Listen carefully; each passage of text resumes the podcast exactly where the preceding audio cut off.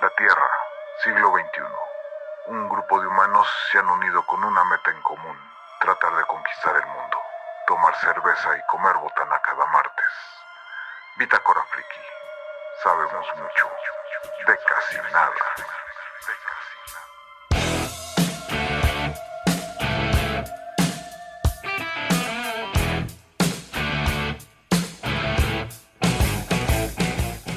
Pues bienvenidos a otro episodio de su podcast favorito, Bitácora Friki. ¿De qué te ríes, güey? ¿De qué te ríes? Sí, es su podcast favorito, güey.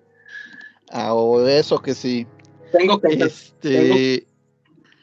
No, me río porque me acuerdo también mucho de, de- de- del podcast de Carto, que hace- se hacen muchas bromas ellos mismos. Este. Eh, quien les habla, el hechicero del caos, eh, Carlos Arbizu, desde el vórtice de la disformidad. El tema de hoy, invasiones alienígenas. Y esta noche nos acompaña Riser. Y desde Guadalajara, Jalisco, bla, bla, bla. Todavía no inventa lo demás. Pinche Riser, motherfucker. No hay saludos porque todo mundo los escuchan. Bueno, obviamente los escuchas actuales. El que son, ¿qué, Oriel? Como unos eh, 273, ¿no? Un pedo así me dijiste ahorita en la transmisión ¿verdad? de Facebook. Más o menos, más o Sí, menos. arribilla de 250, güey. Y obviamente a los, a los eh, aproximadamente 3000 que llega a tener escucha ya en general el audio, güey.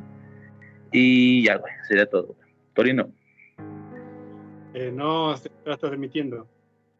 a la seria, güey. Torino, No se está este vato me expone, güey. Estás viendo que, para que cuando lo estén escuchando el audio en Evox digan, ah, su puta madre, güey. Cuando transmitieron, tenían 270 y cacho, güey. A la siguiente me voy a meter, güey. Este, editan, editan esto, porfa, ¿no? Cortan, cortan la. No, si no ha salido, si no se transmitió.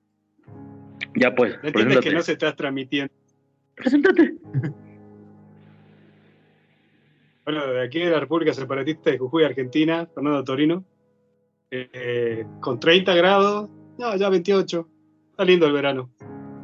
Eh, saludo a mis amigos, mi familia. Y nada más. Frank.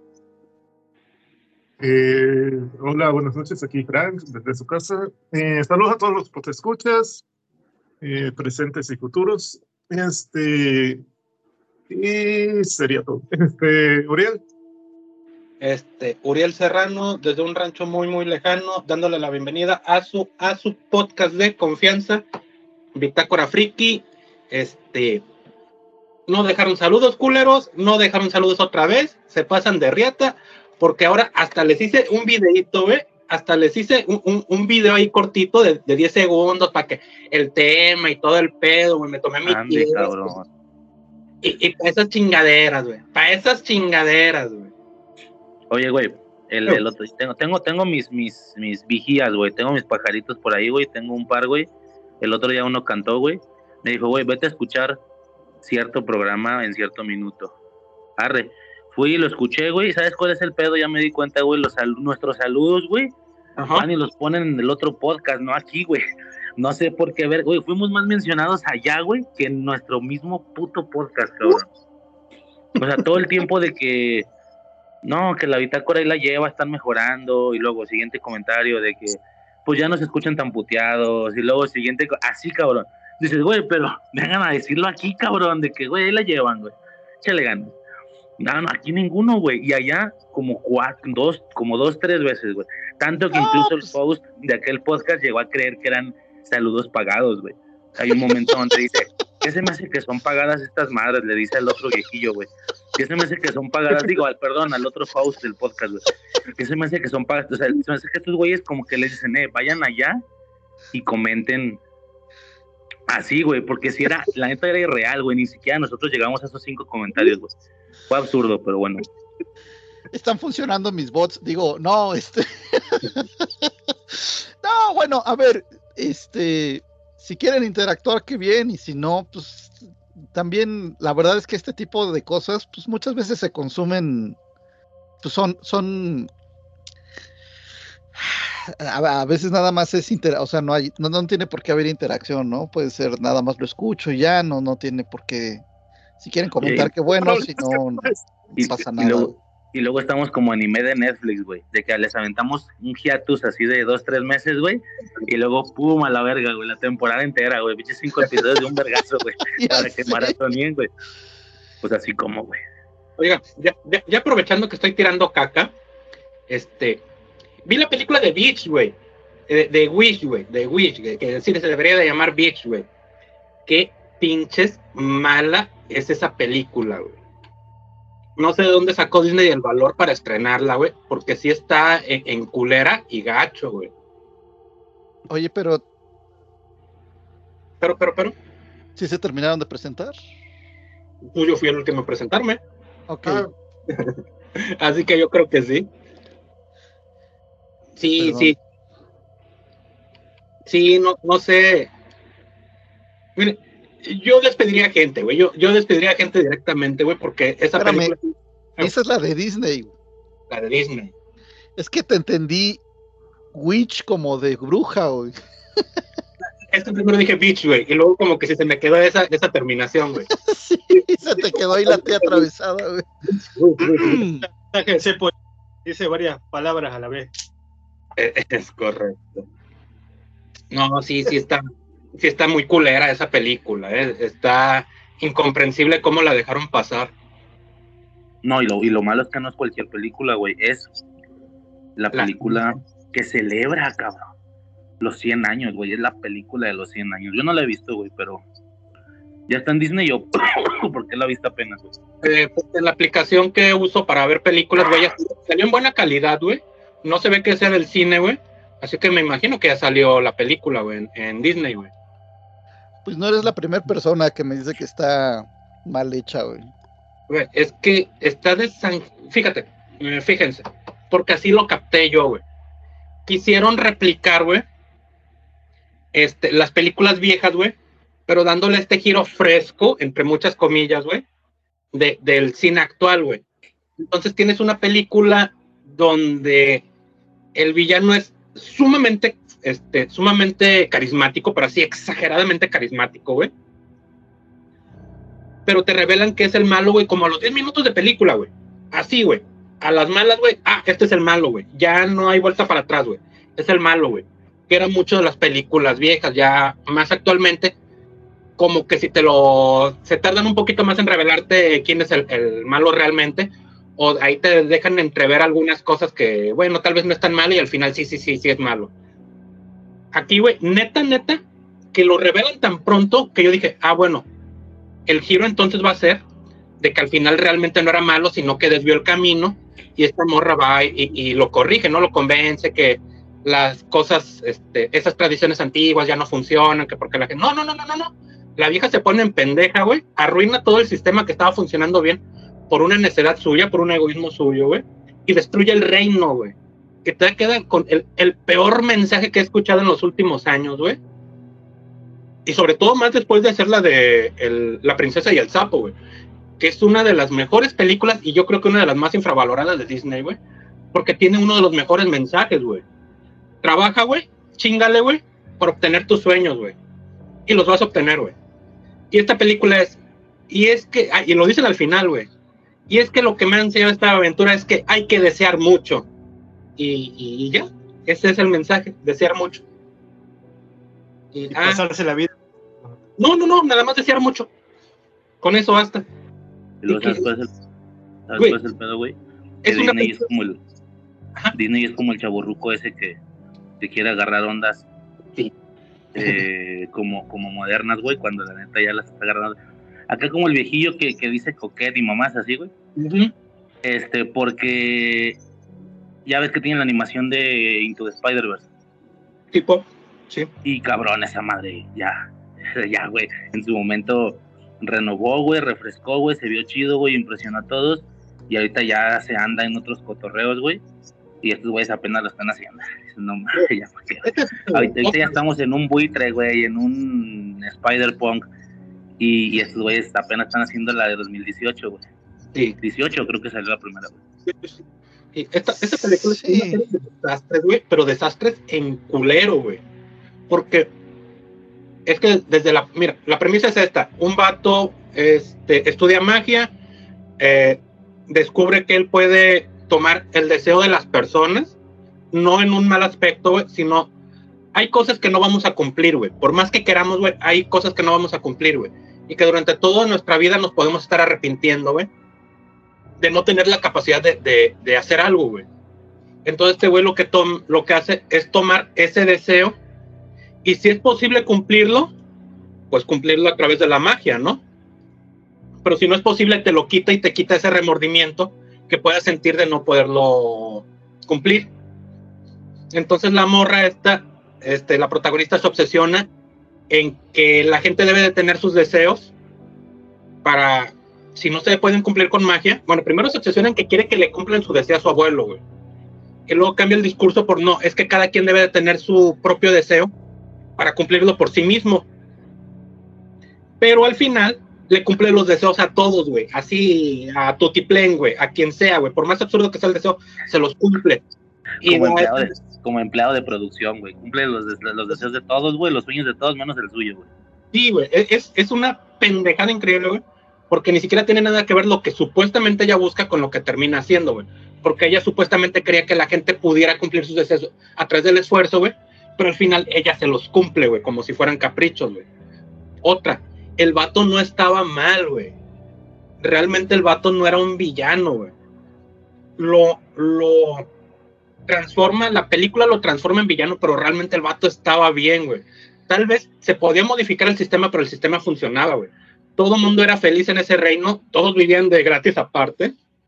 Todo el mundo era, era feliz en ese reino porque no había remordimientos, güey. Y el vato cumplía deseos, güey, aún así. El deseo del abuelo, güey, era este, güey. Quiero inspirar. Entonces, el vato, cuando la chava le dice al mago, a Magnífico, güey, ¿cuál es su deseo? Dice, sí, sí, pero ¿inspirar qué? Inspirar una revolución, inspirar una revuelta, inspirar a la gente a atacar a alguien, güey. O sea, no puedo cumplir ese deseo. Ese deseo va, va a afectar a otras personas. De hecho, él no cumple deseos que puedan afectar la felicidad de, de terceros, güey. Lo cual, pues está bien, güey. Para esta morra, que la morra realmente es la villana de, de la película, güey. Pues sí viene a cagar el palo, güey, totalmente. O sea que no lo veo. Yo, No, no lo vamos. yo te diría La que que no. vi Sí, güey, no lo vas a ver. El, duro con Jake Gyllenhaal. Ah, la porno. Ah, eh, ah, no. eh, ¿Cómo se llama? El campeón de MMA, No, cabrón. el película de barba. No, no, no te lo manejo, güey. El que, el que la hacía de, de flecha verde, güey. No, un campeón de verdad de MMA. Por eso ese vato participaba en MMA, güey. Es el único que conozco que sea actor, güey, perdón. No, no, no es actor. El luchador campeón del mundo que se quebró la pierna defendiendo su título. Ah, eh, Conor McGregor. Conor McGregor. No. ¿Viste? ¿Ubica la película del el duro con Patrick Swayze? De que Sí. él era Sí, boxeador, ya, de antaño. bar, 80. Bueno, yo decía, eh, va a ser otra versión pedorra, ¿no? Pero está muy buena. ¿Mm? Está muy buena. ¿Pero ¿Es Es como de parece- acción, güey, o de qué? Sí, es de acción de- en un bar. Él eh, da seguridad en un bar y este, hay una mafia que quiere cerrar el bar y él la defiende. Ya, sí. Si es la misma trama que la película original, es así. Esa película de los 80 me gustó y este trailer me, me gustó también mucho. Así que se los recomiendo si la, si la consiguen por ahí. Va, va, va. Ah, por cierto, por cierto, este, regresando un poquito al tema, ya, ya también para cerrar ese. Este, Riser, en, de que- Qué terri- qué terco eres, güey. en caso, güey, en caso de que digas, güey, güey, es que la película Esto- tiene referencias, yo quiero ver las referencias, güey. Tema, Las referencias también están culeras, güey. La, la, este, la chava Hacha, güey. Ah, Hacha, escuché, güey, que tiene un vergo de referencias, ¿verdad? sí, güey, pero casi todas son, son malas, güey. Vaya, son referencias a lo pendejo, güey. Lo que se dice tal cual referencias a lo pendejo, güey, porque realmente ni siquiera es como que tú digas, ah, de aquí viene todo, güey. No, no, no, no, no. Nada más son referencias a lo pendejo. Asha, güey, es el hada madrina que sale en todas las películas, güey. O sea que ahorita de joven es morena casi negra, güey, es de raza mixta, güey. pero de grande se vuelve mujer blanca, güey. Este, Peter Pan es un vato como de veintitantos años, güey. Los siete no son seis y nada más hay un enano, güey. Entonces, es, es, una serie de referencias tan más, tan más, tan más pendejas, güey, que nada más metieron por cumplir, güey. Pero este, bueno, ya, ya. Pues ahí está, güey, empezando el tema de invasiones desde el inicio, güey. La invasión del tema de Wish, güey, sobre el tema. ah, no te creas, güey. que neta que me, me dio coraje, güey. Terminé enojado de ver esa película, güey. Porque, güey, es que son los 100 Terminé enojado. Güey, es que son los 100 años, le, apaga, le, le, apagas a la tele y no, hombre, váyanse a la verga, güey. Ya estoy hasta el chile, güey. Así como yo termino después de cada serie de Marvel últimamente, güey. Sí. Le Sí, apago y no, güey, ya chinga tu madre, güey. Ya no voy a ver ninguna, güey. Y cae la siguiente, güey, y ahí estoy de pendejo otra vez, güey. Esta, esta película ni siquiera es una película menor, güey. Ni siquiera merece ser llamada película para la televisión, güey. Es un video motivacional, güey. Esta película es un video motivacional de unos Pero- 40 minutos, güey. Pero si, pero si no te motiva nada, güey, o sea, si no tiene mensaje, pues ni siquiera es eso, güey. motivacionales, güey, donde hay una voz en el off diciendo, tú eres grandioso, tú eres el rey. Oye, güey, me imagino, me imagino un chingo, me, imagino un chingo de familias viendo esa madre, güey. Y el boomer diciéndole al estudiante, ¿ya viste? ¿Ya viste? Que le puedes echar ganas, que eres pobre porque quieres. Ujú. Basta con decir, cabrón. basta con desear, no hay que cambiar, güey. Con que desees, güey, con eso basta, güey.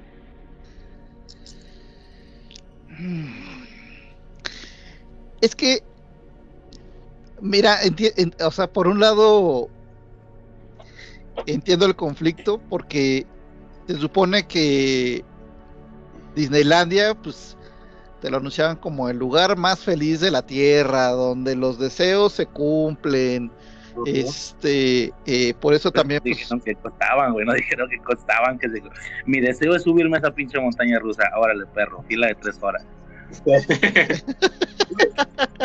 el país, güey, antes de que llegara Asha, güey. eh. Pero, a ver, por ejemplo, este, o sea, no sé, güey, Pinocho, güey, bueno, en, en, a Gepetto, pues se le simplemente desea tener, este, tener un hijo y pues transforman a, a Pinocho en, este, y luego pues Pinocho muere, pero pues la desea ser un Sí, niño el de verdad. él, y- ajá. exacto, entonces como que Quisieron revivir lo clásico, güey. Sí, clásico. Disney, Disney se basa mucho en ese pedo, güey. Por ejemplo, Cenicienta, güey, también es un tema de, de deseos, güey, exacto, güey, exacto. Y pero pues tiene que haber como, o sea, eh, y últimamente pues han, han- han- han querido cambiar la narrativa, ¿no? Desde Frozen que el príncipe este el príncipe azul pues resulta ser el malo, ¿no? Simón. Güey, o las últimas películas que han sido de odia a tus papás, güey, porque tus papás tienen la culpa. A huevo, a huevo, me encantan esas, güey. Sí, sí. Digo, no me extraña que la hayan regado, güey. es como dice Riser, güey. Es, es el viejito, güey, que ve cómo, cómo se hacen las películas actualmente y dice, güey, me acabo de encontrar una plantilla, güey, de, de- de cuando iba en la primaria, güey. ¿Sabes qué estaría bien chingón, güey? Y no, no está bien chingón, güey. A huevo, ahí estaba en Canva por 200 baros, ¿verdad? Vámonos, güey. Sí, güey, sí, güey. Sí, sí, es un desastre total esta película, güey. Oye, güey, no tiene nada que ver, güey. Pero nomás por escuchar hablar a Torino me acordé, güey. Nomás por eso, güey. No sé si vieron la nota de Maverick. Que ya van a hacer eh, Top Gun 3, güey. Ya está en desarrollo, güey. No, hombre, güey, la puta nota me hizo el día, güey. Yo, ah, huevo, perro. Y ya, y ya ves que comentamos eso en el podcast, güey. De que, oye, ¿crees cree que la vayan a seguir? No, pues no creo, no, pues que sí. No me acuerdo quién dijo que no y quién que sí. Pero pues sí, güey, ahí estaba cantado, güey. Se hizo tanta feria como verga no le iban a seguir, güey. Hay que ser pendejo, güey. Independientemente de que esté bien o mal o de que estés de acuerdo o no. Pero pues claro que le iban a seguir por la feria, güey. Yo en lo personal, güey, yo sí dije a huevo, cabrón. Porque la nota era que regresaban o que se mantenían más bien eh, el personaje de. ¿Cómo se llamaba? El, el güey que traía un arcado, güey, en el casco, güey. El, Era. Hangman. Ajá, Hangman, eh, regresaba este Rooster y Maverick, obviamente, güey, que se- que eran los tres que regresaban, los demás, pues no, güey. Y ya está en desarrollo esa madre, güey. Ah, güey. A ver qué pedo, güey. Este, No te escuchaste, güey. ¿Cómo? ¿Cómo, cómo? A mí me gustaría que tengan misiones en Ucrania como mercenarios. Mm, Oh, eso estaría bien perro, güey. Estaría bien perro, güey. Este, que sea, que sea el, el, el fantasma de Kiev, ¿no? Sí, güey. ¿Sabes qué pasa? Esta película, güey, fue la que mostró cómo se puede ir al espacio sin que se vea pendejo, güey. De que, ay, rápido y furioso, apúntale, cabrón, porque te pasaste de pendejo, güey. Mira, yo no, no, no sé. A ver, yo, yo creo que. Yo creo que Maverick fue un producto de amor porque pues era. Era mucho el, el homenaje a, a- a Scott, al, bueno, al director, este, al hermano de Ridley Scott, a, a Val Kilmer, este, Ah, Val Kilmer, sí. y, y hacer lo que no pudieron hacer y etcétera. Una tercera parte, pues no va a tener ese elemento, güey. Pero, vaya, si la van, si otra vez van a usar aviones reales y nos van a regalar tomas espectaculares, ahí voy a estar, güey, o sea, en el Y cine, güey, tensas, feliz. güey, y tensas, güey. Yo con esa puta película traje el culo en la mano casi toda la puta película, güey. si llegan a generar sensaciones similares, güey, no, güey, yo ya estoy ahí. Y esta vez no la voy a cagar, güey. Esta vez sí voy a ir al cine desde que salga, güey. Porque no sabes cómo arrepiento, güey, no haber visto esa cosa en el cine, güey. ¿Por qué? Porque salió, güey, porque a pesar de que después de que vi que sí, a ver, entiendo que no iba a ir al estreno, porque ni sabía qué era, ni la esperaba, ni sabía que existía una antes y tal, pero sí que después me enteré del mame, güey de que todo el mundo está yendo a verla, güey, está haciendo dinero a lo pendejo, apunta para ser la más taquillera del año. O sea, cosas que solo logran, ya sabes, las franquicias gigantes de que Star Wars, Vengadores y no sé qué. No, güey, esta película lo va a lograr, güey, va a ser la más taquillera del año. Pero aún después del mame dije, ay, X, güey, a hacer una película de viejitos, güey. Pinche película para revivir, güey, es un revival, güey, es un revival para nostalgia de viejitos, güey. La vi como medio año después, porque cuando salió, como a mediados de- de- del año, ¿no?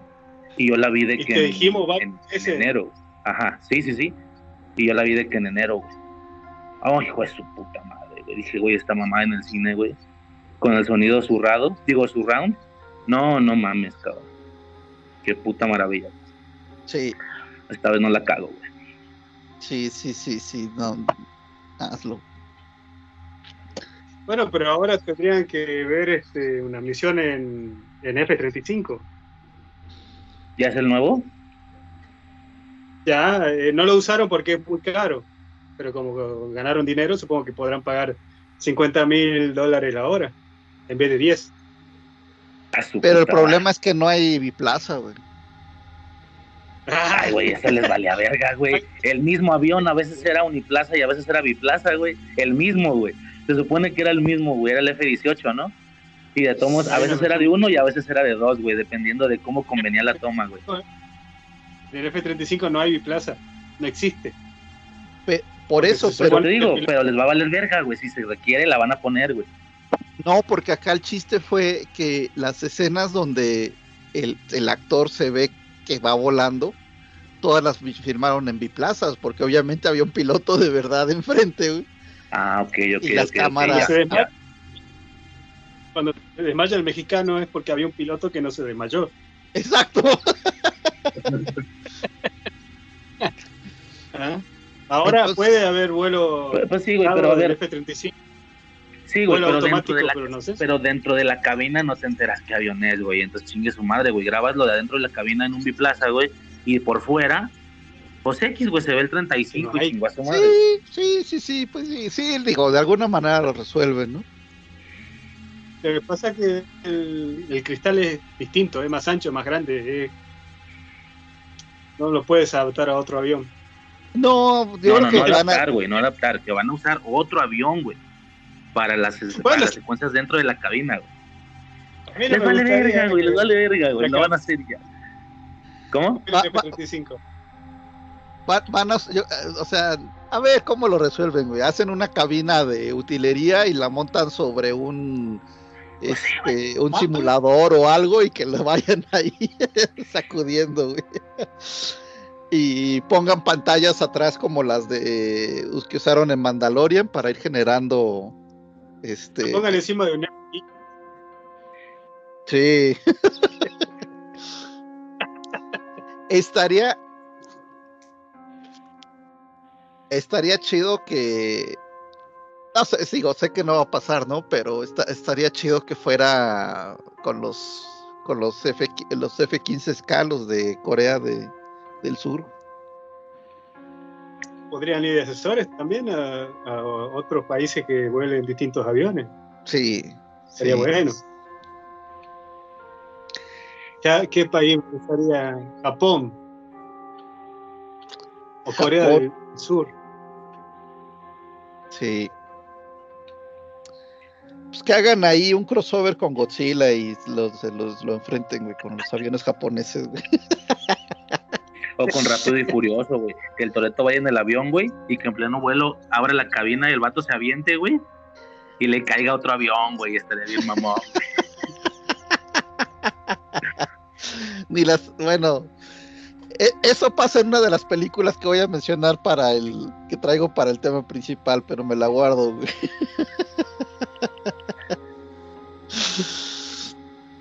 Y, y no la menciono porque ni se imaginan, güey, de cuál estoy hablando, güey. De cabrón. Ay, ay, ay. Sobres. ¿Qué más, güey? Yo rápido, rapidísimo, güey. Si están Dale, ahí dale, dale, dale. semana. Me está, me está dando unos pasesotes de nostalgia, güey, esta semana, güey.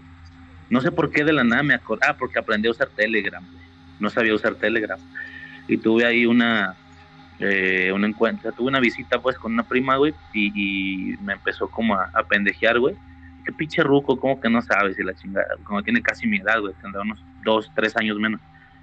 Y ya me enseñó cómo lo usaba, güey este, en el sentido no tanto de los bots, sino de, pues, de buscar series, güey, series que no hayas tan, tan, tan fácil en internet, güey, o que las hayas con calidad bien culera, acabas de componer el nombre, güey, y a huevo hay un grupo que tiene la pinche serie, güey, en el chat, güey, en el grupo. Eh, dije, a ver, entonces, por, por calar, por calar me acordé, dije, ¿qué serie me gusta? Tal, busqué, güey, ya sé que es una pendejada, es una nacada, güey, me vale verga, yo crecí con esa mamada, güey los, un- una serie mexicana, güey, los simuladores, güey. Hijo de su puta madre. Y me he estado chingando los unos episodios en la semana, güey. Es buenísima, güey. No mames, güey. Es una perra maravilla, güey. Ahora, dentro del fandom es una pendejada decir esto, porque el fandom real es de que, no, güey, la original, la argentina, güey. Todas las demás adaptaciones valen verga, güey. La española, la mexicana y no sé qué. Pero pues al final la que yo veía, güey, la que me pasaban en la tele, obviamente era la de la mexicana, güey, con Arad de la Torre y con Tony Dalton y esos güeyes. No, no, no mames, no mames. Y, dije, güey, a ver si no envejeció, güey. Para mí, pues, la chequé. No, güey, no, me la pasé increíble. Yo iba nomás el primero, güey. Dije, voy a ver el primero. Nomás, güey, para ver qué pedo. No, ahorita la ya voy como por el 7, güey, y me voy a acabar esa mamada, güey. Obviamente, güey, las dos temporadas. Qué maravilla, güey. No, me encanta. Un pinche ser está en verga, güey. Yo nada más he visto la mexicana, la- las dos Ajá. temporadas, Ajá. y te lo juro que la primera, la primera vez que la, la primera vez que la vi fue este de, de, pura casualidad, o sea, de esas, de esas veces literalmente estaba moviendo la tele de un lado a otro, de, un- de un- de una habitación a otra. Entonces nada más la eh, nada más la prendí para, para ver si, si del otro lado agarraba la señal de TV abierta. Y estaban pasando eso y yo, a ver. Y o sea, acabó el episodio y dije, no mames. O sea, es lo mejor que he visto de ¿Te acuerdas Televisa, güey, en toda la historia, güey. ¿Te Es lo mejor, güey. ¿Más o menos o no, güey? ¿Mandé? ¿Logras recordar qué pasaba en el episodio o no, güey? Era el de el cuate que trabajaba para, creo que para Alpura o para Lala, no me acuerdo. Y que lo iban a correr un viejillo, güey. Ah, ya. que ya. iban a traer otro cuate y que, y que, y, que vienen, de, vienen de visita los inversionistas extranjeros. Y, el señor Barriga, güey, el inversionista, güey, uno de los inversionistas. sí, güey. y Sí, güey. este. Lo acabo de ver, güey, lo acabo de ver en la mañana, güey. Es como el 4, creo, un pedo así, güey. Y de ahí al- alguna, o sea, cuando pude lo seguí viendo, después, este, mm, en algún momento que tuve Claro Video, ahí estaban las dos temporadas, no, me las chuté completitas.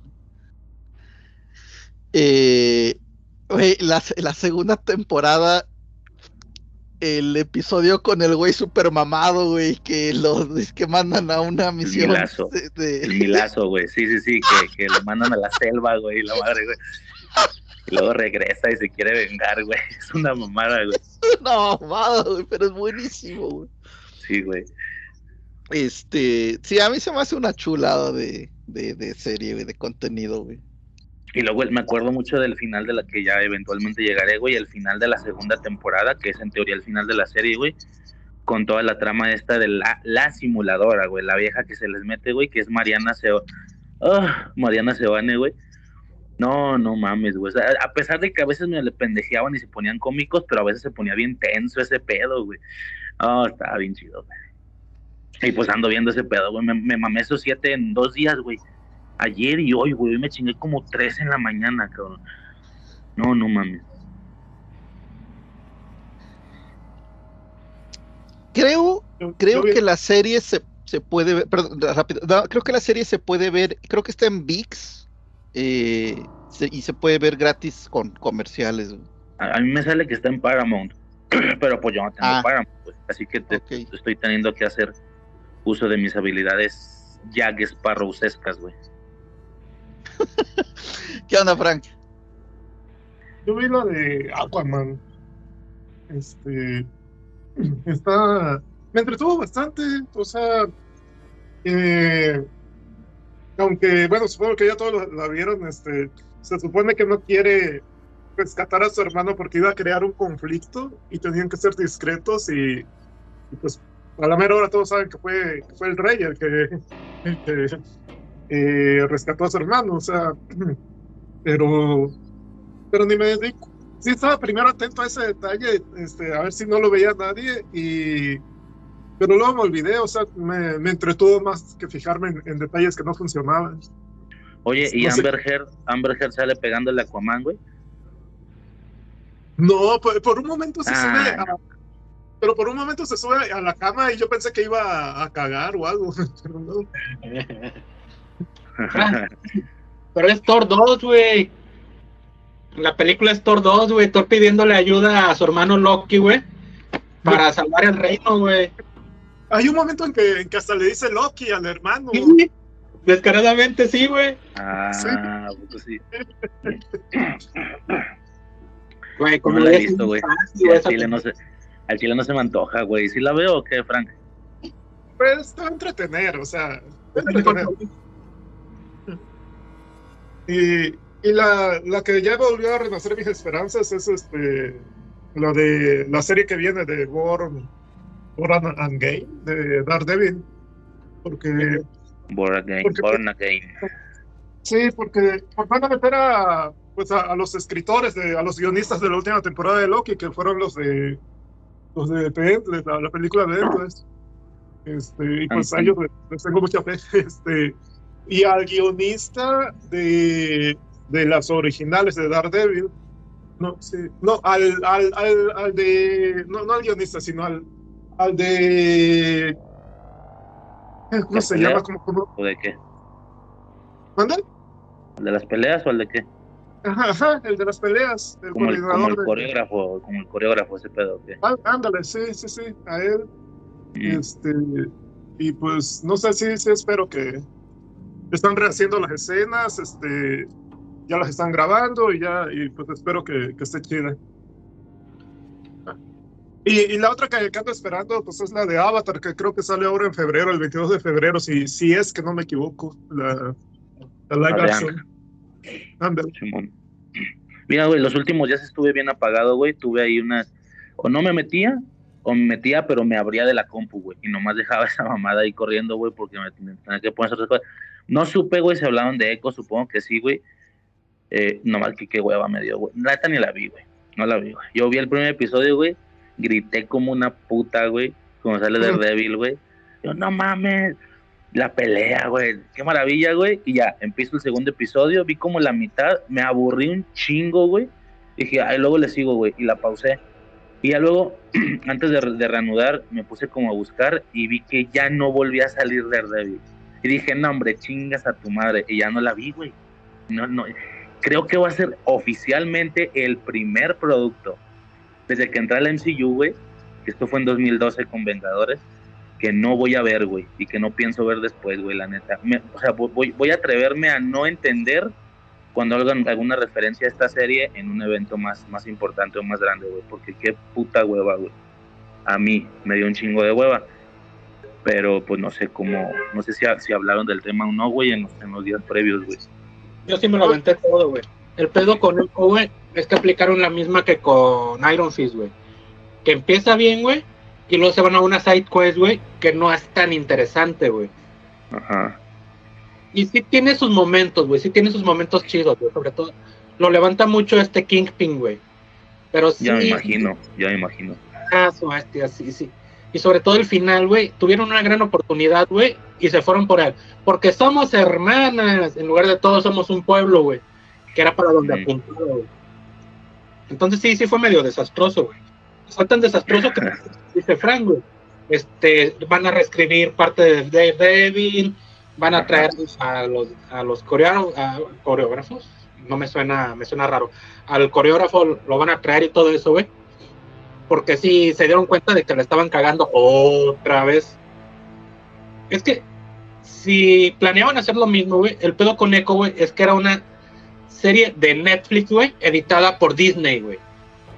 Entonces, puta, sí ves el potencial, güey, pero sí ves cómo le bajan, pero chinguísimo, güey, le bajan un chingo, güey, para que a pesar de ser este TVMA, parezca PG-13, güey Ok. realmente ves muy pocas cosas que digas, vaya, yo no quiero ver desnudos, güey, no me importa ver desnudos, güey. Pero si tienes el, el- la, ¿cómo se llama? La clasificación para adultos, güey, pues aprovecha ese recurso, güey. Aprovechalo y no, está muy desperdiciado, güey. Oye, este, Uriel, pero es, bueno, yo nada más vi, vi resúmenes este, de ahí del, del youtuber de, de este, de botellas, no sé. Este, La botella de cambio. Ándale. Este, pero no, no entendí bien. ¿Tú sientes que, que, al- que al Kingpin, o sea, entiendo que al Kingpin como que al final le hace tener visiones, no, no entendí Ah, que si para hacerlo tener más con, si termina como que teniendo más confianza en sí mismo, o si se hace bueno, o qué onda, este, y- pero que al final, pues, este, según que echan a perder al personaje, no, no sé cómo lo entendiste o qué viste tú. Mira, según yo, güey, ¿Mm? le reveló, según yo, güey, este, Según yo. No, ya valió verga entonces. Pero dale, güey, pero dale. Le reveló el potencial que tenía para ser una buena persona, güey. Ajá. Pero él no lo es, güey. O sea, él, él está agarrando esa motivación como, güey, yo no quiero ser esa mierda de persona que es una buena persona, güey. Y según yo, lo está volviendo una peor persona, pero con el conflicto de que sabe que puede ser bueno, güey. Lo que puede llevar, y espero que no, a que en un futuro el personaje cambie, güey. Yo espero que no, güey. Pero yo así lo entendí, güey que nada más le agregaron, digamos, que una capita más de psicología, güey, al mostrarle lo que potencialmente pudiera llegar a ser y que él no quiere ser, güey. Yo así lo entendí. Pero sí, la escena sí es medio confusa, güey. O sea, no, no, no se ve bien para exactamente para dónde se dirige, güey. Esa fue la conclusión a la que yo llegué, güey. Ujú. Ok. No, a mí el segundo me dio un chingo de huevo y lo quité como la mitad. Dije, no, no mames. Ahora, sí se mantiene así, güey, como lentilla y así, güey. Es que es, un, es una side quest, güey. ¿Qué Es, es eso, güey? ok. sí, sí has jugado juegos, güey. Hay una historia Mm, principal. Clash Royale nada más, amigo. Bueno, güey, hay una misión principal, güey, que te lleva por toda la historia, güey. Y hay Ajá. misiones secundarias, güey, que no te aportan a la trama, güey, pero que pueden llegar, pueden llegar a, a darte buenos momentos, güey. Pero no te Ah, ya, pues como todos los juegos modernos, ¿no? Que si God of War o Spider-Man, todo ese pedo, ¿no? Sí. Hogwarts Legacy, que tienen un pergamadral de, de, de misiones secundarias. Sí, y que no tiene nada que ver con la historia, güey. No te aportan absolutamente Ajá. nada más que horas de juego, güey. Ajá. Y es, aquí se siente esta, esta película, bueno, esta serie, perdón, que se van por una side story, güey, para cubrir cuatro de los seis capítulos, no, tres de los cinco, no son cinco. Este, tres y medio. que la verga. Te ponen una side story para cubrir la historia, güey. Porque digo, para, para este, brincarse la historia, güey, para darle una vuelta a la historia, güey, y retomarla ya al final del último capítulo, güey. Entonces, eh, Pues no sé, güey. Yo, yo me acuerdo, güey, cuando estaba viendo la pelea con Daredevil, güey, la estábamos viendo mi morra y yo, güey. Me acuerdo que le dije, cabrón, esto es literalmente una pelea de inválidos, güey. Y ve nomás lo que nos estamos chingando, güey. No mames, güey. O sea, esta madre no hace, no hace, eh, ¿cómo se dice? No hace honor al meme, güey. Porque pues una pelea de inválidos es una pelea bien culera, ¿no? No, no mames, uno ciego, la otra coja y muda y no sé qué, güey. Y qué vergüenza se pegan, güey. Yo, por favor, güey. ¿Eso va a ser toda la serie? Pues no. Bueno, dicen que no, güey. En internet. Dije, ya, güey. Pero, ¿por- ¿quién- ¿quiénes eran Dar- Dar- Daredevil contra quién? Con Maya, con la prota de la, de la serie, güey. Mm, Y es que la morra también aguanta mucho putazo, güey. Igual que Daredevil, güey. La morra también aguanta mucho putazo, güey. Y la pelea se pone chida, güey. Y sí, güey. Uno piensa de que, güey, si esto va a ser el resto de la serie, güey, si vamos a ver estas peleas, peleas así, güey. Pero aunque no esté Daredevil, güey. Aunque no esté Daredevil. Maya contra otro, contra otro, sí, ya, güey. Pero, no sé. pero realmente no hay otro enemigo, güey. A, a ese No. nivel no hay. No, no mames. Sí, sí, güey. Sí estuvo con mucho potencial, güey. Que al final de la pelea, el Daredevil solo se va y, y- y ya, y como que se queda como a medias la pelea, ¿no? Sí. Pero bueno. ¿Qué más, güey? ¿Vieron el tráiler de, de la película de Cavill? De que es como Misión Imposible, pero de la Segunda Guerra Mundial. Ah, cabrón. ¿Cómo se llama? no, leí una entrevista con él, pero no, no he visto el tráiler. ¿Está bueno? ¿Se ve bueno? Ese, bueno. ¿Te, te acuerdas cómo se Es llama? como, an- como Misión Imposible. No sé cómo se llama la película. Es el de la escritora, güey. No, No. Porque salió una donde creo, güey, que es Henry Cavill, güey, pero les metieron un chingo de efecto a los, a los protagonistas, güey. Porque creo que es Cavill, güey, y creo que es esta Jennifer, ¿cómo se llama? La que salió en cuenta en ese tiempo. Lawrence, Lawrence. Pero se ven raros, güey. Este, Argyle, creo se llama esa película, ahorita veo. No, pero en resumen no, güey, no vi la que tú dices, güey. Ah, su pinche madre, que el nombre, güey, se llama. No, Ar- no mames, me voy a escuchar más pendejo yo, güey, pero es como el. el, el min- Nada, no lo voy a leer, güey. Pero ya, ya vi cuál dice, güey. Dice. mm, No, no lo voy a leer. Nomás termina en Warfare. No, esa es así. otra, güey. Esa es otra. que Ah, esa es otra. Sí, The Ministry of Ungentlemanly Ah. Warfare. Esa, esa, esa. A ver si no lo masacré, pero bueno. es- La de Argyle, güey. ¿Ya viste Ar- cómo Argyle, va a ser la de Argyle entonces, güey. Güey, pero ya viste cómo se ve Henry Cavill, güey. Como Vegeta. Todos se ven bien raros, güey. Como Vegeta, se ve como Vegeta de Dragon Ball, güey. Sí, güey. Pero, güey, como que si les metieron Photoshop de video, güey. Ah, ya te entendí. Sí, sí, sí, sí. Se ven bien raros, güey. O sea, ¿sabes qué es Cavill, güey? Pero no se ve como Cavill, güey. Sí. Igual, este, ¿cómo se llama? El negro, güey. El negro motherfucker, güey. ¿Sabes qué es él, güey? Pero no se ve. Como- Jackson. Ajá, igual Sam Rockwell. Todos, güey, se ven, pero no se ven, güey. Están bien raros, güey. Vean el tráiler, güey. Vean el tráiler y van a entender más, güey. ¿A qué me refiero, güey? Este, no se me antoja esa película. No se me antoja. Oye, Highlander. o Highlander. un, un fan, ¿cómo se llama? La- un anuncio así de, de fan. Cavill también haciendo de Highlander. Le pega. Después de su año sabático, empezar a hacer producciones. Güey, Ojalá que Henry Cavill puede ser quien él quiera, güey. Sí, güey. Cavill puede Concurro. para ti Henry Cavill, güey, y Terry Crews, güey, pudieron haber, haberse postulado como Barbie, güey, y ellos hubieran ganado. Ellos sí hubieran ganado. Sí, güey. Sí, Terry Cruz, sobre todo sin pedos, güey. Cillian Murphy pudo haber sido un Ken, güey. Cuando estaba el mame del, del Barbenheimer, güey. Decían, güey, Cillian Murphy puede ser un Ken. Y, y lo ves y dices, sí, güey, sí se ve todo plasticoso, así falsote el vato, güey. Pero le llega el hombro a la Margot Robin. ¿Le llega el hombro? Cillian Murphy debe tener 1.65. No mames, no sabía, güey. Pues da igual, güey. Les ponen, le ponen ahí unos dos botecitos de pintura, güey, con eso. Dice Riser, pero el chiste es que está guapo, güey. Eso es lo que importa. No dije guapo, dije plasticoso, raro, güey. Sí parece así mono de acción, güey.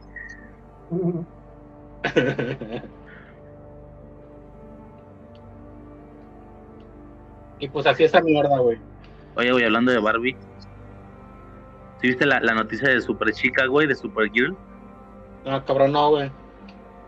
Eh, y digo hablando de Barbie porque son rubias, güey, por si alguien tenía la, la duda, güey. En el universo de James Gunn, güey, todo el desmadre que va a empezar a hacer y todo ese rollo, ya se, ya se anunció el cast, el cast de, de Super, la que va a ser Supergirl. Se entiende que por muchos, muchos años, güey, según él va a ser un mega universo de décadas y no sé qué, güey. A ver qué rollo, güey. Va a ser Millie Alcott, güey, que es Reinira, la Reinira joven Ah, en, en- ¿cómo se llama? House of the Dragon, güey.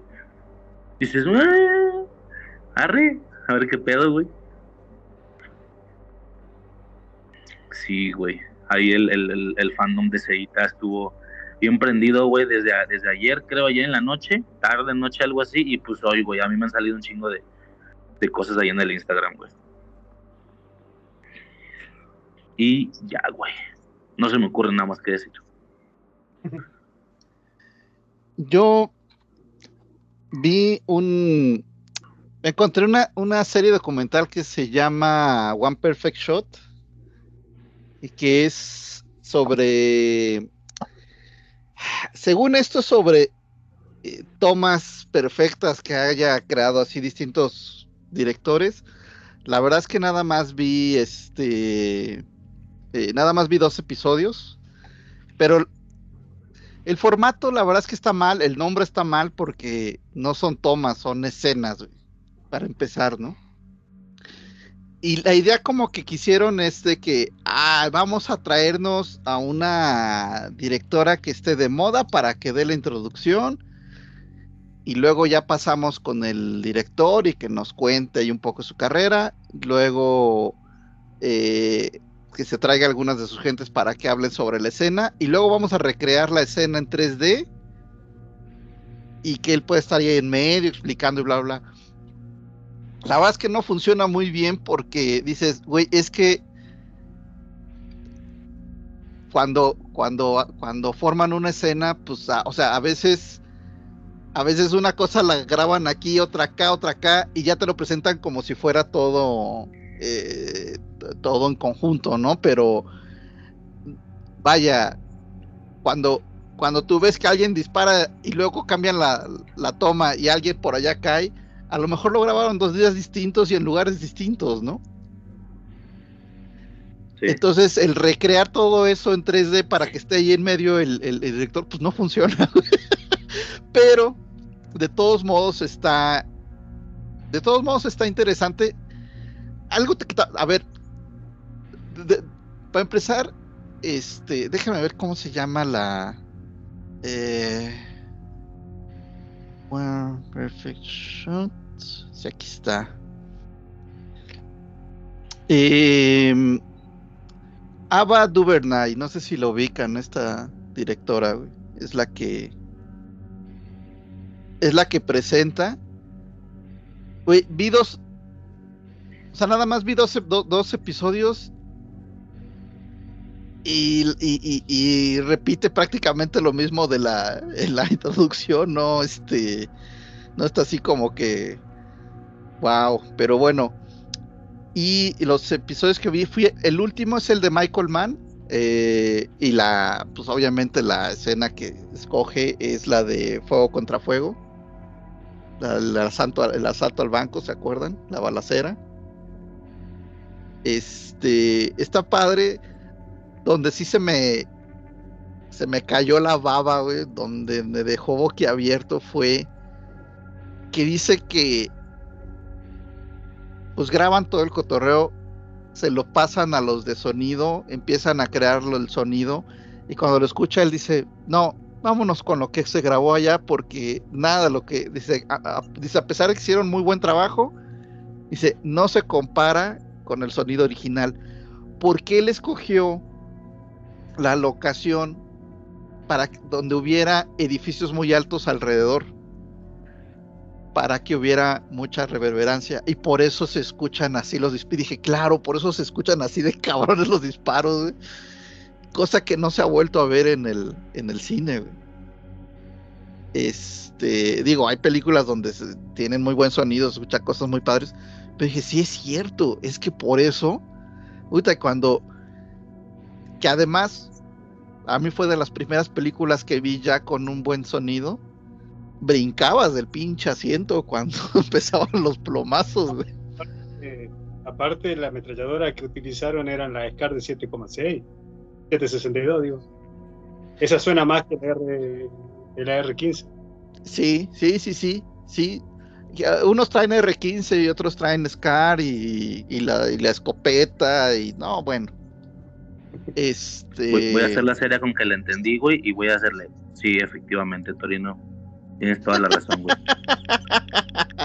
Usaron un calibre un poco más grande que el que normalmente, que normalmente vemos en las, en las películas. güey. El antiguo que tenía más pólvora era más este, dañino, mataba. El AR-15 tiene el objetivo de, de dañar, hacer daño para que lo saquen al herido. Mm, Mm, Vaya, un- uno es. Uno es un calibre que inclusive es efectivo contra helicópteros. No, que cargas y cargas poco. En cambio, el R15 es chiquito y cargas más. Ah, Ok. lo que está lo que está feo de la de, de cómo hacen cómo armaron en parte les digo el episodio es de que se trae eh, se, trae dos de las personas que, que colaboraron y de repente como que le dicen eh ya güey córtalos o sea mándalos a la porque ahora te toca nada más a ti y entonces así como que bien anticlimático de que ay gracias por venir pero ustedes no salen en la siguiente en la siguiente parte así que adiós y si dices, no, no, no, ¿a quién se le ocurrió este formato? Hay que, qué, qué delicioso es siempre escuchar a los, a, a estos directores hablar sobre sus obras, pero sí dije, no, al que, al que se le ocurrió este formato hay que jalarle las orejas. y el otro, el otro episodio que vi fue el de este eh, el juicio de los siete de Chicago. Este em, que es con esta. mm, ah, se me fue el nombre. Es. Demonios. Aaron Sorkin. Aaron Sorkin, perdón. El, director, güey. Que además. eh, dije, ese lo tengo que ver porque. Porque después de ver Molly's Game, no sé si la vieron, el, juego de Molly. Me gustó tanto esa película que dije, quiero ver todo lo de este director. Entonces, poco a poco he estado viendo este Meet Ricardos y todo. Y esta no la había visto, entonces dije, no, la voy a ver y también me voy a chutar el. Y sí, me chuté la película. La película está buena, es sobre eh, uno, unos manifestantes durante la guerra de Vietnam que se van a, se juntan un chorro en Chicago y después se, se armó pues una mega madriza contra la, o sea, más bien la policía les puso una mega madriza. Y, eh, y es justo cuando, o sea, poco después viene el cambio de, eh, de presidente y la nueva administración se quiere chingar a los que participaron ahí, entonces les empiezan a hacer un juicio y todo. Está, la película está muy buena. Este, si por ahí se encuentran, este, este esta serie documental está en HBO. Y a pesar del, les digo, a pesar del, del formato que a mí no me gustó nada, eh, siempre es padre, o sea, es, es, un poco pues como, como los comentarios del director, ¿no? Cuando, este, entonces, sí, les recomiendo mucho esta película de, este, eh, The Trial of the Chicago Seven, que en, español, pues me imagino que debe ser algo como así el juicio de los siete de Chicago o algo así. Ahorita busco el título. Y si pueden ver el, la serie documental, también, es, también vale la pena y ya me callo porque para que se pueda presentar JM. ¿Qué, rollo, qué rollo mi JM? Así como dice el White, el white Sican de, de Jauregui. Ese es mi JM, así en inglés, güey. ¿Qué pedo, güey? Qué pasitos tan cortitos con tremendos zapatotes. este, desde el Bastión de las Tormentas, Ciudad Murallada, Campeche, Campeche, señores. El JM, viendo que hablan de Aaron Sorkin no es un director muy em, popular. Creo que nada más ha dirigido dos películas, es más guionista. Hizo la de El juicio de los siete de Chicago, que estuvo nominada al Oscar hace tres, cuatro años, creo. Eh, se las recomendé en su momento, como siempre les vale madre los que yo les recomiendo. Siguen viendo puros eh, rayitos láser y cositas así que les gusta, pero bueno. en su momento les le dije, vean el juicio de los siete de Chicago, está buenísima, está interesante, el guion está muy bueno, sobre todo porque salen muchos actores, este es un caso real. Y, creo que ese año fue de lo que más me gustó, que, salió en los Oscars, está buena. Y Molly's Game, la verdad, no la he visto. Yo, este, tampoco le voy a decir que, ay, sí, sigo la carrera de Aaron Sorkin. Pues no, la verdad, no tanto.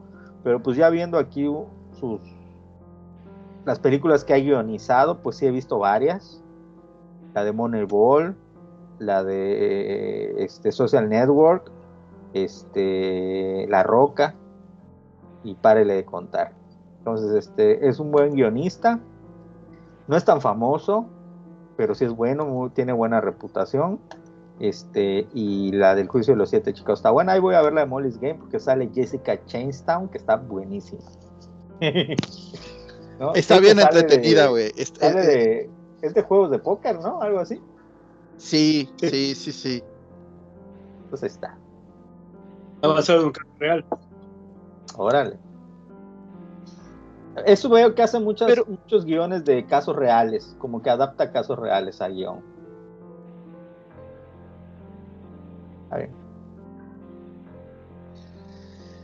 Sí, me falta ver la de la red social, la verdad pero pues ahí, ahí voy poco a poco con sus, con sus películas. Está buena. ¿No has visto Social Network? No. Está chingona, ¿eh? Está muy buena. Parecería que no, pero sí está muy buena esa pinche película. Muy interesante. Y sí, pues sí está basada mucho en lo que sucedió con el cara libro. Facebook, imagínate, es una película del 2010 y ya en esa época ya, ya, ya empezaba el, el Facebook este, hacer, estar con todo. Era la, época donde el Facebook todavía estaba con todo, era, era como lo nuevo entre la chaviza. Ya ahorita puro viejito lesbiano hay en, el chingado Facebook, pura señora que vende ropa, pura señora que vende comida, que, y, y, este, Uriel y, Frank son los que están. Riser nada más por hacernos el favor, está, hizo su cuenta de Facebook, güey, para poder interactuar con nosotros los viejitos, güey. No, no la hice, no la hice, ya estaba hecha, güey, pero antes del rollo este de las transmisiones y eso, llevaba mucho tiempo sin usarla, güey. Yo no decía de broma, pero... no la uso, güey. No la, no la uso, güey. No, no, no entra para nada, güey. Yo igual lo uso porque igual, pues tengo muchos amigos abuelitos, como ustedes comprenderán que pues ahí, ahí tengo contacto con ellos, ¿verdad? Porque no usan otras redes. Pero ¿sabes cuál sí no uso? Muy raro. Sí, subo mis caricaturas ahí, mis ilustraciones, pero casi Instagram. no, estoy. Eh, no, eh, ex. Casi no uso Ah, ex. Ah, yo ni tengo, güey, cuenta ahí, güey. Me da hueva. Hasta siempre, pues desde que era Twitter me da hueva. Porque siento que toda la gente se está peleando. Como que toda la Ajá. gente cree que tiene cosas interesantes que decir. Y luego Sí, vas como un podcast, como un podcast, ¿haz de cuenta, verdad? Sí, no, pero te voy a decir algo. Ahí, do- ahí donde te das cuenta que la gente no entiende cómo funcionan ciertas redes sociales. Por ejemplo, algo que yo nunca he entendido es la gente que tiene Instagram y lo tiene en privado. Ah, sí, güey. Sí. O tiene su, su Twitter o ex en privado. Es una mamada. O sea, es por eso ahí donde te das cuenta que son viejitos que no entienden. Bueno, sí, no, güey, sí, no, porque necesitas una cuenta para consumir lo que suben los demás. A lo mejor no, no quieren que se vea nada de lo que ellos hacen, güey, salvo su pues la dejas, pues las dejas en público y no subes, no subes nada. No, es que a lo mejor si subes la foto con tu, con tu tía que vino de es que México, no. Instagram no es Instagram no funciona para eso. Para eso tienes Facebook. Por eso la, que la- no la es- hacen funcionar a huevo, güey. La hacen funcionar así a huevo. pero por eso te digo que la gente sí, pero la gente no entiende para qué funciona. Ah, claro, claro, el concepto original, no, güey. No, no el concepto, lo que es, o sea, ¿sí me explico? Ve, Sí. a diferencia de Facebook, Instagram o X funcionan de otra manera. Ahí tienes que tener seguidores. En Facebook no. En Facebook puedes tener seguidores, pero en realidad tienes amigos. ¿Qué significa? Que cuando tú le mandas solicitud a alguien, esa persona igual es, te está siguiendo, en teoría. ¿No? O sea, Sí. es, es un, Es como más selectivo, güey, o más no, nuclear. eso- no, no, no. Es más al revés.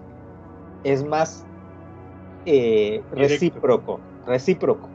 Ah, ya. O sea, por ejemplo, si yo sigo a Fernando, si Fernando Ramón me da a seguir, como me da amistad, eso significa que yo igual soy su amigo. Ajá. ¿Sí ¿Me explico? En Instagram no. En Instagram, Fernando Ramón me puede seguir y yo no lo Y sigo. tú ni lo topas, güey, ni lo topas, ¿no? Ni sabes que, existe, güey. Exacto. Porque la dinámica de Instagram es lo que subes que debe ser interesante. Yo pues, te voy a decir, te voy a ser honesto. Yo no sigo gente que no sube ni puta madre a Instagram. ¿Para qué? Aunque yo lo, aunque sea mi amigo, ¿eh?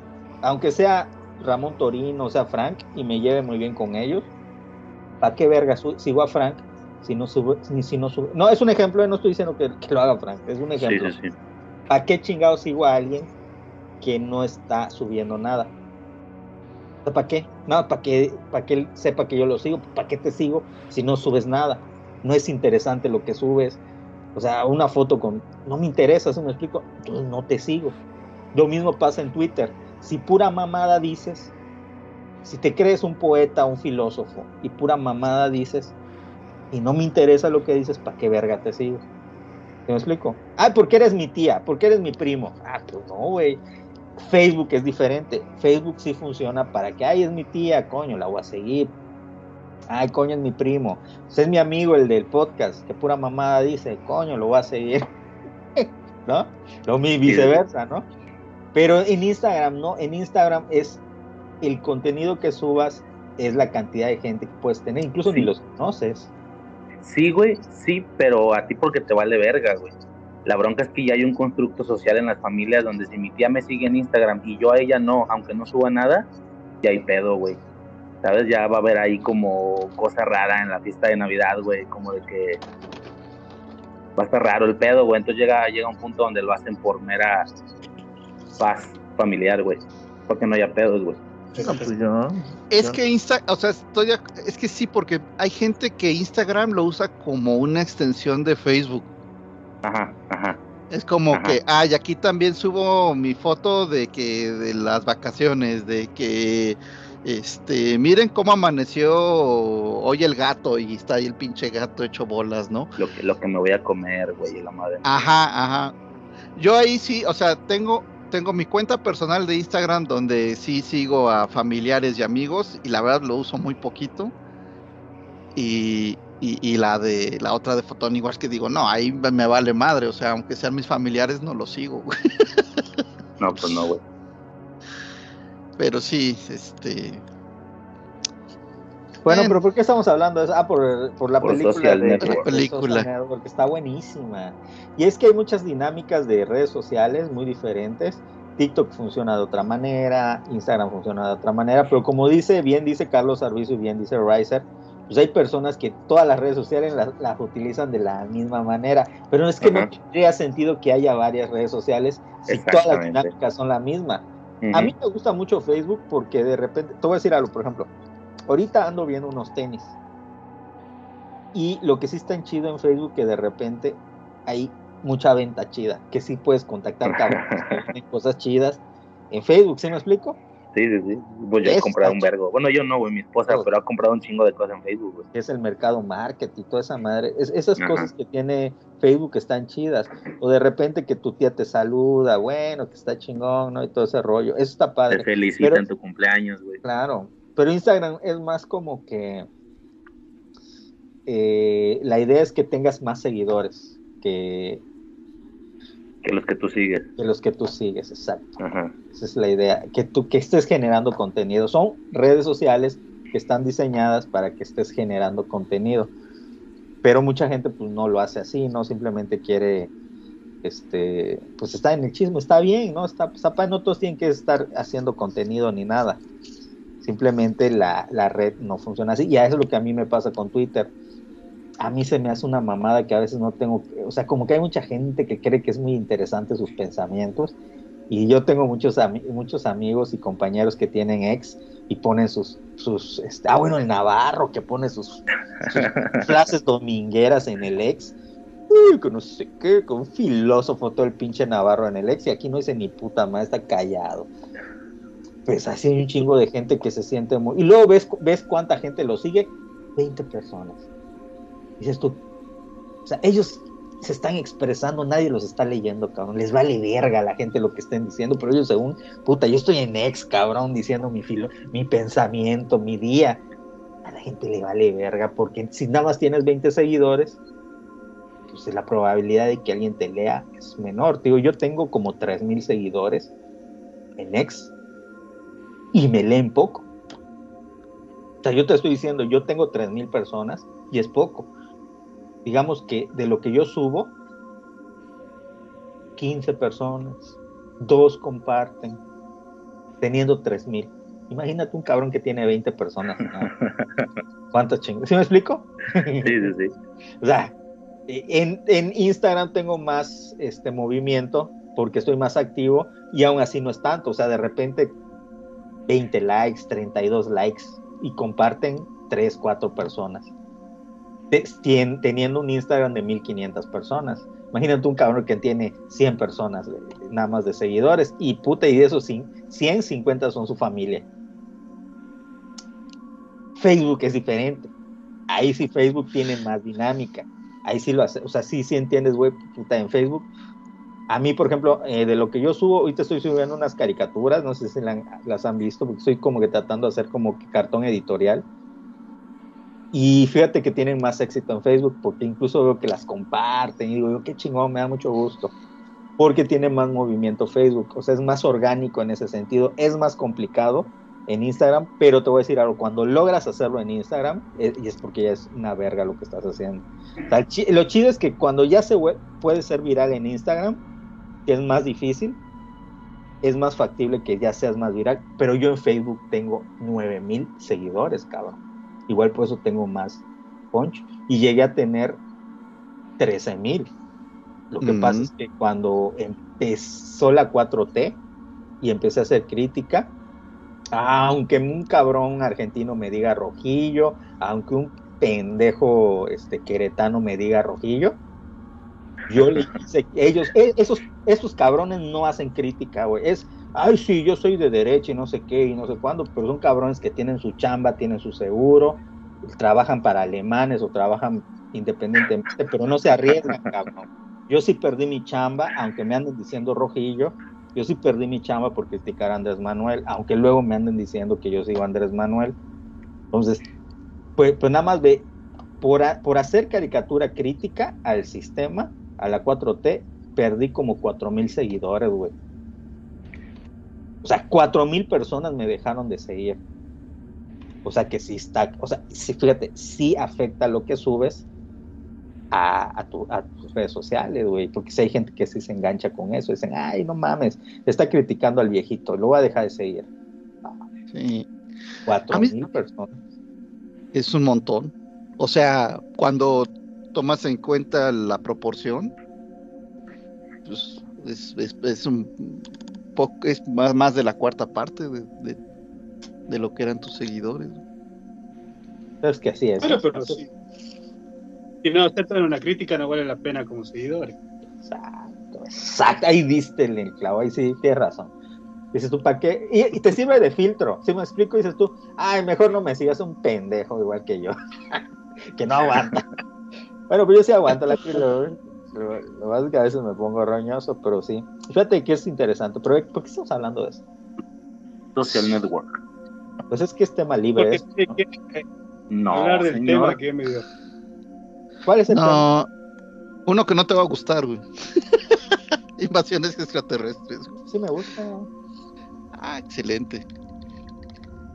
Si no tienen algo más que agregar, podríamos entrar, podemos ir entrando en tema, güey. Van a hablar de los Ah, Anunnaki, de los reptilianos, de los Anunnakis. De todo, recomiendo de una serie. películas, de todo.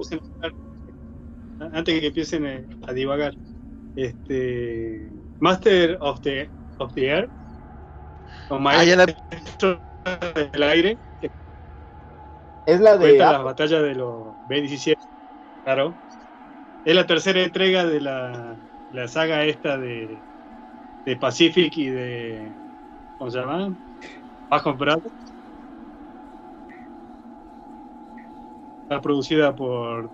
este, ¿Cómo se llama? Tom Hanks y Spielberg y-. Eh, me, me sorprendió la, la imagen y lo bien que están recreados los B-17 cuando hacen la formación para despegar. No se le ve la costura por ningún lado. Han invertido bien en el CGI. ¿No habrán ¿Y si está usado, no habrán usado algún B-17 de verdad? No, yo creo que usaron réplicas. Porque todavía hay algunos que vuelan.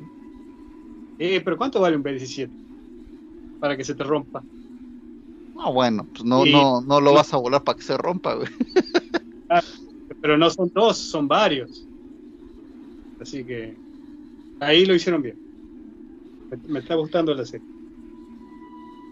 Yo Es la de terminé, Apple, ¿Sabe que, que salía, que salía el hijo de Steven Spielberg y el hijo de Jude Law? Sí, eh, varios actores famosos. Óyeme, pero es la de Apple. Más- ¿Y por qué dale se habrán de quitado de HBO? Porque HBO era el que estaba haciendo esas, esas. Pues, Pues ¿será que seguramente. Esos cuates yo creo que se pueden dar el lujo de decir quién ofrece más lana. güey. A esos del aire. ¿Quién va a pagar el éxito que vamos a hacer? Se ve buena. Sale este cabrón de, de Elvis Presley, ¿no? Sí. Ese Otro. cabrón, fíjate que por su cara, es, es ese tipo de personas que por su cara me caen mal. Digo, ay, tiene una cara así de alguien que es un mamón, que no me cae bien.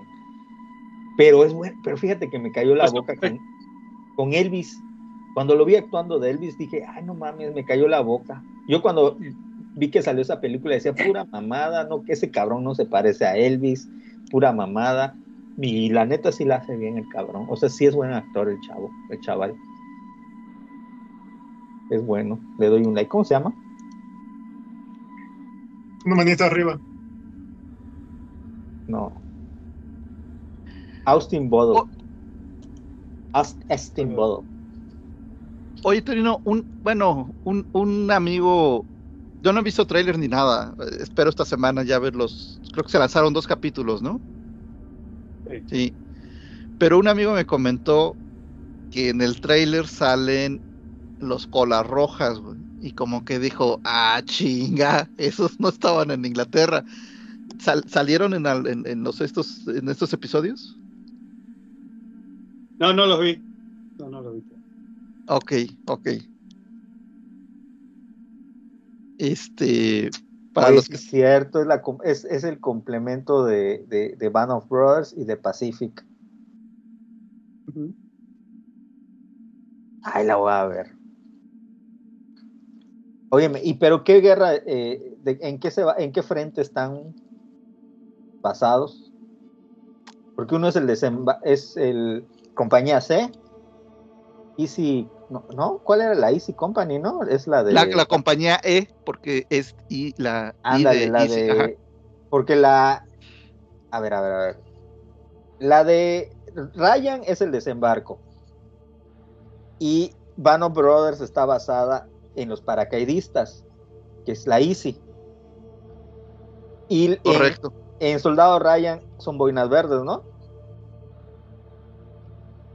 So- son Rangers. Son Rangers, pero son Rangers, pues son boinas verdes. Los Rangers son boinas verdes, güey, ¿no? Cosa distinta. Son cosas distintas. Unos son No sé si son- Navy. Son del ejército. E- Es este. Los de Ryan son Rangers.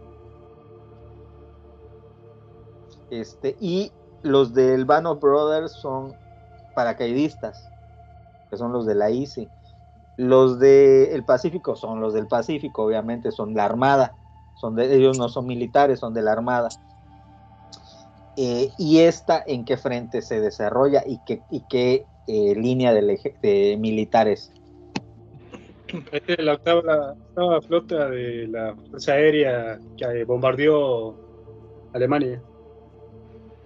La tripulación de B-17 es de- que hacían el ataque de- durante el día, que era el más difícil. ¿No son las que estaban pesados?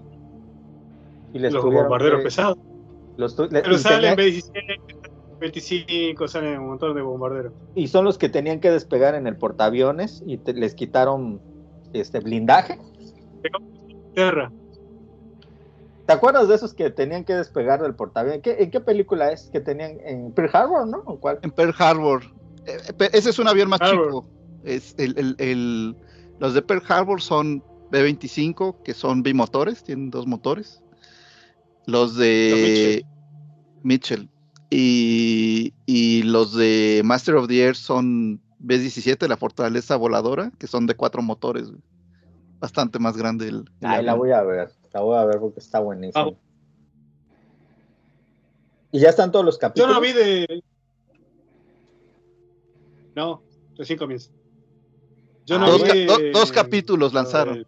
Voy a esperar a que salgan. Pero te voy a decir algo. HBO la está cagando. Pudo haber producido esto. En lugar de eso se puso a producir la porquería de True Detective temporada 4 que no tiene... Es infantil la, la chingada trama. Yo ahorita ya lo puedo decir. Ya vi tres capítulos. Ya no se va a salvar esto. Son seis capítulos. Está a la mitad la serie. Y no hay manera de que este barco llegue a flote. Este barco ya bueno, a mi parecer no me gustó, no me gusta la serie, ya, ya no la voy a seguir viendo, no voy a ver los tres capítulos que quedan porque para mí eh, está mal escrito, cabrón. Podrá ser mexicana la que escribe, será mi compatriota y lo que sea, pero híjole, no me gusta. A mí no me gusta cómo escribe Isa López, escribe el horror, no me gusta cómo lo escribe, el noir no me gusta cómo lo está escribiendo y lo único que salva la serie es Judy Foster pero la pobre lo hace con lo poco que tiene de guion, porque es un guion infantil, es un, es, la, lo comparan con The Teen y con obras maestras, pero pues es un absurdo, no me importa lo que le pasó a, esas personas, no me está importando nada de lo que está sucediendo, eh, es una tristeza porque yo esperaba mucho de Isa López, y la verdad es que todo es artificial, el guion se siente artificial y todo se siente escrito como, como con ganas de que tenga un efecto. Es efectista, es la palabra. Te explico, está haciendo todo efectista. Y pues la neta se me hace absurdo la, trama de esto. Este, luego lo quieren este, unir con la primera temporada, que resulta que el muerto que se aparece es el papá del detective de, de la primera temporada, pero cuando se aparece el papá, aparte se pone a bailar así, se pone a hacer sus danzas puta mágicas. Y eso le encanta a Frank ¿eh? porque Frank dice que es una de las mejores series que se han hecho. Puta de la, de la, historia. Pero digo oh, cómo no le va a gustar si le gusta este True este no este Breaking Breaking Bad cabrón que es otra Breaking serie efect, efectista. Entonces hombre pudiendo haber producido Master of the Air, dijeron, no, mejor vamos a producir True Detective con Isa López. Híjole, chao. Que... Porque dices tú, güey, si ya tienes las dos primeras, es un sello de calidad. Yo me acordaba que Spielberg, Tom Hanks y HBO era sello de calidad con Band Brothers, con el Pacífico. No puedes dejar de ir, esa, ir a esa franquicia. No puedes dejar, porque es como que si ya tienes la trilogía, se está yendo esa parte de la trilogía a otra plataforma, cabrón. Yo no lo hubiera permitido como directivo de HBO todo mi dinero a que se quede la franquicia aquí. Pero, pero prefirieron hacer lo que le gusta a Frank. O sea, lo que le fascina. el tercer capítulo, este, pero, pero tampoco digo que sea muy bueno. O sea, sí, veo que como que le están metiendo mucho detalle y, e interés, pero no sé si sea suficiente como para que sea bueno. A mí me dijiste que sí te gustó y que te gustó mucho. No es cierto, o sea, te critiqué lo paranormal desde el principio. O sea, que, que no le veía mucho sentido. Pero sí o no sale, sale, sale el fantasma bailando. En la nieve. ¿Sí o no, Frank? Sí, sí. Dices tú, güey, ¿por qué haces un fantasma? ¿Por qué se pone a bailar así? Así en la nieve. Nada más para que se vea, wow, chido, wow. Ay, miren, está bailando el fantasma. Ay. Ay, güey, ¿por qué? ¿Por qué lo hace? En, en internet, eh, en internet no, perdón. En YouTube, algunos de los, que no son muchos, pero algunos de los que sigo, güey, puta, güey, dicen que, que con esta revivió la franquicia, que es como la primera temporada, que está bien chingón porque meten este tema, que yo creo que, un poquito malentendido, este tema paranormal, como el, el hombre de amarillo, el rey de amarillo de la primera temporada, y este, estos temas paranormales como el Rey de Amarillo que los están retomando aquí, que, y, güey, yo no la he visto, güey, no tengo interés de verla, güey, yo nomás vi la primera temporada y un cachito de la segunda, güey. La primera temporada me pareció magnífica, güey. Pero sí, o sea, dicen prácticamente lo contrario a ti. Te tengo más confianza a ti, lógicamente, güey, porque eres más crítico, güey. A veces mamón, güey, pero eres más crítico, güey. No, pero es que estoy exagerando. Es que voy a ser objetivo. La, a lo que yo recuerdo, la primera temporada no tiene toques paranormales. Te lo dan a entender, pero realmente no está pasando nada paranormal, güey. Ándale, ajá, y no es así. Ajá, y están comparando esta temporada con la primera porque dicen que están retomando estos, estos asuntos paranormales, güey. Y no es uno el que lo dice, son como dos o tres, güey, que dicen eso, güey, y sí me quedé, pues qué pedo, güey, porque yo lo que recuerdo es que no era paranormal la primera temporada, güey. Y tú has dicho constantemente de que aquí sí el asunto es paranormal, y ya con esto del fantasma, güey, pues ya no hay fantasma, güey. Tú dime si esto no es paranormal. Un cabrón está en coma. Ajá. Y de repente hay una, eh, y está en un hospital, y una policía llega porque lo está cuidando, y de repente hay una bronca en el, en, ¿cómo se llama? En la parte delantera del hospital, en la recepción del hospital hay una bronca y todos, todos los policías salen y solo se queda la policía, una policía que es la protagonista a cuidarlo. Y de repente está el que está en coma y se levanta con los ojos en blanco y le dice, hija mía, ¿cómo estás? Te extraño mucho. Pronto nos reuniremos. Pum, y se vuelve a ti, dices tú, güey, ¿cómo explicas eso? Esto, esto ya es magia. Entonces ya estamos en, el pensamiento mágico. No, ya no, esto ya no es True Detective. Esto ya es, este, pero te voy a decir algo, si vas a hacer horror, hazlo bien. No lo hagas chafa, con elementos baratos, con recursos simples de, de guion. Porque hasta incluso eh, los el caso Warren está mejor escrito que esto. O sea, si quiero ver una, algo de terror, hay cosas mucho mejor escritas que esta serie. Como, como serie de, detectives fracasa, a mi parecer, porque no, es, no me interesa. La única que se salva es Judy Foster en su actuación, pero porque es una gran actriz. Y si, le, y si agarra a Uriel y escribe un guion, te lo va a actuar bien. Y se va a ganar un Oscar con el guion de Uriel, porque es una chingona. Pero pues. los demás no tiene razón de ser, no tiene sentido nada de lo que está sucediendo, que si el agua está envenenada, que si todo lo están imaginando. Digo, pues yo no sé, cabrón, porque si me salen con ese recurso de que pues porque todos están bebiendo agua, agua radiactiva, puta, pues no sé, cabrón. No sé si eso pueda solucionar todo.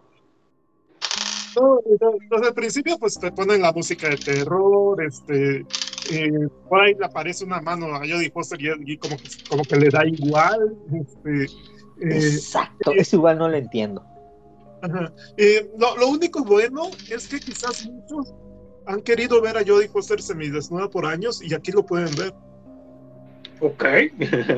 Sí, ya la vimos en pelotas, en películas, güey, en la de donde sale como de, como que tiene un retraso, la violan, sale desnuda. Bueno, ¿Quién, güey? ¿Quién? ¿Quién, güey? ¿Quién? ¿Cuál actriz, güey? ¿Cuál actriz y cuál serie, güey? Hay una película de Judy Foster en donde tiene Annie, Annie, ah, ¿no? no, sé cómo tiene como un retraso y la violan. O creo la desnuda, no sé, pero sale desnuda totalmente en esa. Y tristemente ni la nominaron por esa actuación. Pero es una película como de los noventas, esa de, de, de Judy Foster. En él, la neta, no sé cómo se llama. En esa sale desnuda. No, no, me acuerdo.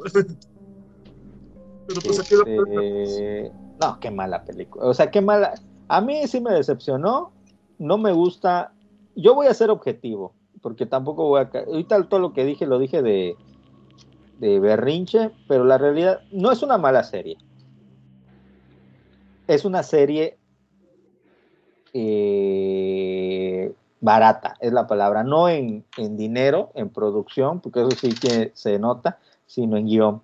O sea, es una serie este, fácil, es la palabra, es facilona, que está disfrazada de compleja. Es muy, muy, muy...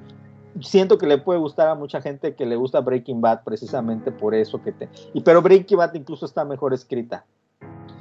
Que tiene muchos... Es muy efectista, como que muchas cosas que te ponen es para causarte un efecto más que porque realmente en el guion tengan una lógica.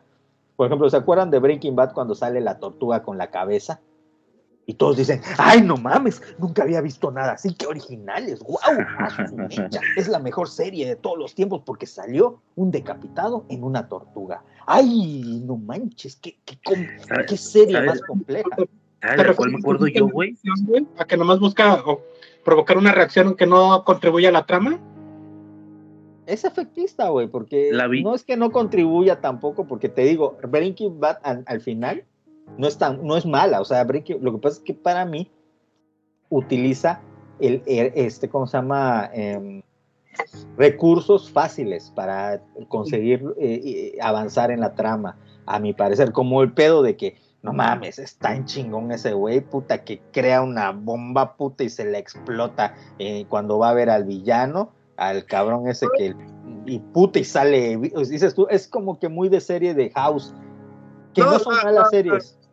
Lo, lo final de, de, la ametralladora en el carro, también, este, pues, nada que ver con el, no mucho que ver con el personaje cuando era más químico, pues. Aún así, digo yo, le respeto a Breaking Bad, no es para mí, no me gusta, no es, la serie, no es el tipo de serie que me gusta, pero creo que a pesar de todas esas cosas que a mí no me gustan, es una buena serie. Solo que a mí no me gusta. Bueno, lo mismo pasa con esta serie de Isa López, porque True Detective, y luego me dice este de Frank, es que seguro no te gusta o no les gusta porque ustedes están este, esperando que sea lo mismo que la primera temporada. No, yo no estoy esperando que sea lo mismo que la primera temporada, pero sí espero que si dice True Detective el título, al menos sea de detectives en un ambiente medianamente realista de investigación. No espero que los pinches detectives se les aparezcan fantasmas y luego hagan como que no los vieron, porque eso le es exactamente eso dijo Frank. A Judy Foster ya se le apareció un fantasma y hace como que no pasó nada. A la morena en cada capítulo se le aparece un muerto y hace como que no pasó nada. Entonces, ¿lo están imaginando? ¿No lo están imaginando? ¿Por qué todos? ¿Por qué si son detectives y están trabajando en un caso, no le dice la otra, oye, güey, no mames, vi un fantasma? Y la otra le dice, oye, yo igual. No, cada una ve fantasmas, pero ninguna le dice a la otra. Ah, es que, que dirá el, el que escribe el guion, es que obviamente les da vergüenza porque qué va a pensar la otra. Y, ok, bueno, justifícalo. No tiene un puta razón de ser nada. Salen osos zombies, salen muertos que bailan en la nieve, puta, salen este, lenguas cortadas, salen puta cabrones que están muertos de frío y luego reviven. Puta, es una... Para mí no tiene sentido esa serie. Honestamente, yo ya no la voy a seguir viendo, no me interesa lo que está sucediendo y que Frank la siga viendo y me la cuente. No, pero sí, yo también espero algo más, de, o esperaba algo más detectivesco que algo paranormal injustificado. Es que no tiene ni puto sentido nada, güey. Ve, agarran y encuentran un grupo de hombres congelados en Alaska. Y llega el jefe, el jefe de poli, el jefe, el como comisionado, y le dice a la, a la sheriff del, del lugar o no sé qué, nos vamos a llevar a todos estos muertos a Anchorage, porque ahí tenemos un equipo de criminología que lo puede investigar bien. Y ella por sus huevos dice, no, es mi caso. Así como si fuera Bruce Willis y así en, no, es mi caso, no lo voy a dejar, es mi caso. ¿Por qué? O sea, ah, ok, justifícame por qué toma decisión ese personaje. ¿Por qué? ¿Por qué si estamos en True Detective y en un, en un caso realista de detectives, si llega tu jefe y te dice, güey, aquí no tienes la capacidad ni el peritaje para poder hacer una autopsia correcta a estos muertos y nos los vamos a llevar, ¿en qué, en qué caso realista o medianamente realista el pinche jefe de policía va a decir, no, es mi caso, yo me lo quedo, aunque no, no tenía ni dónde guardar los pinches muertos, cabrón, los ponen en una... O sea, dices tú, o sea, todo es absurdo, no tiene lógica, es efectista, parece que lo escribió, lo escribieron para como una película de Bruce Willis de los 90, que hasta esas tienen más lógica, cabrón. A mí, a mí sí me decepciona, güey, porque yo me espero más de True Detective. Es una vergüenza que lleve el título True Detective esa serie, la verdad.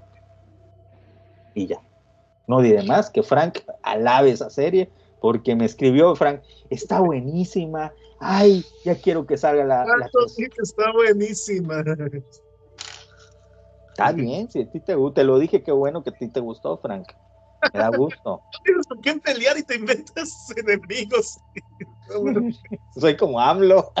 Me invento enemigos man, que no existen. Bueno, ya, me callo. Ay, ay, ay. Nada más no filtres datos y luego digas que te hackearon, cabrón. Me hackearon. No era mi, pi- no era mi pito ese que envié.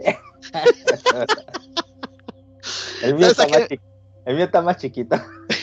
Ahorita que, ahorita que comentaban eso, más bien de lo que me estaba acordando de la.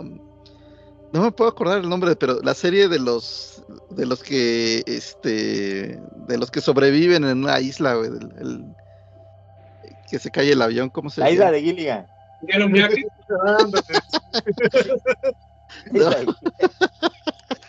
Bueno, también.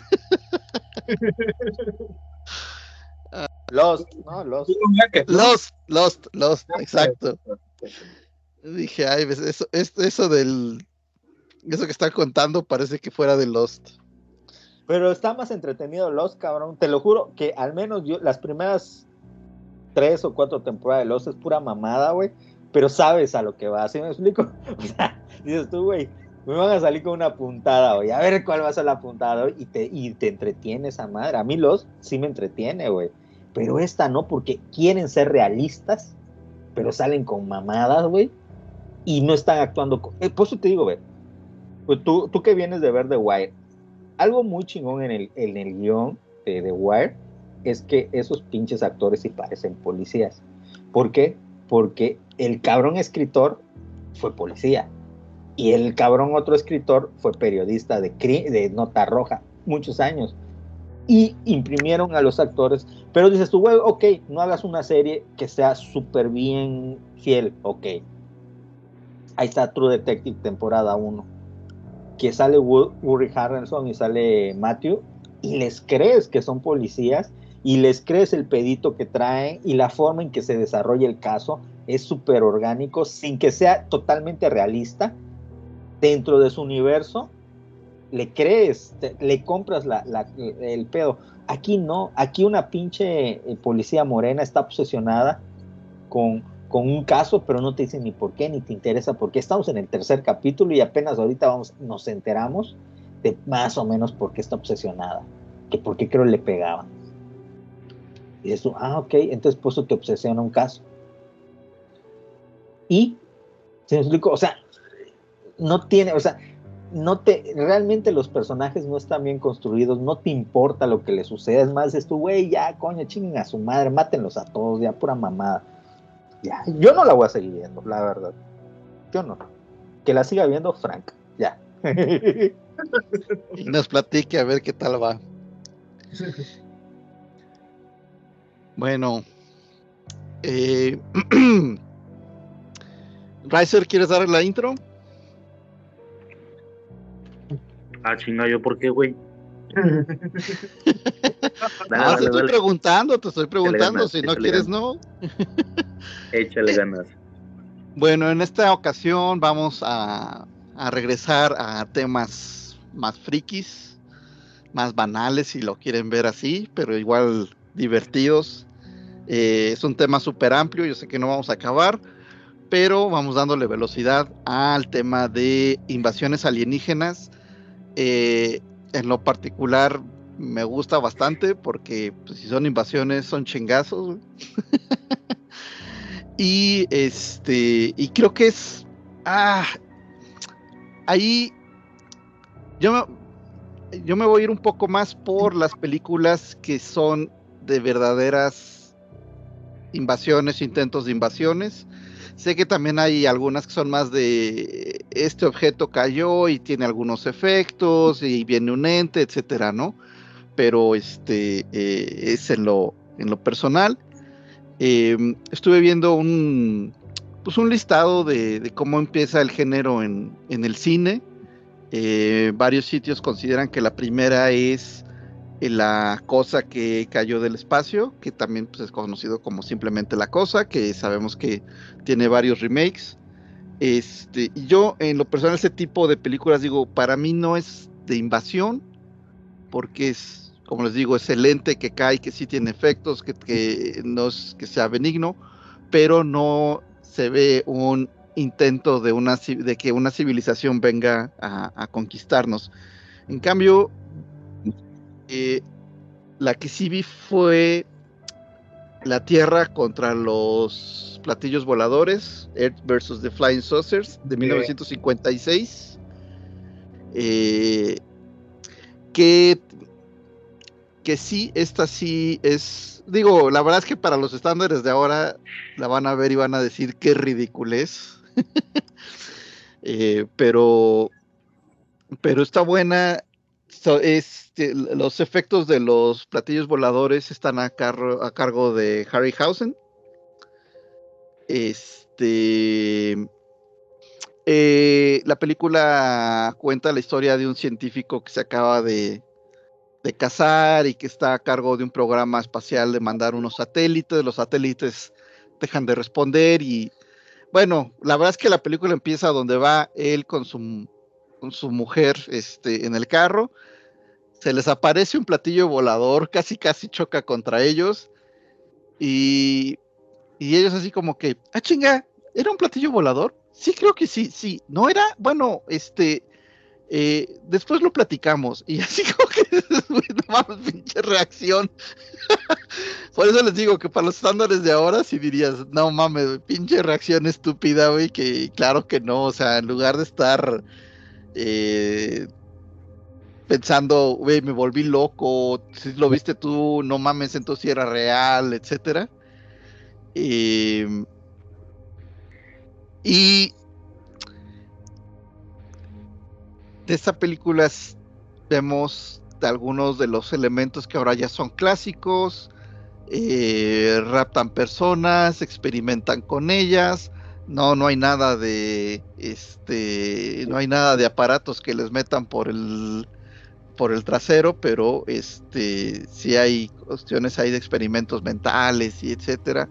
sí vemos que son crueles, que tienen tecnología que nos supera por mucho, pero gracias a los esfuerzos de este científico logran hacer un arma que puede derribar a los platillos voladores, que ahí sí tengo que decirlos que se la se pasaron con la chafez en la que hicieron estas cosas, porque es como una parabólica con un cilindro, está bien, pero un cilindro y adentro de ese cilindro hay otro cilindro, ok, pero están chuecos los, o sea, dices, "Güey, de verdad no tuvieron ni siquiera el cuidado de, de que se vean como que está bien construido esto, o sea, sale demasiadas veces en primer plano el arma, güey. Eh, era nada más soldar dos pinches cilindros de metal, este, hacerlos bien, güey, pero bueno, este, y sí contrasta mucho con el tema de que los platillos voladores para la época con esos efectos de stop motion de Harryhausen se ven bastante bien. Eh, leí por ahí que de las innovaciones que mete, este, eh, que empezó a meter en esta película Harryhausen es que, que muchas veces antes se, usaba un, un proyector,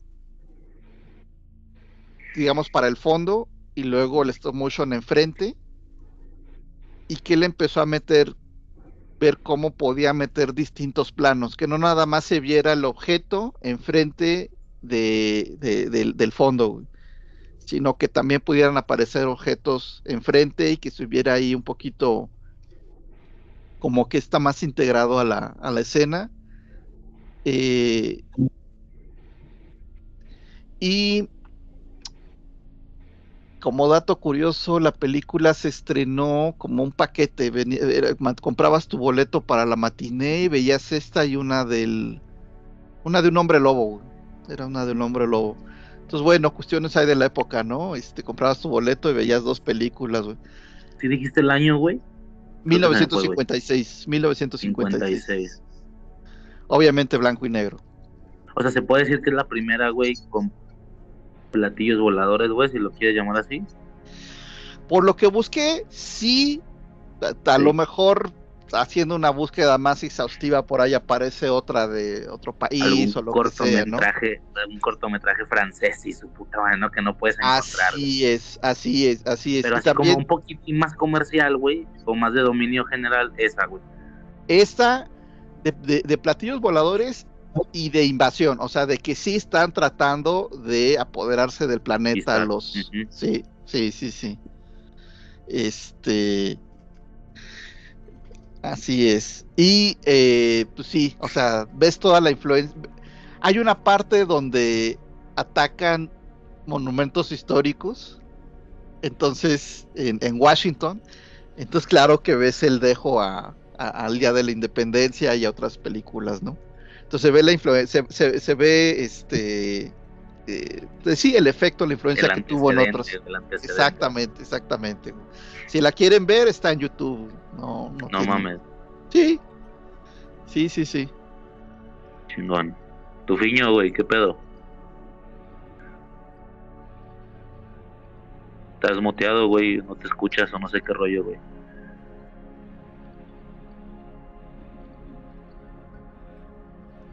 Sigues muteado, güey, no te escuchas. Ey, arre, lo que lo arreglas. Oye, güey, yo rápido, güey. Este, cuando surge, digo, lo cuento de mi experiencia, güey, porque de lo contrario yo estaría completamente verde en este tema si no fuera por otra razón. Cuando surge el mame este, güey, de los vatos que hablaron, eh, que dieron su conferencia y no sé qué es madre, güey, y, y revelaron un chingo de datos. De hecho, tratamos un poco el tema aquí, güey. Eh, yo hice el podcast con Frank, güey, y cuando eso sucede, yo había, y, y- y le puse preguntar a Frank, o se puede escuchar en el audio, ahí en Infancia Eterna, yo había visto de que dos películas, güey, en toda mi puta vida, güey, porque me habían tocado a huevo, güey. Eh, creo que era Guerra de los Mundos y. Y Señales, creo que era Señales, un pedo así, güey. Y Arrival eran como tres, cuatro, güey. ¿Cómo, güey? Sí, señal, bueno, señales lo mencionaste. Y no más, güey. Ajá. Eh, y este pedo me hypeó mucho, güey. Entonces yo en ese momento me puse en una eh, seguidilla, güey, de películas, güey. Me habré visto unas 35 más o menos, güey. De hecho, lo podcasté y todo el pedo, güey. Son como tres audios, güey. Y ya, pues ya, ya vi unas cuantas más. En su momento traté de irme por lo más comercial. O sea, lo que te sale si tú buscas una lista, pam, lo que te sale. Y curiosamente no salen cosas viejas, son como cosas relativamente más modernas, güey. Pues porque entienden que es lo que, o sea, si tú le pones a, a, a una persona en una lista de 10 películas, justamente una película cincuentera en blanco y negro, stop motion, bueno, que tiene elementos stop motion, pues, pues no, güey. No entienden, ¿no? Que, que, el, que el público es, pues es más, más, más plástico, más, no, güey, dame una que sí tenga efectos chidos, que, que sea reciente y tal, ¿no? Pues bueno, había como muchas básicas y tal, y fue en aquella ocasión donde me aventé un, me aventé un mega maratón, güey, estuve viendo esas madres como mes y medio, güey, un pedo así, casi una diaria, güey. Eh, y, y, y, ya, como, como rápido, güey, como añadido, güey, se me hace muy curioso lo que dice Arviso porque fue el mismo mood en el que yo me puse en aquella ocasión. Claro, güey, películas de alienígenas hay un chingo, ¿no? Hasta puedes hacer ahí medio trampitas de que me salían en los tops de que, no, pues tal película de Dragon Ball. Ah, su puta madre, ¿por qué, güey? Pues porque Goku es un alienígena. Ah, sí, pero no mames, no me refiero a eso, güey.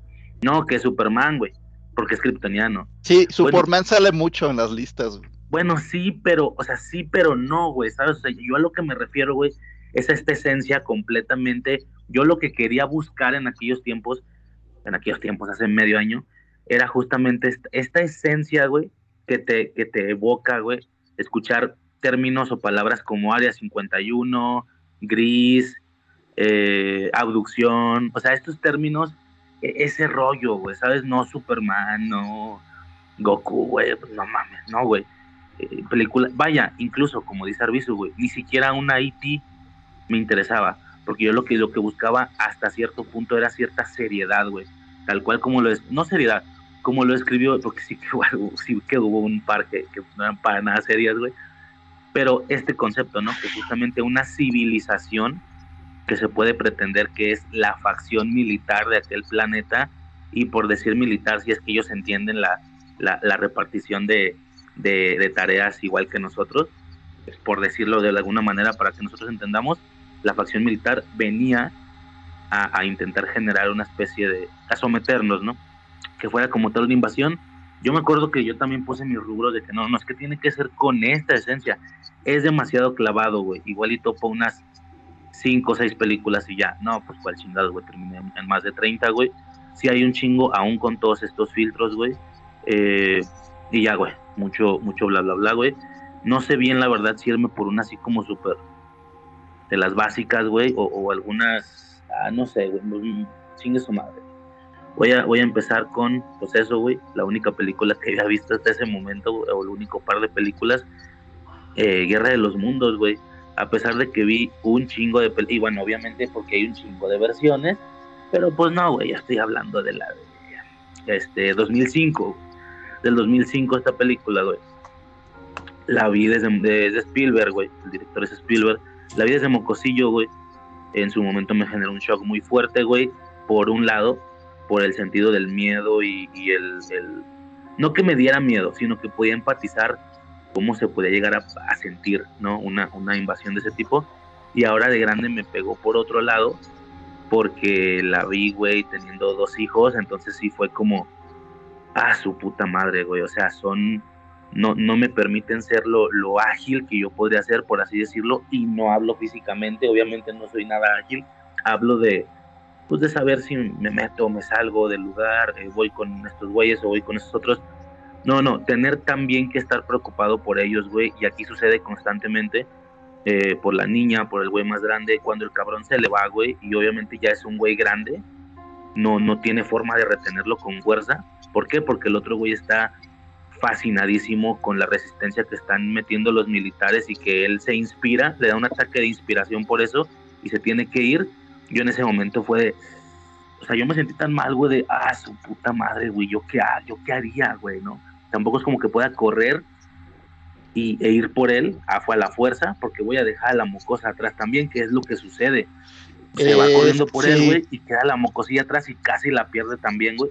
Entonces toda la parte de los mocosos, yo, güey, la sufrí, cabrón, como no tienes Es- una idea, güey. esa escena es muy buena precisamente por eso, porque digo, no es, no es como que la super revelación, ¿no? Pero sí, sí te transmite muy bien que tengo que dejarlo ir porque él tiene más medios para defenderse, digamos, él ya está más grandecito y, y a la otra no, a la otra la tengo que seguir cuidando. Entonces, en ese momento de decisión, pues es muy difícil, pero, o sea, es muy difícil y es muy fácil a la vez, güey. Muy difícil porque dices, güey, ¿cómo, ¿cómo decides entre los hijos? Pero a la vez dices, pues la decisión es obvia, güey. La decisión es obvia, Sí. este cabrón ya, to- ya está grande, ya tomó su decisión. Ni modo, o sea, me enfoco Eso, a, la, a la pequeña. Eso era justo el problema, güey. La decisión es obvia, pero que el, el que sea obvia no la hace sencilla, güey. Absolutamente Exacto. nada, güey. Entonces, no, güey, a mí me, me choqueó un chingo toda esa parte más, más familiar, güey. Eh, sobre todo porque, pues, es eh, lo que están viviendo es una situación completamente eh, ocasional y primeriza, porque realmente era el padre desobligado que no, que les valía verga, güey, que no los, no los, como que no los re- recurría mucho y justo cuando le toca pasar unos días con ellos, tómala, güey. Entonces no conoce mucho de ellos, no. Y la vieja que sí los quiere, que sí los. No que este güey no los quiera, pero la, la vieja que sí ha vivido toda su vida con. que es la mamá, pues la, aunque no la muestran mucho o casi nada a, a cuadro, pues ya me puedo imaginar, güey, de que hijo de su puta madre, güey, mis morros están con este pendejo que vale verga, güey. La preocupación. No, güey, yo empaticé mucho toda esa parte más de pinche viejillo este, familiar de hueva, güey.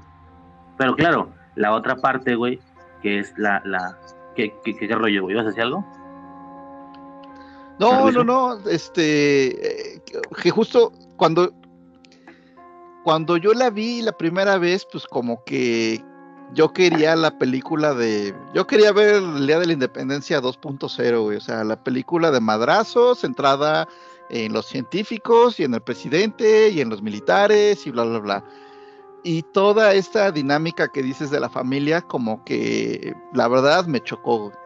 Y yo creo que a mucha gente le pasó lo mismo, o sea, digo, también tienes que, este, digo, ya, ya, ya, ya después volverla a ver, dices, no, es que tiene elementos bien chidos y qué chido que se atrevieron a, a, filmarla desde el punto de vista de una familia X, este, donde Tom Cruise no es el, el superhéroe, y, eh, y con estos elementos de fricción que dices, o sea, precisamente que ha sido el padre desobligado y en ese momento le toca este, hacerse cargo de ellos, ¿no?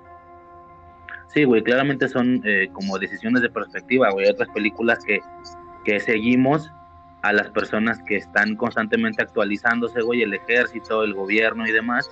Y en esta, como sigues la perspectiva que realmente tomaríamos nosotros si algo así llegara a suceder, güey. O sea, nosotros ni nos enteramos si el ejército está avanzando o no, si, si están eh, resolviendo algo, si ya supieron o se enteraron de algo, si ya mínimo saben de dónde vienen o qué quieren estrictamente, porque también creo que el tema se tocó mucho la anterior vez que tocamos el tema de que pues la, la lógica es extrapolar hacia otra civilización lo mismo que queremos y hacemos nosotros, ¿no? Ah, pues amor, guerra, amistad. Sí, güey, pero es que es otra raza, güey. A lo mejor el entendimiento de la misma existencia es diferente para ellos. No sabemos si lo que ellos tienen como concepto de, no sabemos si el concepto de la guerra es lo que ellos tienen en la cabeza o están haciendo otra cosa, tal vez creen que nos ayudan, qué chingados sé yo, güey. Es, también un tema como mucho más ahí, este, más fumadillo, pero, pero eh, eh, empaticé mucho con esa parte, güey. O con, o- no, no empaticé. Recuerdo haber pensado mucho en, en esa, en ese intento, güey, de no ser tan cerrado con mi, con mi raza y decir, bueno, es que esta otra raza a lo mejor no piensa igual o etcétera, ¿no? Entonces, eh, no sé, güey, es muy impactante, güey. Ya directamente por la parte a lo mejor más friki, güey, pues obviamente los, los trípodes son un elemento que, que se quedó, güey, en la cultura popular, güey. ¿Qué rollo, güey? ¿Ya pudiste hablar? ¿Ya me escuchan? Sí, güey, preséntate. Ah, sí, estaba escuchando ahorita. Estaban hablando de la guerra de los mundos, ¿verdad? Sí, güey, preséntate primero, güey. Sí, Porque los no- vayan a saber quién.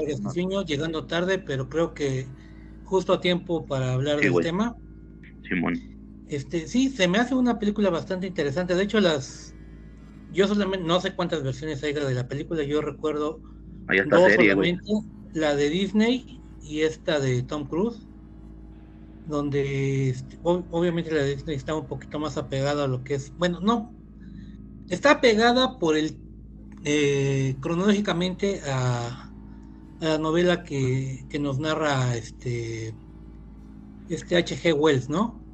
Y esta nueva versión de Spielberg con Tom Cruise la llevan a, a lo que son tiempos modernos. Se me hace interesante este, las dos. Eh, la de Disney la recuerdo este, eh, que la vi de niño, seguramente está en, este, en Disney Plus. Eh, esta de la guerra de los, este, de los mundos, las nuevas, no sé dónde esté. Pero sí está, están bastante buenas, están interesantes las, las dos, este, las dos versiones. Ahorita que estabas diciendo, que estabas hablando sobre, sobre cómo se pueden malinterpretar las intenciones de los seres que llegan, recordé otras dos películas que eh, solamente las voy a nombrar ahorita, ya después yo creo que se hablará más, este, No, no, no, espérate, que te. Ah, la bestia, ¿cómo te gusta quemar cartuchos, cabrón? no, no, pues nada más las voy a mencionar, güey, ya si alguien quiere abarcarlas más, más, ¿no? Y es nada más para, para este punto, que están hablando de, este, yo no sé qué, qué intenciones traen los extraterrestres, una de, una, este, eh, bastante buena, que de hecho yo creo que es de mis favoritas sobre invasión extraterrestre, que es, este, eh, Marcianos al ataque, creo que le pusieron acá, de Tim Sí, Burton. no, güey. Lo de la es paloma, el pedo de la paloma, ¿no? Que dicen, no, es que en su planeta eso es una señal de guerra y quién sabe qué, ¿no? Y otra es esta, co... ¿cómo se llama? Donde sale esta, la que hizo el papel de Luisa Lane, que llegan La estos que están pasando, este, ¿cómo? Arrival. Ándale, donde están llegando y precisamente tienen que entender este ¿Cómo le gusta quemar cartuchos a este cabrón? primero los mensajes, ¿no? Güey, Y, y cuando sea tu turno, güey, va a decir, ay, no, no se. Le- ¿Cómo le gusta quemar cartuchos a este cabrón, de verdad? Bueno, no, pues es que yo no sé si ya están hablando, como estaban diciendo generalidades, yo pensé que estaban hablando de generalidades. Pero bueno. Ya nada más eso, güey. Lo que comentaba, lo del trípode, todo ese pedo, güey. El final, güey. La manera en la que se resuelve el conflicto. Óyeme, ¿Cómo, le- Riser, cómo les parece, güey? A ver, güey. ¿tú sabías, tú sabías que a Frank le dicen, ahí en las enfermeras lo conocen como el trípode. Ahí nada más te dejo Ah, ese su dato. puta madre, güey. ¿A poco sí, mi Frank? No le creas nada, JM. Ay, Ah, parece que tiene tres piernas ese cabrón. Oye, por las tres piernas y por la sí, se trompeta. le dicen el gigante trompeta, ¿verdad? chiapaneco y no porque esté muy alto. No, pues nada, güey. Hasta ahí nada más, güey. La guerra de los mundos, güey. Como ya, ah, les iba a preguntar, güey, ya rápido, para pasar a la siguiente. El final, güey. La manera en la que se, se resuelve el conflicto. ¿Cómo se les hizo, güey? ¿Cómo se les hace? A, a mí, güey, a lo mejor estoy tonto, güey. A mí me, me gustó, güey. Fue como, ok, pero podría tener sentido dentro de esta misma lógica. Digo, ahorita hablábamos como de, de mentalidades, de que si, porque ahorita decía Tufiño, no sabemos qué intenciones tienen. Vaya, ni siquiera sabemos si ellos entienden el concepto de intenciones o ellos manejan otro tipo de situaciones que no, que no entendemos nosotros. Este, pero sí, que era el tema de qué, que, es, que, que nuestro aire era tóxico para ellos y no sé qué pedo, güey. No, eh, sí, algo así, gérmenes, gérmenes que a, a los que nosotros ya nos, ya nos este, Bueno, adaptamos. Desde mi Ajá. perspectiva, es un final muy bien escrito porque precisamente respeta el final original de H.G. Wells, que es tal cual. Creo que Spielberg respeta. Es un final clásico, pero al mismo tiempo creo que está muy bien escrito porque de hecho está basado en situaciones que ya han sucedido en la historia. Eh, una de las razones por las cuales eh, cae eh, muchos eh, ganan los españoles, o si se puede decir que ganan, o logran una conquista eh, tan rápida de América, es precisamente porque traían enfermedades que los nativos no estaban preparados ¿no? Para, para ese tipo de enfermedades porque no habían desarrollado este, inmunidad. Cuerpo, sí, sí. Ese anticuerpos, pues más o menos viene de ahí. Otra, este, y a su vez influye en otras historias, ¿no? Por ejemplo, la de, ya que estamos quemando cartuchos, la de, de Night Shyamalan, la de señales, pues Ah, prácticamente se Ahora sí, ¿verdad, cabrón? Como no soy yo, tú sí quemas. Ah, yo sí quemo, pero digo cosas, no simplemente las nombro, así como tú de que, ah, esta, este, y, y haces tu lista y no dices nada, güey, yo sí estoy diciendo el porqué. Se fusila prácticamente el final de, de H.G. Wells, nada más que es el agua. Pero si te pones a pensar es la misma resolución y funciona también, entonces es un final clásico, podríamos decir, que es un Deus Ex Máquina bien aplicado. Yo sí creo que es un Deus Ex Máquina bien aplicado, porque hay veces en el que se puede aplicar bien un Deus Ex, porque es un elemento fuera de la historia, de lo que te han construido narrativamente, que de repente cambia el, el porqué, pero en este sale de caso- los huevos. pero funciona. Yo creo que funciona porque tiene una base real de la conquista en la que podría pasar en- y podría pasar al revés también, en que ellos pudieran traer una enfermedad que, que, que de- elimine a la raza humana como sucedió con, con los europeos y etcétera, etcétera. Y no solo pasó en México, en, en América, sino también eh, las colonias y en otros este, momentos sucedió, incluso con los romanos, que te enfrentabas a enfermedades que no, que no conocías o esparcían enfermedades que, que no eran conocidas en, en- cierto territorio. Tiene mucha lógica que podría suceder. A mí se me hace un buen final.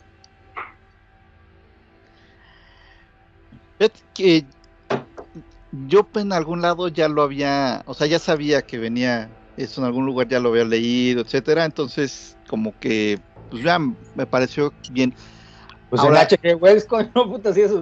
Sí, pero pero no he leído, pero no he 110. leído el, el sí, o sea, seguramente fue algún resumen o algún artículo que hablaba sobre sobre H.G. Wells, mediático, pero no he leído la, novela. sí.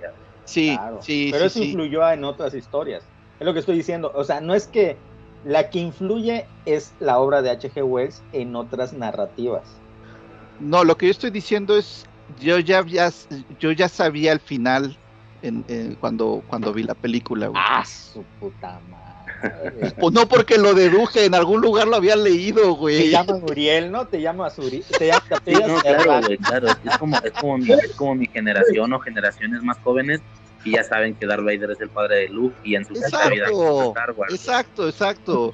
Cuando- Pero- no como tú que desconectas el cerebro cuando ves las películas, güey. Sí, O sea, como que Este- tú, sin saber historias previas o haber visto historias este, basadas en H.G. Wells, tú cuando viste la película, tú ya sentiste hacia dónde iba, ¿no? La No. posibilidad. No, no, no. Yo estoy No seguro que estoy seguro que había leído algún relato corto donde, o sea, algún resumen o algo así que habían hecho sobre la novela. güey. Sí, es que es muy clásico. Es que Eso es muy clásico. Es, muy- es como la del Ruiseñor, ¿no? Y cosas así de, es Oscar Wilde, ¿no? Y cosas así. A veces uno hasta se olvida que ya ha visto esas historias y de repente cuando ves dice, güey, es que termina igual que una de Oscar Wilde o una de Edgar Allan Poe. Como es litura- literatura clásica, Sí, esos finales en específico no hay tantos. Y yo creo que el de H.G. Wells, no se me dirá Marco si haya un, un precedente de un final más que los Deus Ex Machina eh, griegos. Eh, no sé cuál otro otro precedente en que una... o a lo mejor alguien ya me lo había con- alguien que, la- que leyó el libro, que vio la película viejita, ya me lo había contado. Después vi la película la O a película lo mejor lo viejita. escuchaste en la radio. ¿Mandé? A lo mejor lo escuchaste en la radio.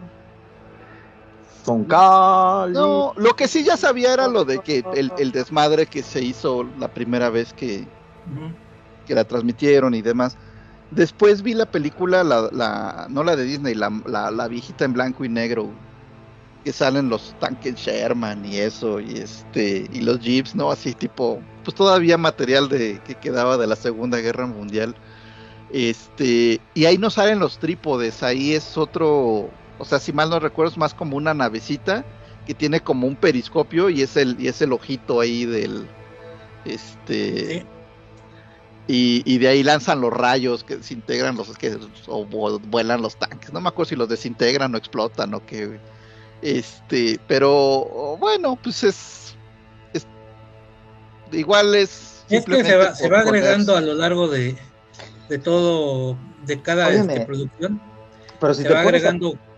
Óyeme, pero el día de la independencia, igual se fusila al final. Nada más Sí, que pues es un también virus es un informático, virus. ¿no? Ajá, Ah, sí, es un virus informático, informático. pero es un virus. Ay, es que ahí no hay Pero- nada nuevo sol. Lo que, lo que no me gusta de la de Spielberg, no me terminó de gustar, es ese concepto de que los trípodes ya estaban y cuando cae el rayo sale de la Tierra, algo así. Como, Si o no sea, me como... recuerdo, eso sí viene en la, no- en la novela. Ah, ok, Ujú. ok. ok. No me crean mucho, ¿eh? La ya tiene mucho tiempo que lo leí, pero casi estoy seguro que sí estaban acá.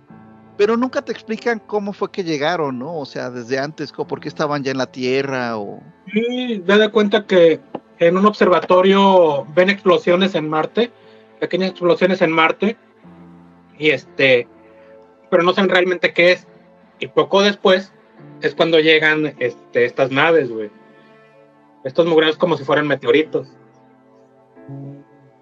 Mm, tengo que volverla a ver, pero bueno, muy buen, Sí, pero muy igual buen es que la ciencia, la ciencia ficción clásica es muy ingenua, cabrón, igual porque tú ponte a pensar que cuando escribieron eso era finales del siglo XIX, principios del siglo XX, y había mucho desconocimiento de cómo funcionaba el espacio. Entonces, ya en el contexto de, de que está escrita la historia original, sí le perdonas muchos eh, ingenu- ingenuidades que, que cometían eh, esos escritores, y al contrario, dices tú, ¿cómo era posible que haya podido sin tener tanta información, previsualizar tantas cosas que sí fueron. Obviamente Sí. en otras se equivocan, pero o, pues sí, o sea, es, un, es, Sí, es- aparte lo que tú dices es germen- de absurdo, los- ¿no? de los gérmenes era novedad para cuando lo escribió Wells, ¿eh? estaba haciendo, ahora sí que se estaban descubriendo este tipo de cosas.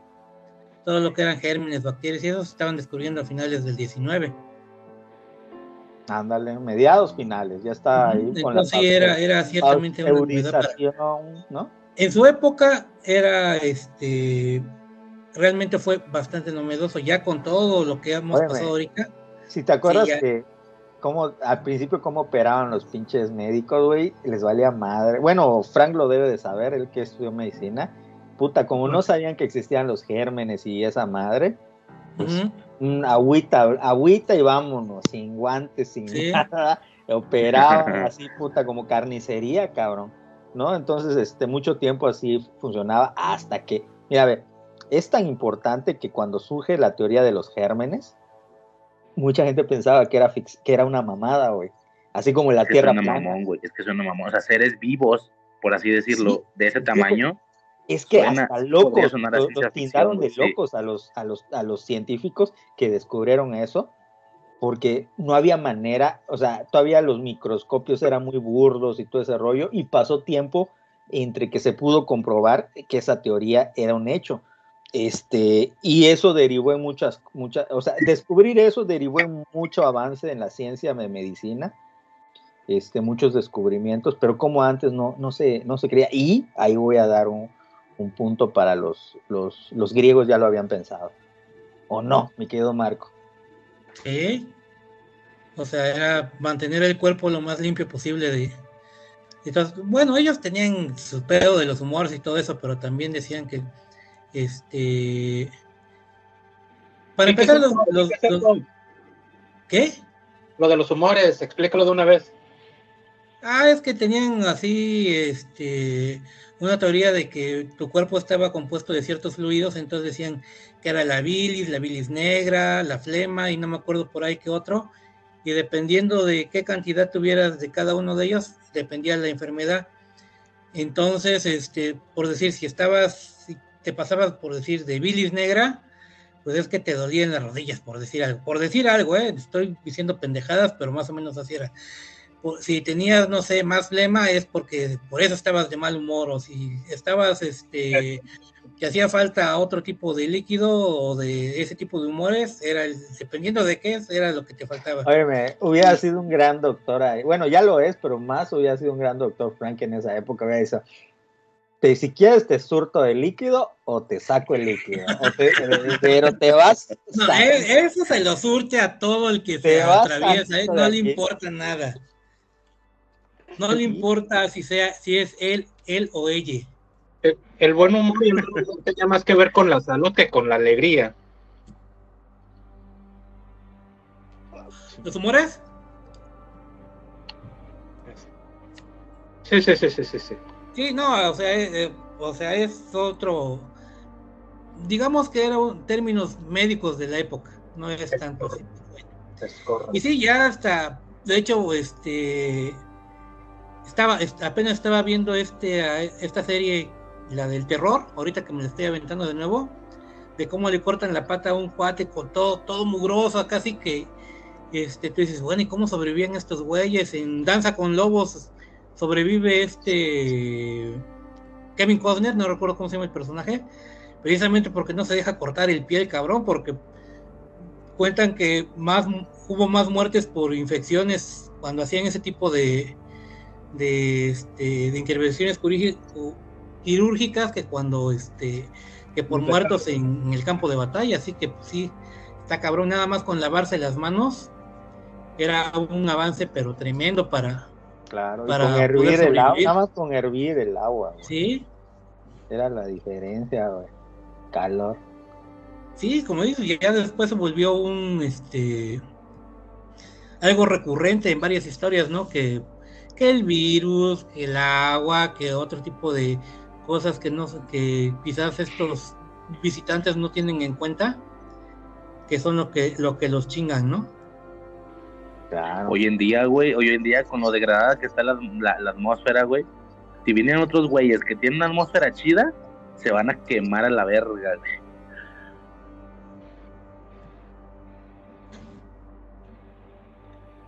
Aquí está toda madre la Hay atmósfera. güey. comentarios, hay, hay comentarios. El, el siempre fiel Tomás Mancio dice qué buena onda. ¿Qué onda? Buenas noches para todos. Cuando se Buenas noches, Tomás. Métete, a la llamada, güey. Saludos al buen ya no- Tomás. tener ninguna escucha. Métete a la llamada. Que por cierto, hablando de, de microorganismos y bacterias, pues se dice que, que muy probablemente, o sea, se supone que se esteriliza cada, cada artefacto que se manda a Marte, a la Luna, etcétera, pero pues no, es imposible esterilizarlo al 100%. Entonces, hay muchas probabilidades de que ya se esté desarrollando vida en Marte, por, pero por contaminación. Ándale. Vida terrestre. Pero pues nada, ahí está, güey. El que sigue. Eh, yo, este, Goku, este, Ah, Qué terco eres, güey. Qué terco, güey. no, imagínate, o sea, era un niño que- con colita, o sea, había, o sea, sí era raro que tuviera colita, pero pues había un montón de monstruos y de, y de cosas ahí, o sea, ¿quién se iba a imaginar que, no, pues es que vino del espacio y que, este, y que vino su hermano y, y que te vamos a conquistar al mundo, este, y tú estás aquí bloqueando, que no sé qué. Sí, yo estoy de acuerdo con Frank. Este, la, la saga de Dragon Ball Z sí es una, es una saga de invasión extraterrestre, eh, tal cual, ¿eh? Totalmente. Sí. En el Sí, que sí, se revela. Perdón, perdón, dale, güey, dale, dale. Se revela la naturaleza eh, de, de- de Goku, que no es una naturaleza mágica, sino extraterrestre. Goku eh, viene de un planeta llamado... eh, Namekusei. Ah, no es cierto. Bellita, Bellita, planeta ¿no? Bellita. El planeta Bellita, el Bellita. planeta Bellita, gobernado por, por el rey Bellite, no sé qué madre. Entonces, eh, a Goku lo mandan a la Tierra y tal cual como se copiaron en la caricatura esa de Invencible, lo mandan para conquistar la Tierra, porque era, o sea, cada que había un planeta, este habitado y con gente racional, mandaban a un Bellita para que pues este creciera y dominara la tierra y luego ya llegaban y decían, bueno, cabrón, ¿qué, qué has hecho? Ya dominaste esta madre. Pero resulta que Goku no viene programado con eso, no sé si en la calle, no me acuerdo qué le sucede, es bueno y Se Te pegan la cabeza. cabeza, güey. Te pegan ah, la ni se cabeza y- acordaba, ¿no? Ni se acordaba que tenía que conquistar esa madre y ya logran explicar que por qué se convertía en chango, que por qué este, tenía su colita, bla, bla, bla. Entonces, este, que luego se la cortan definitivamente, ¿no? A Goku. Sí, Ya de grande no trae cola el cabrón. Simón. Pero De no acuerdo si se creo, para- ¿no? Para, para no convertirse en el mono ese, pues, y, y tener un mejor entrenamiento. El caso es que, que Goku, este, cuando llegan los, los Saiyajin, sus hermanos y todo eso, para pedirle cuentas a su hermano sobre, sobre su planeta, sobre su planeta, sobre el planeta Tierra, o, o el planeta que parece la Tierra, pero quién sabe qué planeta es en donde vive Goku. Este, pues resulta que ese cabrón no ha conquistado ni puta madre, al contrario, es un héroe de la Tierra que nadie sabe que es un héroe. Y es que se desarrolla la invasión extraterrestre de los Bellitas. Primero por. De los Saiyajins. Entonces, No, Bellita sí, nomás, sí. Bellita nomás se llama el planeta porque así se llamaba su, su gobernador, güey. Que es el rey, que es el rey ah, de los Vegeta. Saiyajin, de los Pues la raza es Saiyajin, Simón. Bueno, de los. Sí, pero los que, los que iban a inva- invadir es este son los de Freezer, los Ajá. estos son como los achichincles de Sí, de porque ya habían, ya habían destruido el planeta de Goku, ¿no? Sí, sí. Mm, Sí, Ya. desde que. Como mercenarios, esos cabrones, ¿no? Los, los Bellitas, alias los Saiyajines, ya eran mercenarios. Y ya eh, se desarrolla una invasión extraterrestre en el planeta de donde vive Goku, que no sabemos si es la Tierra, pero se parece a la Tierra. Oye, güey, lo puedes decir de mame, güey, pero ya en el fandom, güey, sí hay como teorías de que no y tal, güey. Porque, por ejemplo, ya hay civilizaciones y tal. De hecho, hay tecnologías superiores a, a las nuestras porque los carros vuelan y tal. Pero al Ajá. mismo tiempo hay dinosaurios. Hay Entonces, es puercos como. humanoides, güey. Hay, hay perros Entonces, como, humanoides. güey, que se me hace que no es la Tierra esa madre. Pero Yo bueno, creo ajá. que no es la Tierra.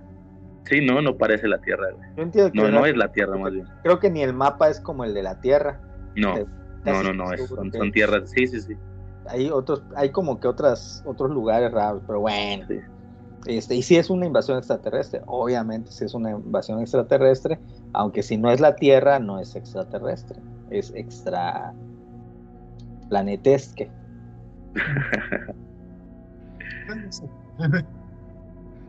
Sí, pero al final, pues sí, a mí sí me. Para lo que yo conocía de la historia en ese momento, pues sí me, me sorprendió este. Y, no, y luego, pues que no, que su nombre no era Goku, era Kakaroto, y que. Y en ese tiempo salieron de que. De que todavía de que Kakaroto signi- significaba algo maléfico, que todo estaba relacionado con Satanás. Eh, pero, pero es que sí tuvo un cambio muy, bueno, no muy drástico, pero sí era, sí es un cambio que pocas veces se ve en las caricaturas, de que un personaje crece, este, y más aún que da un giro, giro pues a, a lo que era, a lo que venía siendo realmente. Se volvió más una caricatura de peleas y la otra era un poco más como de aventuras, De aventura. como, como de de viaje. quest, de una búsqueda. Sí, güey, resolver problemáticas. Llegabas a un, llegaba a un pueblito y en el pueblito había un güey pasándose de verga y lo resolvían, y luego se pasaba al siguiente y así, güey. Ah, porque originalmente pues el, el personaje pues estaba basado en el Rey Mono, pues este, con su báculo y todo eso. Pero sí. Sí, pero bueno, güey, ya, ya como último, pues sí, güey, yo dije de mame lo de Goku, porque pues, en, en- en sí Goku no es un, o sea, es un alien, no se percibe con esas vibras como lo mencionaba al inicio, no en su mayoría, la serie en general, nada más porque es un alien, pero sí que ese primer arco, pues sí es muy formato invasión extraterrestre, Eh, llega su hermano primero y luego llegan los otros dos güeyes, que son Vegeta y Nappa, güey, que es el, pues el que se queda como personaje importante y el otro güey, el pelón, güey. Y eso sí que se siente como nos están invadiendo, cabrones que vienen en naves, eh, que se estrellan las naves, salen de las naves, o sea, sí que, sí que tiene un formato mucho más invasión extraterrestre ese, ese primer arco. güey. Y ya. ¿Quién sigue? Este, pues yo, pues yo. Es que sí, No, no es me- a huevo, güey. No, no es a huevo, güey. Si no quieres, no. Me han estado matando algunas películas porque tampoco no quiero mencionar la- las que por lógica iba a mencionar, güey. Iba a mencionar precisamente la de la de llegada, ya me la mataron. Este, iba a mencionar la de. Ni la hemos mencionado, Es la primera que mencionaste, güey. Y este, pero nada más la nombré, dale. la del gigante de acero, porque el gigante de acero sigue lo mismo que la de Goku, güey. De que llega esta, este robot como una avanzada de una invasión, este, pero termina golpeándose en la cabeza, curiosamente, güey. Y este, y volviéndose, bueno, no, siguiendo la misma tradición de Goku, güey. No, ese sigue la tradición de Superman. No, no, no, no, no, no. Es, güey, lo acabo de decir, güey, y lo acaban de decir en la participación anterior, güey. Llega a la Tierra como una invasión, pero no hace la invasión porque se golpea en la cabeza, igual que Goku, güey. Hace muchas referencias a Goku. Al final hace la referencia sencilla, que fue la única que entendiste, de Superman, güey. Uy, pues perdón por no tener tu pinche cerebro para analizar también la película. Pues entonces, güey, Así, güey, que me voy a, a la que nadie iba a mencionar, güey. Plan 9 Oye, del pero espacio no es, no es, no es, no es, no es eh, primero la historia del gigante de hierro y después Goku. No, es primero Goku. No te Acá lo me- llegó tardito, pero creo que es como ochentera la de Goku. Sí, y el, el Gigante de Acero, si no me equivoco, está basado en un libro, pero no te manejo de cuándo es el libro, güey. Así que lo más posible es que primero sea Goku. Pero Goku está basado en Superman, güey, hasta cierto punto. En Superman y en. y en Ah, ya este- ves cómo siempre das la razón. De hecho, ya lo cambiaron, güey. El canon, el canon original era eso que dijo JM tal cual, que Ujú. mandaron a Goku para, para invadir la Tierra, güey, conforme fuera creciendo, güey. Pero se golpeó la cabeza y ya no lo hace, ¿no? Ya se vuelve bueno, güey. Pero ya cambiaron el canon, güey, y ahora ya es vilmente Superman, güey. O sea, ya se reveló que no lo mandaron para eso, sino que como su jefe se dio cuenta que el planeta iba a valer verga, este güey en un plan de emergencia lo saca lo avienta en una nave para que no muera, güey, y lo manda a un planeta donde las personas son relativamente buenas, bueno, al, menos en comparación, de- o sea, es Superman, güey. Ahora Sí. ya el canon oficial de Goku ya es el de Superman, güey, es el mismo. Y como iba diciendo, güey, este Plan 9 del espacio exterior, güey. La mejor, peor película que puede haber de invasiones extraterrestres. Ya, ya que llega una nave extraterrestre, revive a tres muertos, un Goul, un vampiro y una cosa. Y con eso planean conquistar todo el mundo, güey. Este, este director, ¿cómo se llamaba este pelado? Este, algo Wood. Ed Wood. Ed Wood, güey. ¿Cómo se llama, güey? ¿Plan, plan 9? Ajá, Plan 9 del espacio exterior, güey. Es una película malísima, pero malísima que por muchos años clasificada, güey, como la peor película de la historia, güey. Que mucha razón tiene, güey, porque ese, ese era, literalmente ese era el plan, güey. Conquistar el mundo reviviendo a tres muertos, güey. Los efectos especiales bastante malos, la, la escenografía, bueno, la nave extraterrestre consiste en un volante y una mesita, güey, y es todo, güey. O sea, es horrible lo que se hace con esa película, güey, pero es hasta cierto grado graciosa, güey. Es, es de las películas que debes de ver al menos una vez en tu vida, güey. Y después de que la veas, te ves la película de Ed Wood. Es correcto. Esa, esa todavía no la he podido ver. La tengo apuntada, pero no la, no la he encontrado subtitulada o en latino, güey. Creo que, no sé si es de Tim Burton. Sí. ¿Sí? Sí, sí, es de Tim Burton. No sé si está en, en alguna plataforma, ya tiene un buen de rato que no la busco, güey. Pero este, sí, no la había encontrado en, en español latino subtitulada, nada más en gallego. Creo que es de Fox, así que debe estar yo creo que en, Star. Película Ed Wood. Vamos a ver. Sí, de hecho sí está en Star. Y ahorita tengo Star, así que la voy a.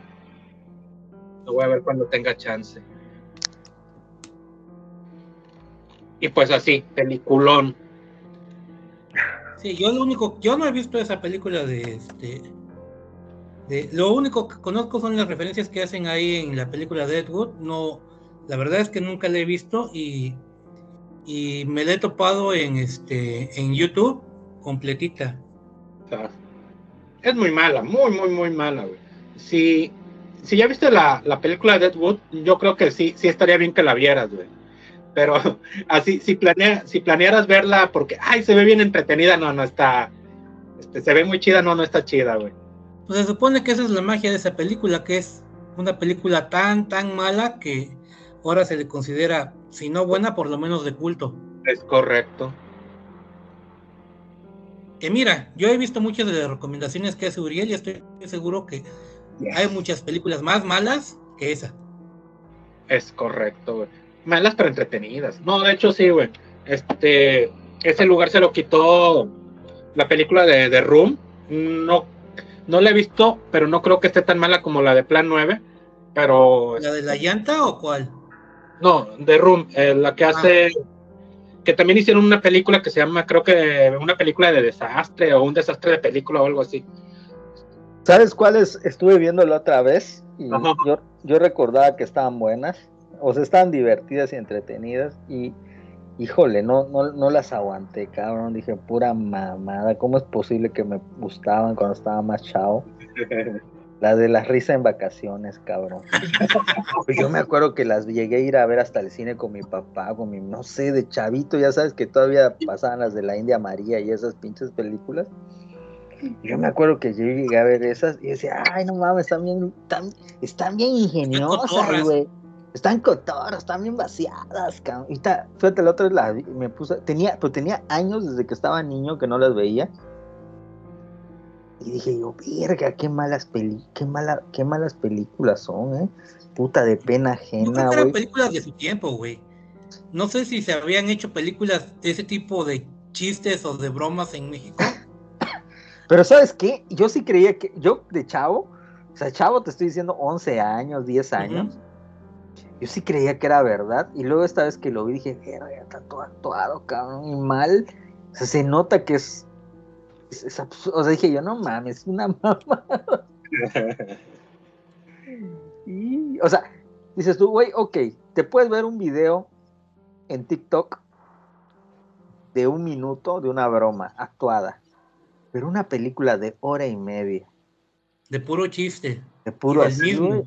Verga, cabrón. Si me explico, no, no lo pude terminar de ver, nada, me vi como 10 minutos, dije yo, güey, no mames, ya no. Güey, Pero el chiste del mijitorio de los baños, güey, e- es una genialidad, güey. Y es lo único que recuerdo, güey. Yo lo único que recuerdo es a la. Esta chava, creo que se llamaba Sol, algo así, ¿no? No. Tenía dos buenas razones por, qué, por cuál ver la película. Yo me acuerdo de, de los mijitorios, precisamente había una broma en la que metían un jaguar, güey, yo- ahí adentro. correcto. Y yo así de, no mames, si metieron un jaguar, güey, qué pedo, no, es que imagínate, yo sí salía corriendo. Yacas, güey, eran yacas. Sí, pero bueno. Sí está esto. ¿Quién quiere seguir? Pues voy yo, ¿no? Antes de que se la roben, este. Pero tú ya dijiste dos, ¿no? Voy a decir una de esas para Ah, que bueno. ustedes la retomen. La de este, ¿cómo se llama? Marcianos al ataque. Es un homenaje a todas esas películas cincuenteras, sesenteras.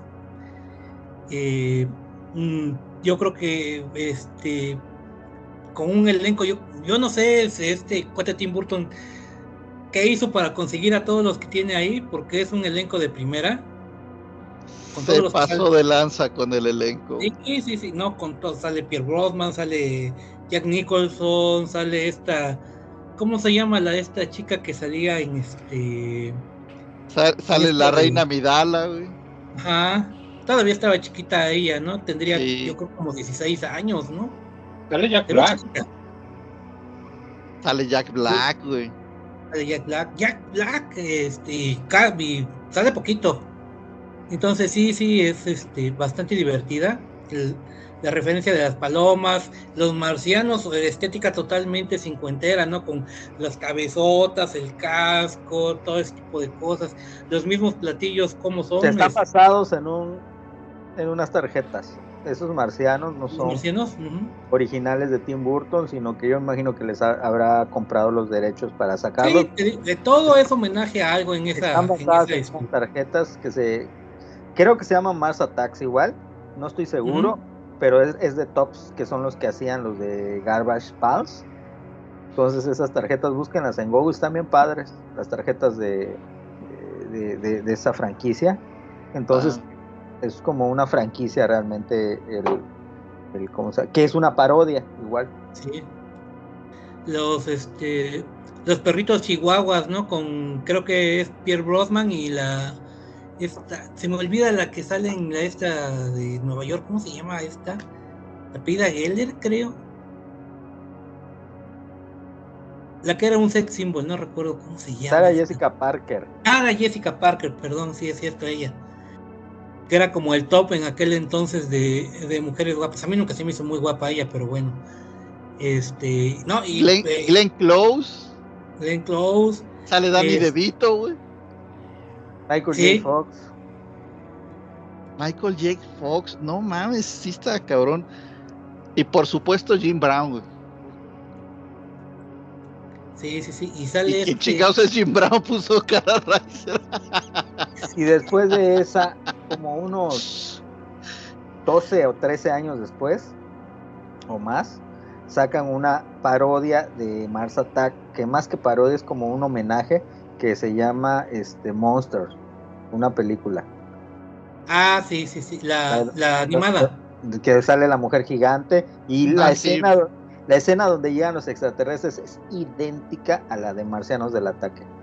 Nada más que en lugar de eso baila el presidente Tocatín. Sí, toca tan, tan, tan, tan, tan, tan, tan. La verdad, que es igual, es una invasión, esa, esa, esa, esa película es de una invasión que reúnen a los monstruos más cabrones de la Tierra para hacerle frente a la invasión extraterrestre.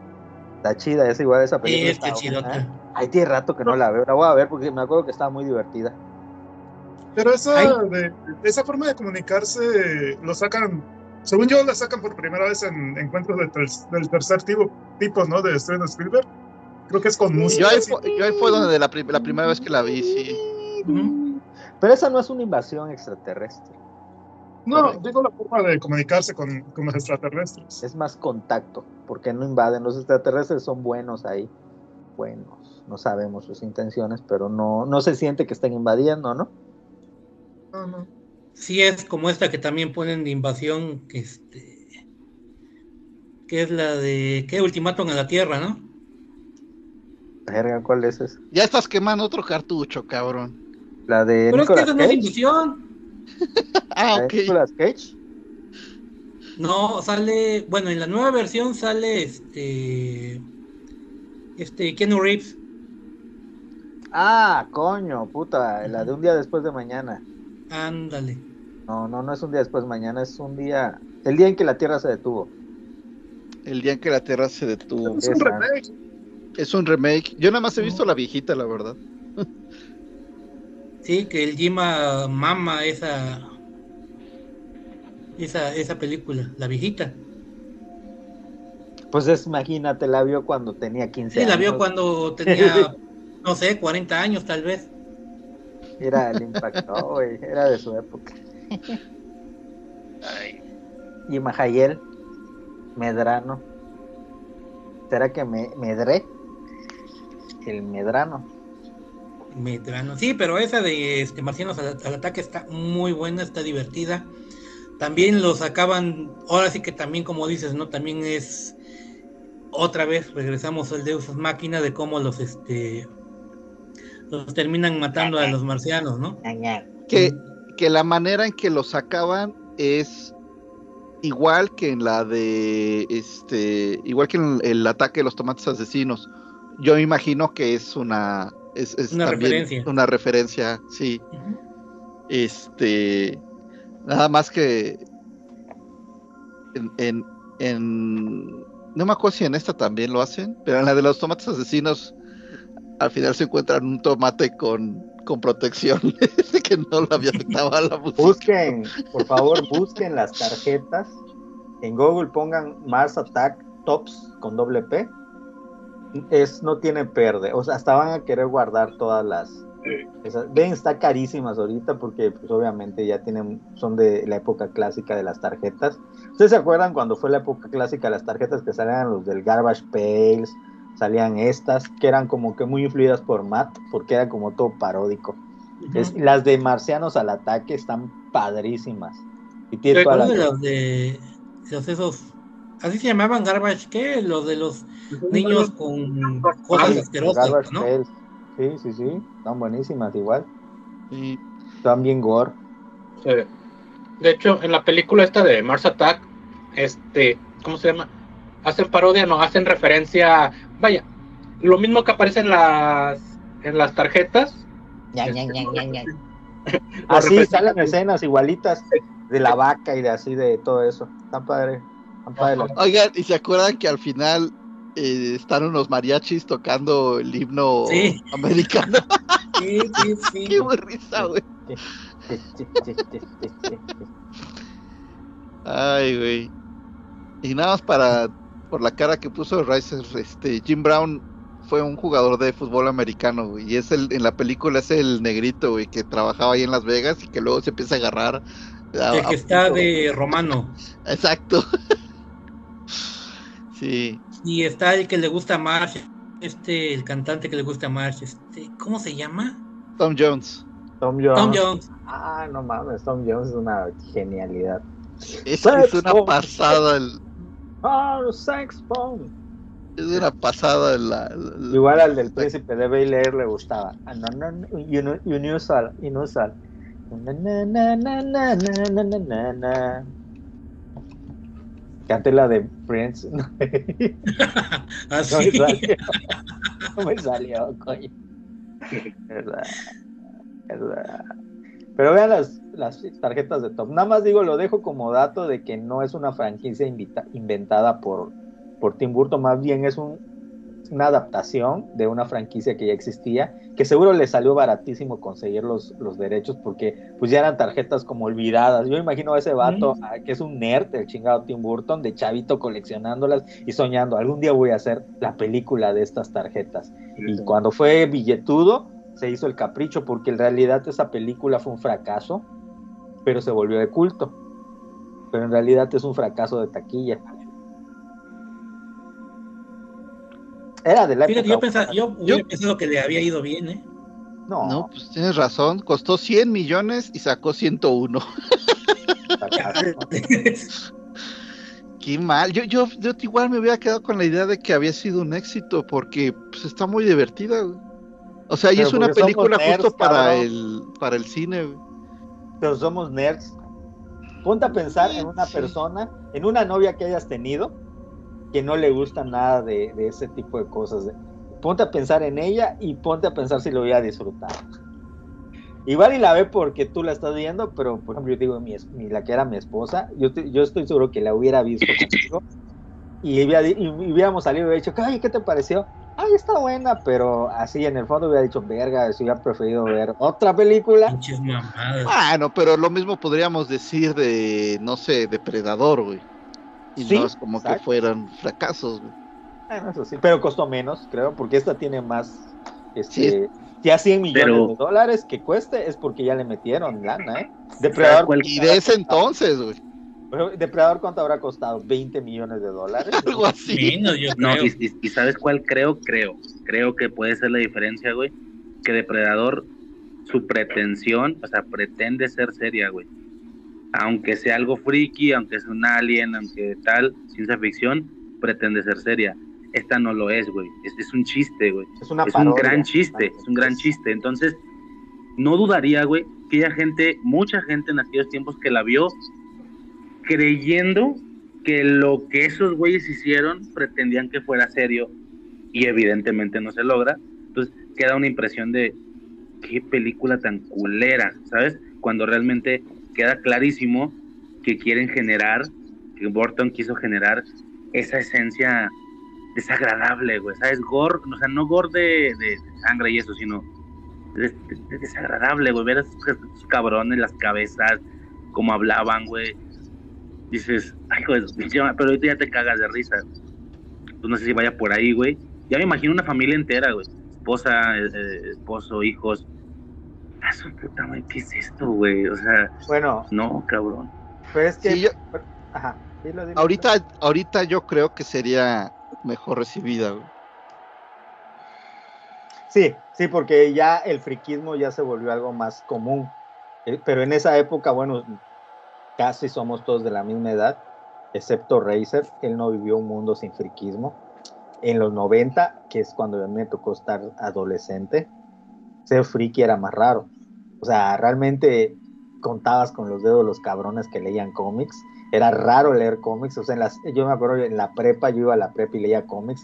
Y en toda la prepa habían como tres cabrones que leían cómics igual y nadie más. Y te veían, y cuando les decía, voy a ir al puesto de revistas a comprar cómics, todo el mundo te veía así como que este cabrón, qué pedo, si no tiene cinco años, ya está en la prepa. ¿Sí o no, Uriel? Es correcto, güey. Sea, es- Sí. Ya la ahorita, en la actualidad ya no es así, yo creo que es más común. ¿No? El 96. Sí, ahorita ya es otra cosa. Oigan, y hay otra, ya vamos a hermanarla, ya hablando del mismo tono, a mí no me ha tocado, como otra película de invasión, que no es una invasión consciente, pero al final de cuentas es una invasión, que tiene más o menos el tono paródico de Marcianos al Ataque, es una película del 2001 que se llama Evolution, donde sale este David Duchovny, este Julian Moore, preciosa, este Orlando Jones y Sean William Scott. Orlando Jones es un moreno, pero hace un papel en esa película como tipo el, el de Jurassic Park, me recuerda al güey, al doctor, ¿ya sabes? Doctor Es el Sexy. compañero de. ¿Es el profesor él? ¿No? ¿Mande? ¿Es el profesor? Sí, era el profesor, era el compañero. Esa película habla sobre un meteorito que cae en Arizona y, de, en- y en el cráter empieza a evolucionar la vida extraterrestre, pero de forma exponencial. O sea, puta, lo que nos tocó, tomó en la Tierra millones de años, en eso pasan en horas, ¿no? La evolución. Y el, tratan de contener ese, esa área, pero la amenaza es que esa especie o especies evolutivas van a terminar este conquistar invadiendo el mundo, ¿no? Y esa y esa es toda la trama de la película, pero al final de cuentas es muy es muy cotorra, creo que tiene el mismo espíritu de, de cómo se llama de Marcianos al ataque, ¿no? Porque es una es, en realidad es una es una comedia y por y dirigida por quién más? Por Iván Reitman, ni más ni menos que uno de las. Mentes detrás de los Ghostbusters y por supuesto igual metió mano ahí Dan Aykroyd, que igual es uno de los escritores de Ghostbusters y actor obviamente. Este y bu- buena, buena película que también toma el Deus Ex Machina robado y obviamente este súper eh, refriteado de la guerra de los mundos de George Orwell. Nada más que en esta película lo que lo salva es el shampoo Head and Shoulders. Que tienen que, que su debilidad de los de, bueno, de esa especie eran el jabón, el shampoo Head and Shoulders, y empiezan a reunir toda, todas las, o sea, todas las botellas de Head and Shoulders de los supers para, y en una como de bomberos, ¿no? Empiezan a rociar esa madre y con eso se morían porque solo el Head and Shoulders tenía un elemento químico que le rompía la madre. Un comercialote al final, que seguramente de, de Head and Shoulders, pero no importa, la película es muy buena. ¿Alguien más recuerda esa película? Sí.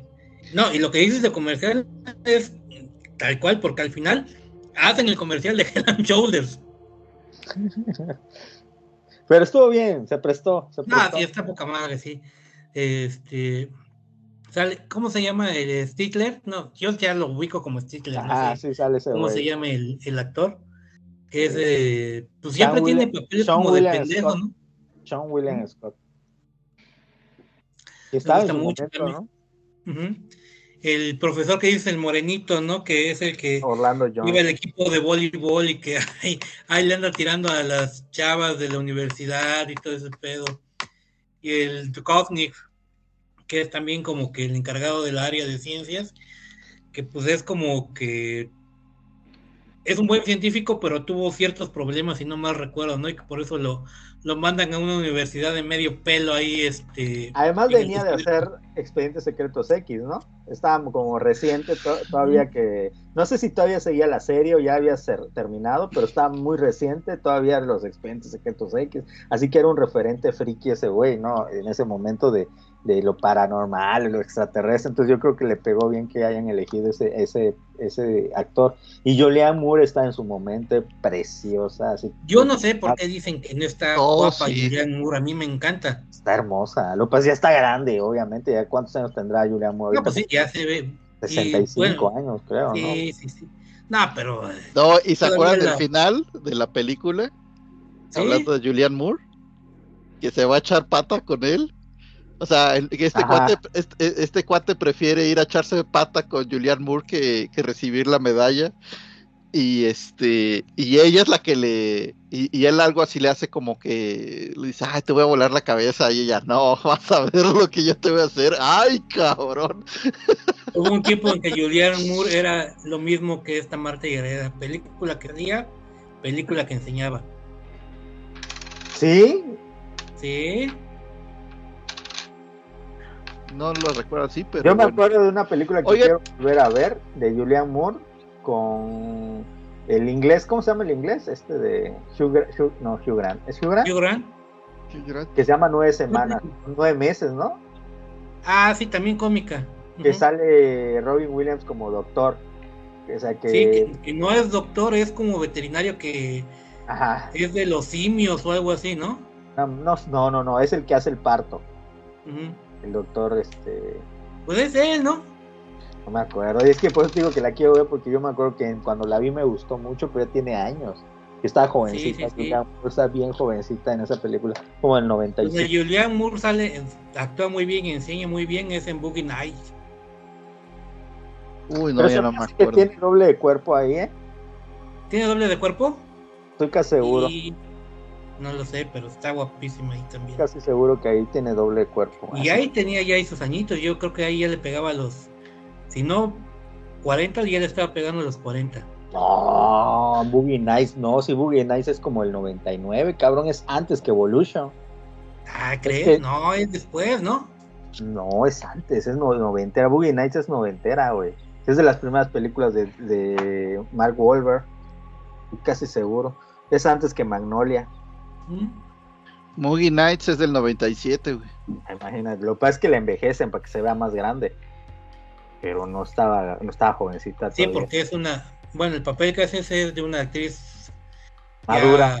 Pues nació en el, Julianne Moore nació en el 60, ya tenía 37 años. Ah, pues entonces ya a la, los 40, la ya ves. descubrieron grande. la Los dos estábamos bien. Y, oigan, y de Evolution, ¿saben que me gusta mucho el, el logotipo? ¿Se acuerdan? La, la- el- Sí, la les- carita con la el carita tercer ojo, ¿no? con el tercer ojo. ay, ay, ay. Óyeme, pues entonces Es esos que critican a Julianne Moore son unos necios porque ya está grande la señora. Sí. O sea, ya merece que se le caiga algo. No, pues ya, ya, ya, aquí ya sería, de- aquí ya podría cobrar su pensión de la tercera edad. pues muy, muy. Pues sí, para mí sigue siendo muy atractivo. Eh, sí, sí. Next. Este va este Frank. Yo, este. Ah, no, no salió más. No, pero Frank dijo lo de Dragon Ball, ¿no, güey? Ah, sí, Sí. cierto. No, a- Arbizu va. Patorino. No, Torino, güey. Arbizu. Se durmió. Bueno, está, roncando, también está roncando en argentino, güey. sí vi la de Monstruos contra Aliens, pero ya casi la quemaron, así que mejor voy a mencionar otra que normalmente no la tomamos en cuenta en, en invasiones extraterrestres, pero sí lo es. Y mm, tiene dos cosas especialmente hermosas esta película. Una es la música güey, y la otra es este Megan Fox. Eh, de unos mande Transformers. Transformers. Transformers. Y, digo, yo sé que normalmente pensamos en el extraterrestre, el gris, las naves, el, el- el platillo volador, etcétera. No, Pero- sí son, totalmente. Sí güey, son, claro. Y, y- y- no- lo chido es que son algo totalmente diferente a nosotros, una tecnología que ni siquiera nos cabe en la cabeza, que no tenemos idea de cómo se desarrolló. Sí. Este, y tiene. La vi así como de medio de reojo esta semana y dije, es que tiene algunos detallitos que son muy buenos. güey. En comparación, obviamente, lo que decía en la de 1900, en, la de esta película de este, La Tierra contra los platillos voladores del 56, aquí sí es. O sea, cuando cuando el pinche carro arranca, so- o sea, cuando arranca, primero que piensa, la- ya, "Uf, güey, me lo están robando. Y luego cuando ve que está solo, o sea, dice, ¿qué pedo, güey? Y cuando se para, dice, no mames, o sea, ¿qué chingados estoy viendo, no? Y claro que la reacción del policía es, pues no le creo, este güey está drogado, o quién sabe que este se está inventando, este, eh, lo quieren ahí arrestar y, y, en cambio, cuando hay un, hay un detallito, cuando sale Optimus, cuando van a rescatar los Autobots a, la familia de del Witwiki, a la familia Witwiki, y que el de ¿cómo se llama? el clase ahí medio de menso del Sector 7, no sé, del. Sector 7, que Optimus Prime se da cuenta de que dice, ah cabrón, tú no estás espantado, tú ya sabías de nosotros, güey". Y, ¿Qué y te parece, Candelas? Ándale, ándale, ese güey. Digo, tiene cosas muy mensas y tiene, y obviamente la manera en que abarcó eh, este, el director, este, eh, la transformación, ¿no? O sea, los efectos totalmente exagerados y que no se ve ninguna coherencia. Pero, pero la verdad a mí sí me gusta, o sea, la veo y me sigue gustando. El principio, el principio me sigue fascinando, güey. Cuando llega el pinche helicópterote, eh, el este eh, MH53, y se transforma y se empieza a cargar la base completa, güey. No tienen, no saben ni qué chingados les está pasando, güey. Eh, tienen, pues, bueno, la razón, ¿no? Que está ya muy trillada, ¿no? De que, ah, ¿por qué vienen? Pues porque aquí está el, el, el artefacto ese, La chispa. eh, la chispa, güey. Cuando también, por ejemplo, cuando juntan al a- cuando juntan al, al- los grupos ahí de hackers para ver qué ching, a ver, ayúdenos, el gobierno los necesitan, no sabemos qué chingado está pasando, güey. Y claro que este, unos de que, no, güey, es que es Irán. No, no mames, Irán no tiene esta tecnología. Y dices, "Pues sí, pero nunca, o sea, te vas a ir por lo que suena menos loco, aunque no sea lógico, porque no vas a decir, no, es una inteligencia artif- es una inteligencia extraterrestre, güey. La, este, en fin, eh, la canción de Arrival to Earth, si no la han, si no, si no la han escuchado con, con audífonos, háganse una, no es canción, perdón, la pieza, güey, porque no es cantada, güey. Háganse un favor y escúchenla, búsquenla en la plataforma que prefieran. Es una hermosura. La escena que le hicieron, que es cuando van llegando los Autobots a, la Tierra, güey, cuando eh, Bumblebee les avisa que aquí está la chispa, güey, está bien, pero de repente se pierden partes ahí de la canción porque que los niños que van corriendo y que van gritando y que caen en la alberca y todo eso. No, escuchen la, escuchen la pieza sin este eh, solita, de verdad es hermosa, güey. Fíjate que a mí me gustó mucho la primera. Lo único que me molestó es precisamente Bumble- Bumblebee, que no fuera un bocho. Pues sí, pero también O sea, este a mí, a mí. Y lo entiendo porque también era parte de. Pues los, los patrocinaba este. General ¿Cómo se llama ese? Ajá. Entonces sí, sí, lo entiendo que no iban a sacar como uno de sus personajes principales un bocho. Pero sí, este. sí, como que yo dije, no, es que mi Bob Movie siempre va a ser un bocho. A mí me gustó porque aprovecharon para hacer el duelo con Ford, con el Mustang. Como que los, los este, eh, dos autos, uno pony, uno más muscle y uno más pony, pero realmente los dos más o menos del mismo segmento que se han enfrentado en el mercado durante décadas. Y los dos Y son es- autos americanos que obviamente son consentidos de, pues, de, de los americanos, pues. Sí, sí, sí.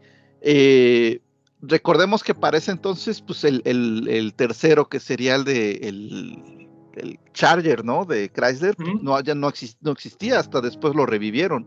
Lo sacaron como cinco años después, algo por ahí, ¿no? Sí, sí, sí, sí. Inclusive el Camaro ya también tenía tiempo que no sale. El que sale en la película es el prototipo. Todavía, si, si lo comparan con el de producción, tiene diferencias. Eh, pero bueno, no sé que los, no sé los demás qué opinen. Las motos, ¿en estas salen las motos? No, esos salen de hasta después.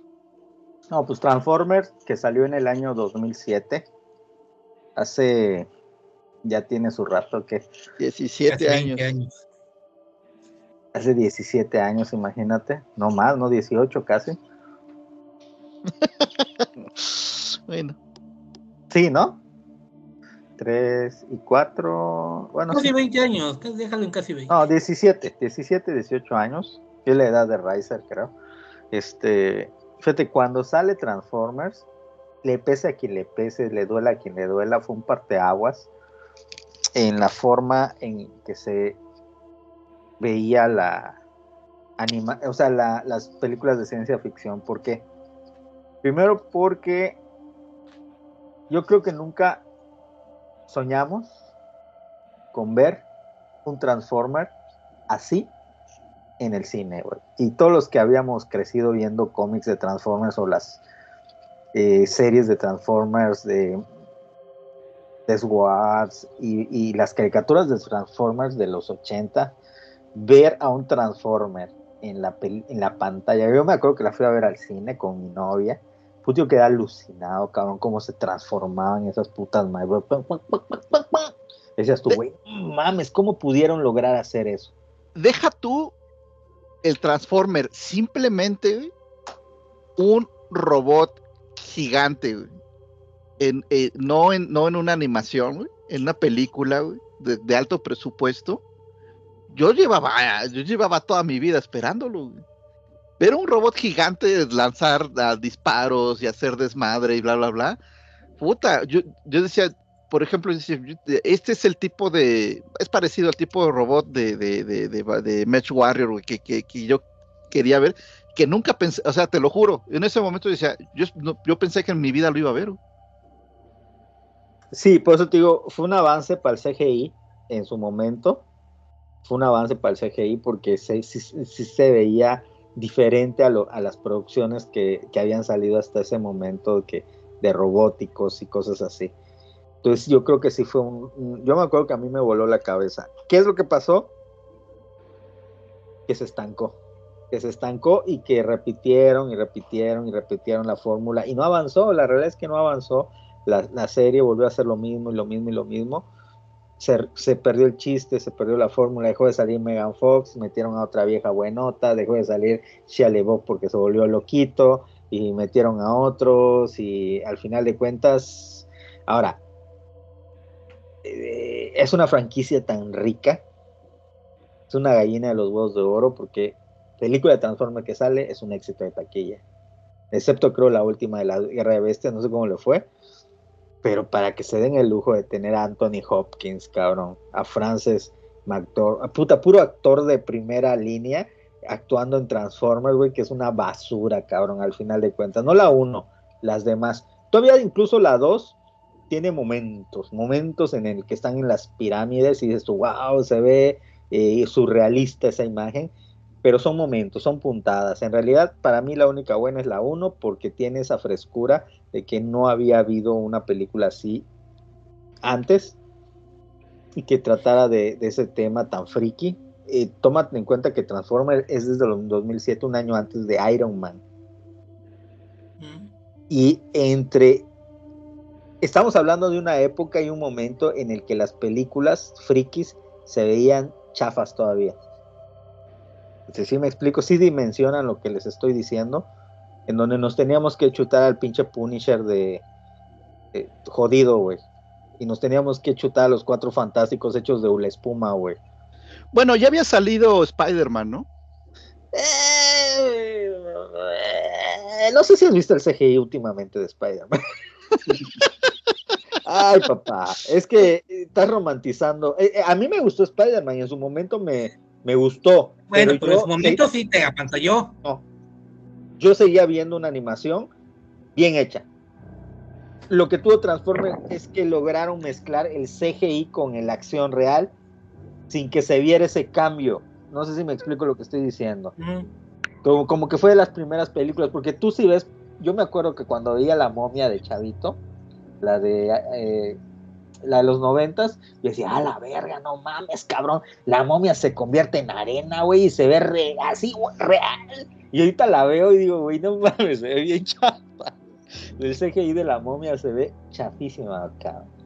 Pero en su momento lo veía bien porque no había referente, o sea, no había avanzado, ¿sí me explico? Pero cuando salió Transformers, puta, yo me acuerdo que dije, no mames, ve cómo se transforman esas putas madres.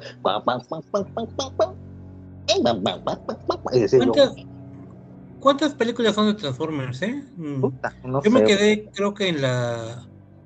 ¿Cómo se llama? El último caballero o algo así. Ahí Ya- igual yo me quedé, en que estaba en el espacio ex- exiliado Optimus y que la espada del augurio, y que la... Ya, es que ya puta le pusieron, ya le inventaron una historia, que primero era el Rubicón, el cubo de no sé qué puta, el cubo de Rubik y luego resulta que no era el cubo de Rubik, sino eran los huevos de Megatron y que no, ya se volvió una mama, ya, ya era una mama, ya, ya cada película era un, a ver qué inventan esos cabrones, güey.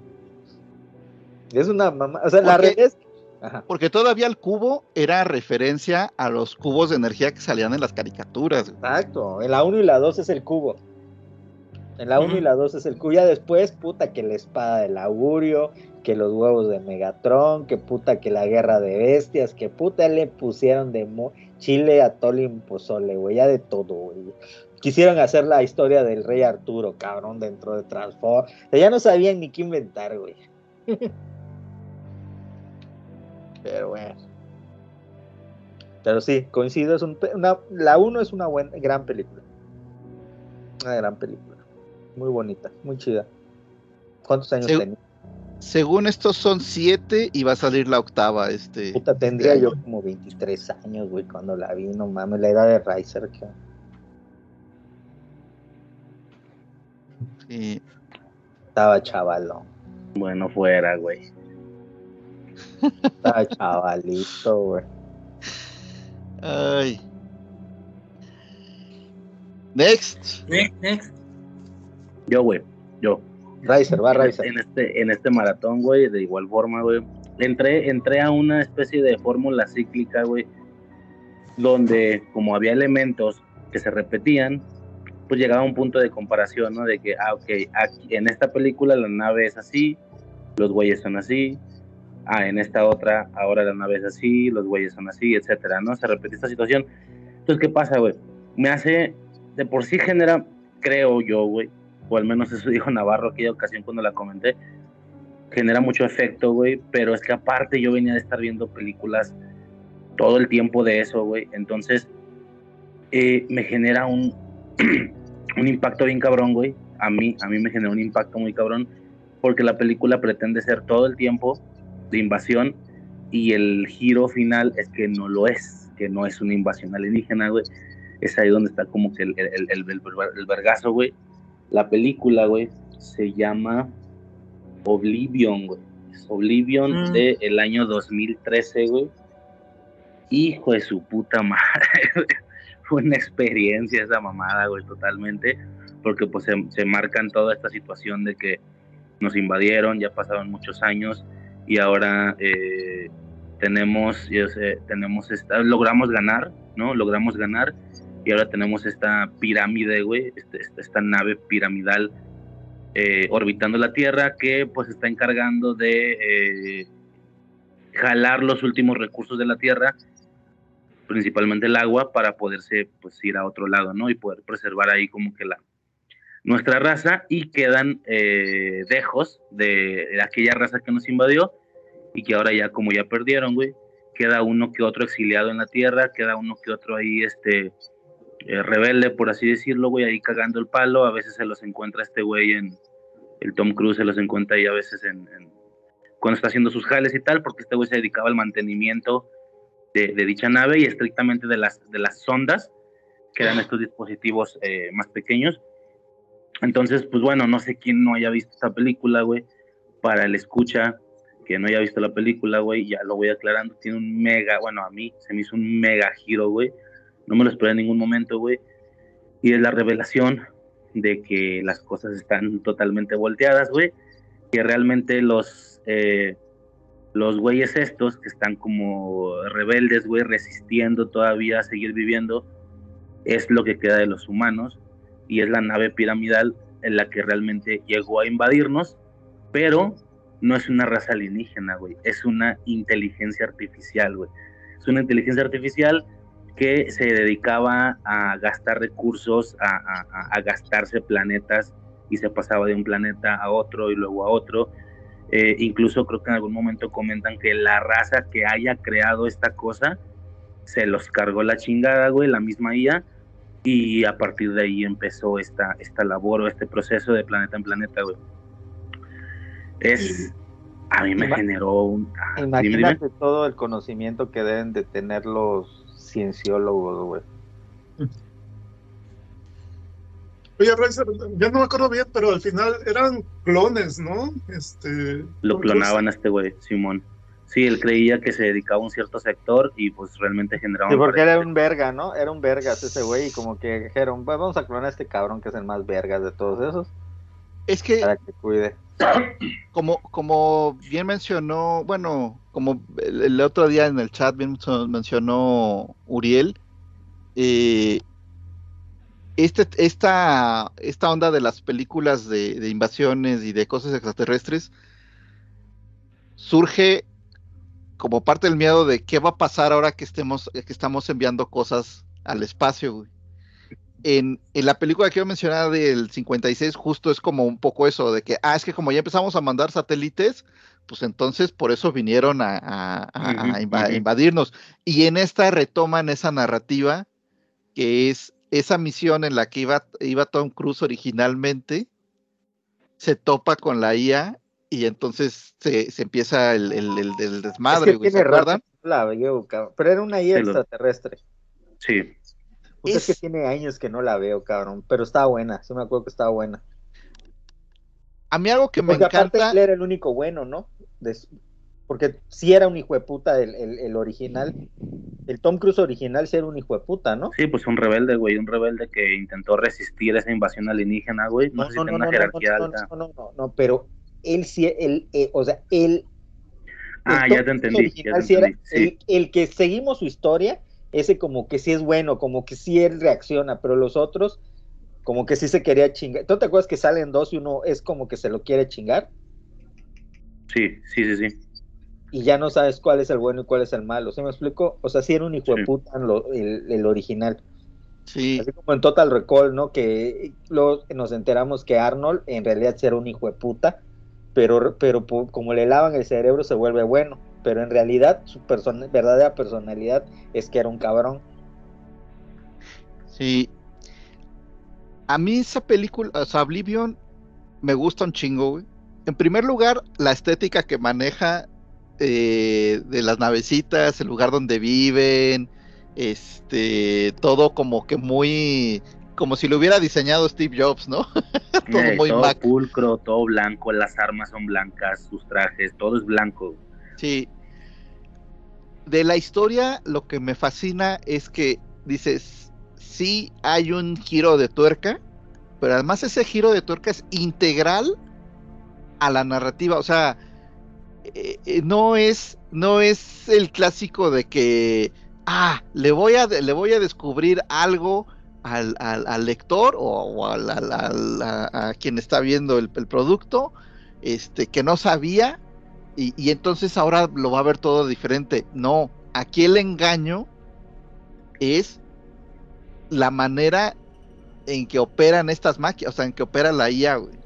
Entonces es, es, es, es integral a la, a la historia, es de, eh, eh, y eso me gusta mucho, o sea que no es, no intentaron hacer un giro de tuerca barato, güey este, sino, sino que se vuelve, eh, sino que es esencial, o sea, sin eso no puede existir, güey. No, no puede existir, es, es parte del, del- de la narrativa, eh, de la construcción, güey. Es la parte de la, parte de la construcción de toda, el- toda la historia. Eh, y se me hace, pero sí siento que como que por alguna razón pasó medio desapercibida la, la película yo la vi en la tele y de mis cuates y eso así como que todo el mundo dice, sí, güey, yo la vi en la tele, güey. creo, creo que tuvo ahí un poco de... mm, Whoopsies. eh,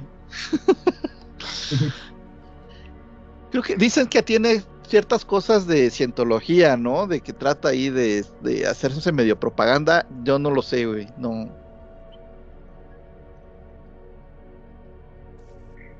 Me declaro ignorante en ese, en ese aspecto. En alguna ocasión, güey, digo, perdón, güey, no tengo el dato, no sé quién lo dijo, güey, nada más voy a parar, ni siquiera sé si es una pendejada lo que dijo esta persona. Alguien, güey, un güey que le sabe mucho a, que era como muy listo, no sé, güey, se dedicaba a, qué sé yo, güey, no tengo ni idea, güey, por ahí vi en internet en alguna ocasión, alguien verga, güey, no sé si por temas monetarios o de, inteligencia, dijo, güey, que eh, él no creía que una, un arribo por parte de otra raza pudiera llegar a suceder o que nosotros pudiéramos llegar a un planeta donde hay vida inteligente porque la, el principal problema, güey, para que esto no pudiera surgir es que el tiempo que se necesita para llegar de un punto a otro es tanto que, o sea, no hay forma de que un ciclo de vida, güey, independientemente de la raza que fuera, pudiera eh, cubrir ese tiempo, ¿no? Eso Ah, es lo sí. que, o sea, realmente el problema ya no puede llegar a ser la tecnología, güey. Pon tú que en algún momento se pueda lograr una tecnología en la que literalmente podamos movernos galácticamente, pero el pedo ya no es la tecnología, güey. El pedo es que la vida no nos da. Con todo y que se generara una mini civilización en la navecita donde tenemos hijos y luego nietos y bueno, alguien en algún punto llegue, de todos modos no, güey. El tiempo es tanto que no hay forma que la vida se logre preservar de un punto a otro. Bajo esta lógica, güey, el vato decía que lo que sí podría ser muy posible y lo que finalmente, seguramente, así es el vato, podría terminar pasando, güey, en algún punto, sería esto, güey. Que en algún momento, güey, de la Tierra, si es que llega a pasar, lo que nos llegue sea una inteligencia artificial, güey. O incluso, chingate esta, güey, que nosotros lleguemos a un punto de avance eh, con la inteligencia artificial que nos cargue la chingada, güey. Ya sea porque se nos reveló o porque simplemente se acabó nuestro periodo de vida, güey.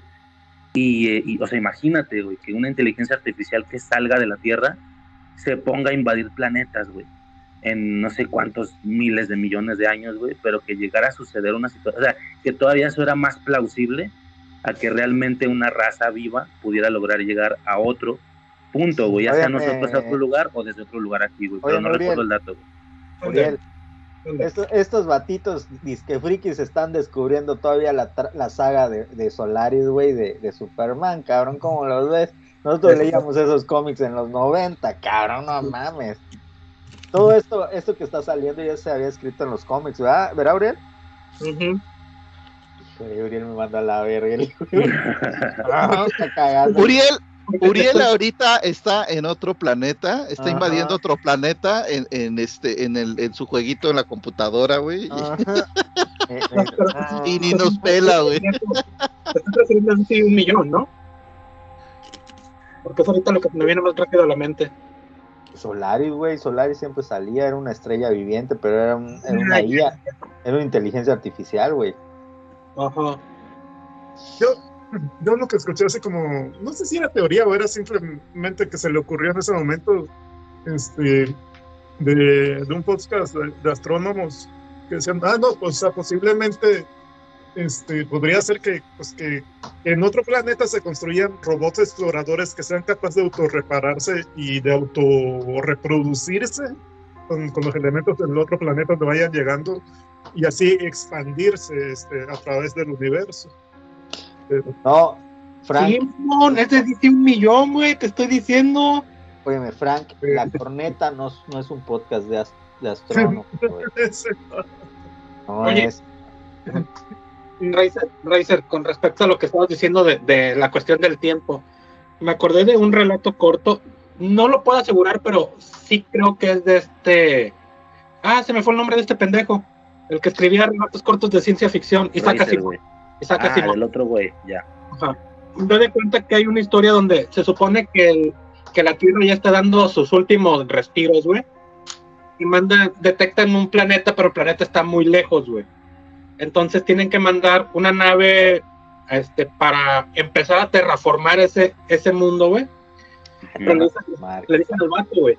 O sea, tú vas a llegar, güey, dentro de 300, 500 años, güey. Ya cuando la raza humana ya tenga definitivamente que salir de la Tierra, güey. O sea, ya es de que tú llegas, pones tu business, güey, y nosotros llegamos cuando ya todo esté construido, güey. Pero tu destino es llegar y estar solo, güey, todo el tiempo que sea necesario para que se terraforme el planeta, güey. Entonces, no, el vato se va, güey. Dura los 500 años, güey. Llega al siguiente planeta, güey, y resulta que ya toda la Tierra, todos los habitantes de la Tierra ya están habitando en ese planeta, güey. Porque la tecnología avanzó, güey, más rápido que este pendejo, güey. Ok. Me hace una O sea. O sea, encontraron la manera, o sea, encontraron la manera de desplazarse mucho más rápido. Es correcto, güey. No mames. Qué cabrón, güey. Sí, Es güey, que- y yo- Vato, ¿cómo aguantó los 500 años, güey? No, pues la mayor parte del tiempo se la pasaba en, en animación suspendida, güey. Y cada tanto tiempo tenía que despertar para checar datos, reparar y todo el pedo, güey. El chiste es que no me acuerdo bien cuál es el pedo, creo que se despierta 20 años antes o algo así, güey. Y, y este, ese tiempo, pues es, es pensar, güey. Bueno, ese tiempo de como 20 años que, que se despierta antes de, de llegar a ese planeta, güey. Es el vato reflexionando sobre qué va a hacer, güey, cuál va a ser su vida, güey, va a estar solo, güey. Este, igual y ya todos en, en- para cuando él llegue igual y en la Tierra ya todos se murieron. Este, igual y su misión ya valió cacahuate, güey. Y cuando llega al planeta lo reciben como un héroe, güey. Porque gracias a su sacrificio, digamos, fue que la demás raza dijo, no, pues no nos podemos quedar aquí a, a, a pendejear en lo que este güey termina, ¿no? O sea, tenemos que, que buscar la manera de, de nosotros partir lo antes posible. O sea, es Y un héroe terminan pendejo. llegando- Y terminan llegando a... Bueno, ¿Sabes cuál es la otro, el, la- el otro componente del tiempo? Eh, es que cuánto dura una civilización. Una o sea, mota de polvo. ¿Mande? Una mota de polvo en el, en el, en el espacio. Exacto. Entonces dices, oye, a lo mejor ya tengo los medios para viajar hasta allá, aunque me tarde chingos y bla, bla, bla. Pero cuando llegue, a lo mejor esa, o sea, ese planeta donde sí puede haber vida, a lo mejor la, la civilización ya dejó de existir Mira, o todavía no existe, güey. ahí- Y faltan millones de y faltan millones de años, Aquí etcétera. vamos a hacer Sí. una pregunta real. Cada quien quiero que me la responda. ¿Han visto porno gay? No es cierto, no es nada quería. Este, Sí, pero por error. Sí, pero Sí, güey. me, lo mandó Frank, me lo mandó Frank. No, ¿sabes qué es lo peor, güey? No es como que dé clic al video, güey. Pero su publicidad, güey, está reproduciéndose. Entonces, está un banner, güey, así una rayita de que arriba, güey. Oye, pero esa no era, no- dándole esa no con era la pregunta, cabrón. Oh, que la broma, chingada. Ya se están. Mi No. respuesta, obviamente, también era una broma, güey. Claro que no ha sucedido, güey. Qué gracioso. Eh, también son gays, güey. Así que ¿Ustedes eh, creen? de lesbianas, güey. Bueno, ¿ustedes creen, Échale. así sinceramente, personalmente y con la información Sí. que cada uno cuente, ¿ustedes creen que el ser humano logre el viaje interestelar en algún punto de, su- de- de la historia de su- de su- del futuro.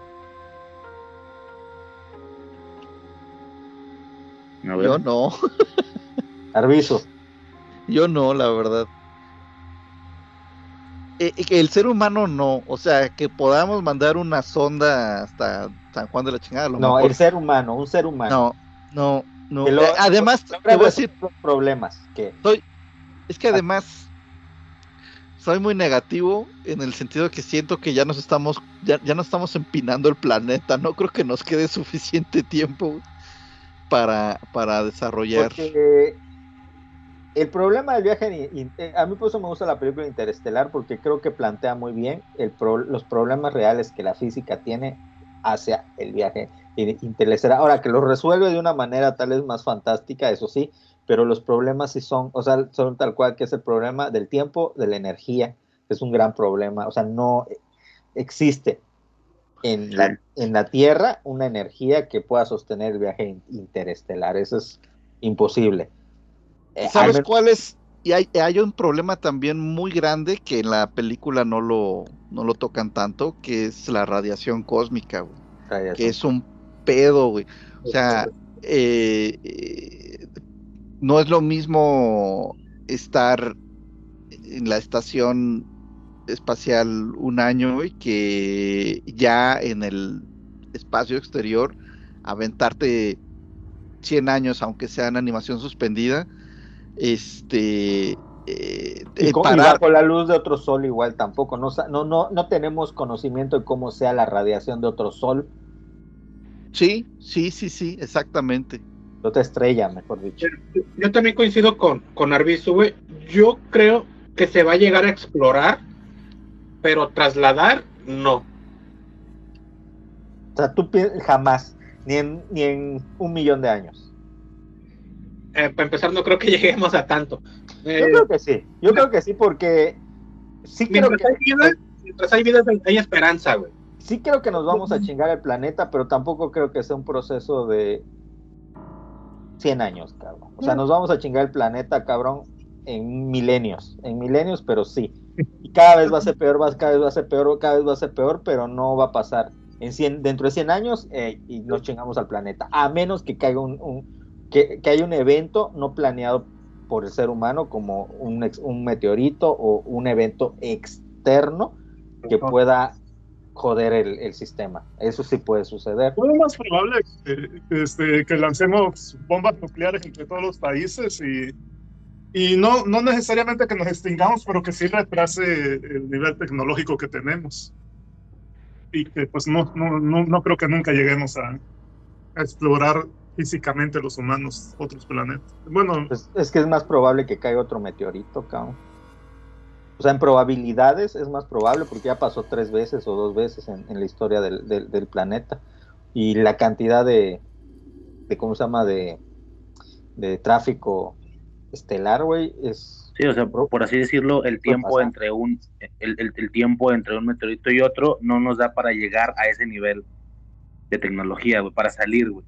Y cuando tal vez llevamos un cierto avance, güey, no sé si cerca o no, pues se vuelve a reiniciar todo el pedo, güey. Bueno, entonces tú, Raiza, ¿tú qué piensas? No. Pues lo mismo que ya se está comentando aquí, güey, con el tema del tiempo, güey, sí la veo bien complicada, güey. Porque pues no, digo yo, yo no tengo conocimiento sobre esas cosas, güey. Te dijiste con los conocimientos de cada quien. Los míos seguramente son los peores de todo el equipo, güey.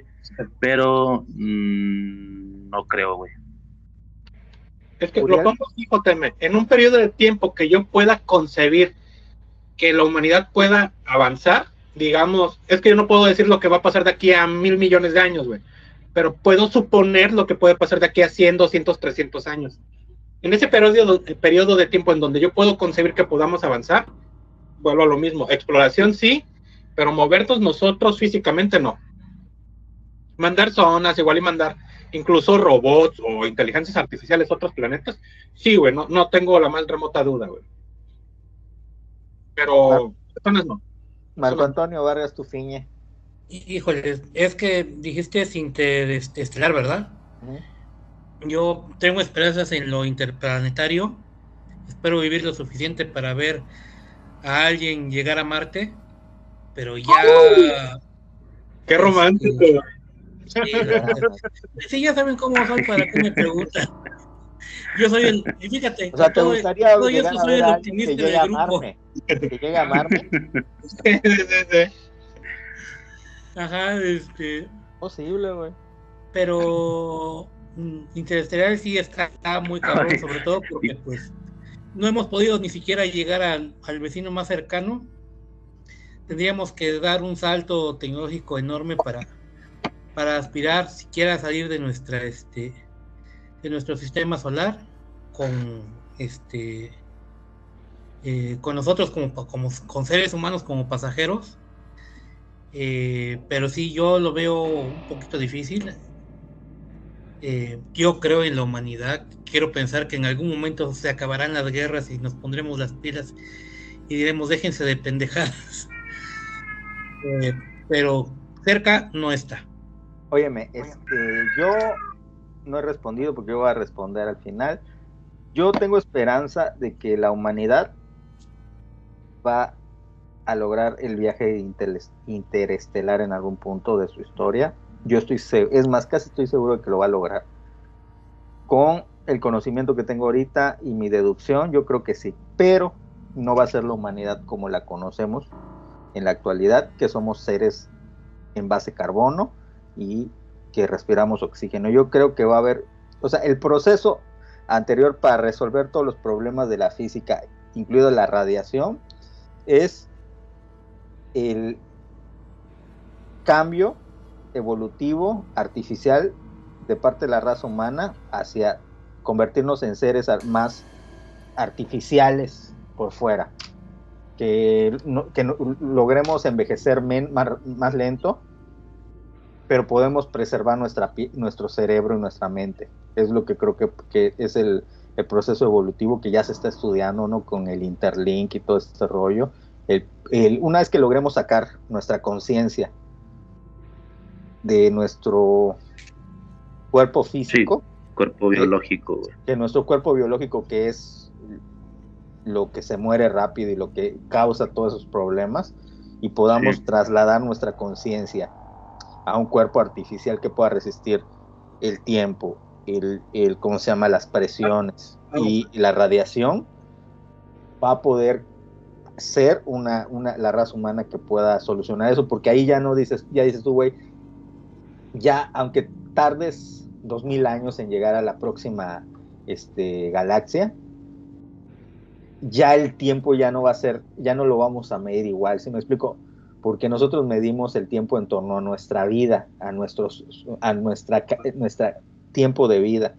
Pero alguien que pueda vivir tres mil o cuatro mil años, a lo mejor para él un año va a ser como un minuto. O sea, si me explico? O sea, un o sea, puede, es el tiempo va a ser más relativo. Así que se acuerdan como antes cuando, con el, un ejemplo, el internet, puta, que agarramos y decíamos, no mames, me acabo de comprar mi computadora nueva. ¿Cuánto tiene? Tiene 60 gigas de, de memoria. Decíamos, ¡ah, la verga! 60 gigas es un chingo. No mames, cabrón, puta, nunca vas a llenar eso. Nunca vas a llenar. Y ahorita cuánto trae una pinche computadora, dos teras, o a veces traen ya las computadoras. 20 gigas de puro porno, güey.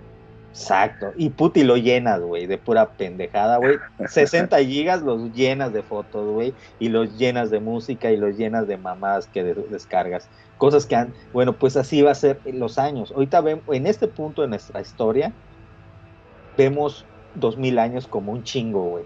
¿Sí me explico? Porque sabemos que JM, Carlos Arbizu y Marco Antonio Barastufiño se van a morir en ese tiempo. A lo mejor en los próximos 20 años, 30, 40 años estemos muertos ya nosotros.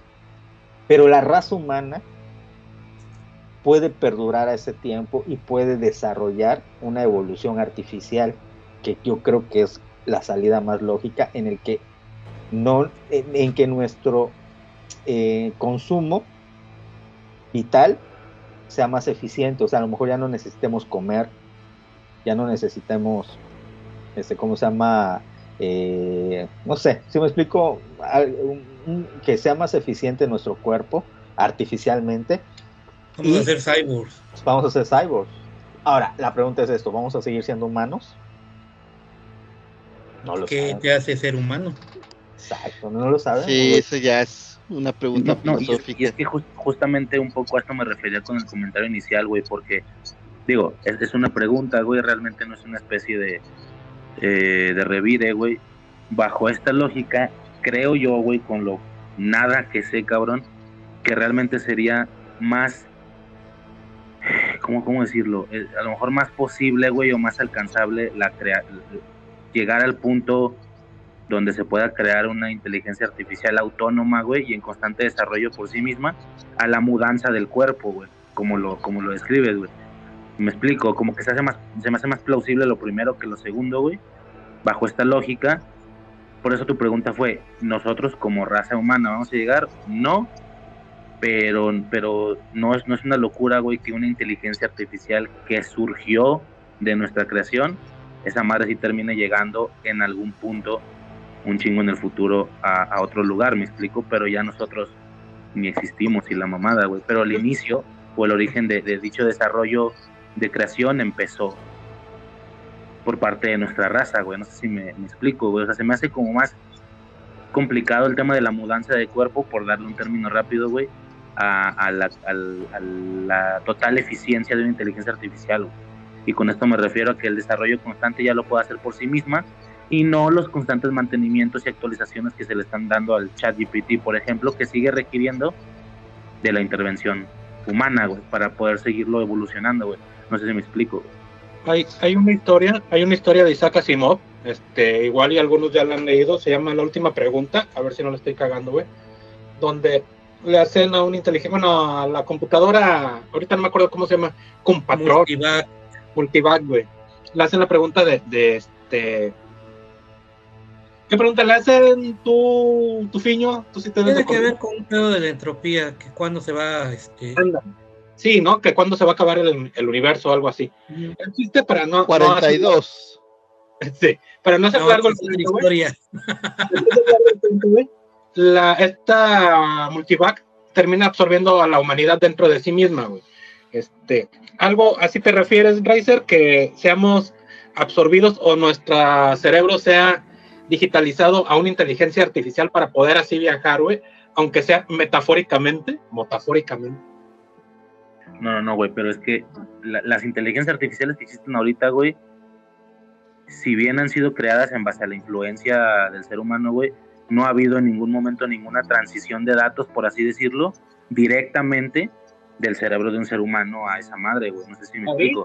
O sea, yo, no, yo ya no creo que queden rastros de, de- como lo dices, JM, güey, la preservación del cerebro como tal, güey.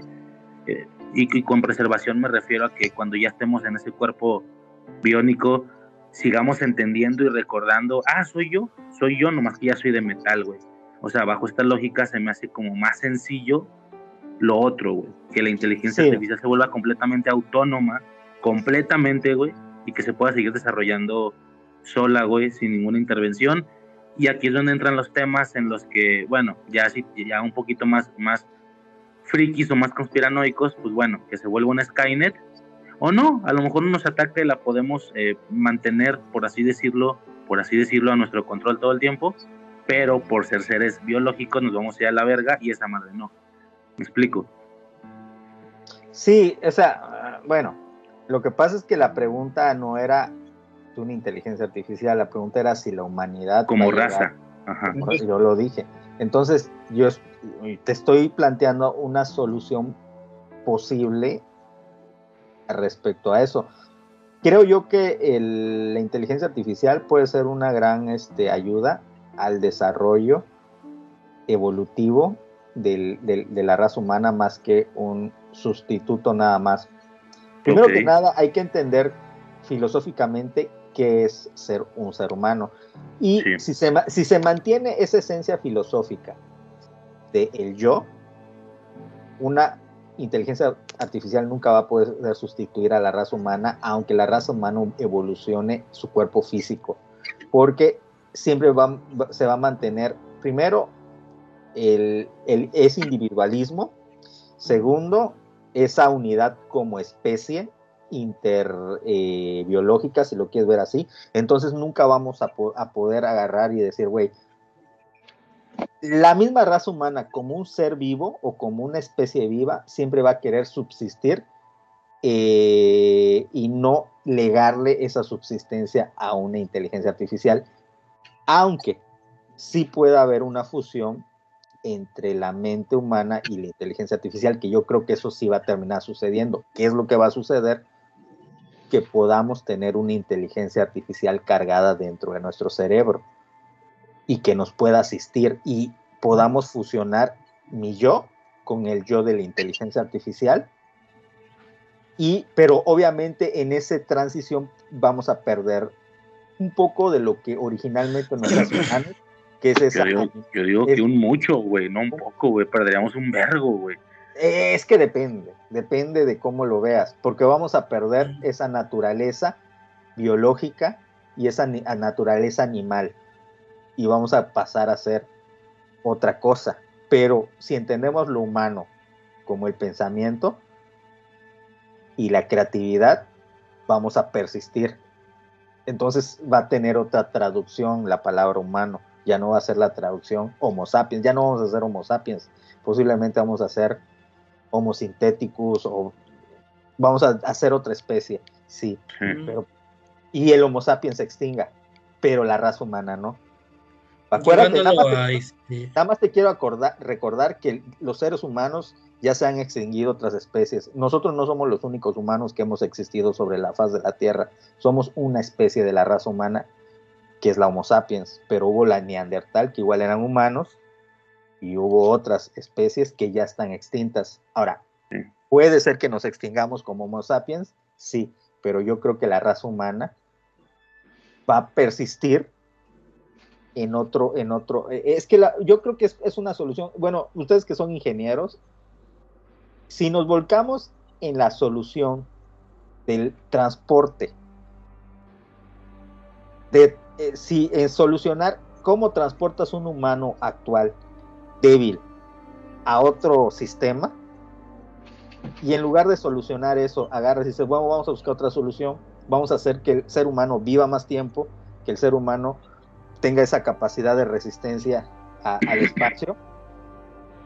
Y el problema del tiempo va a ser, se resuelve porque vas a poder persistir el tiempo, vas a poder persistir más cosas.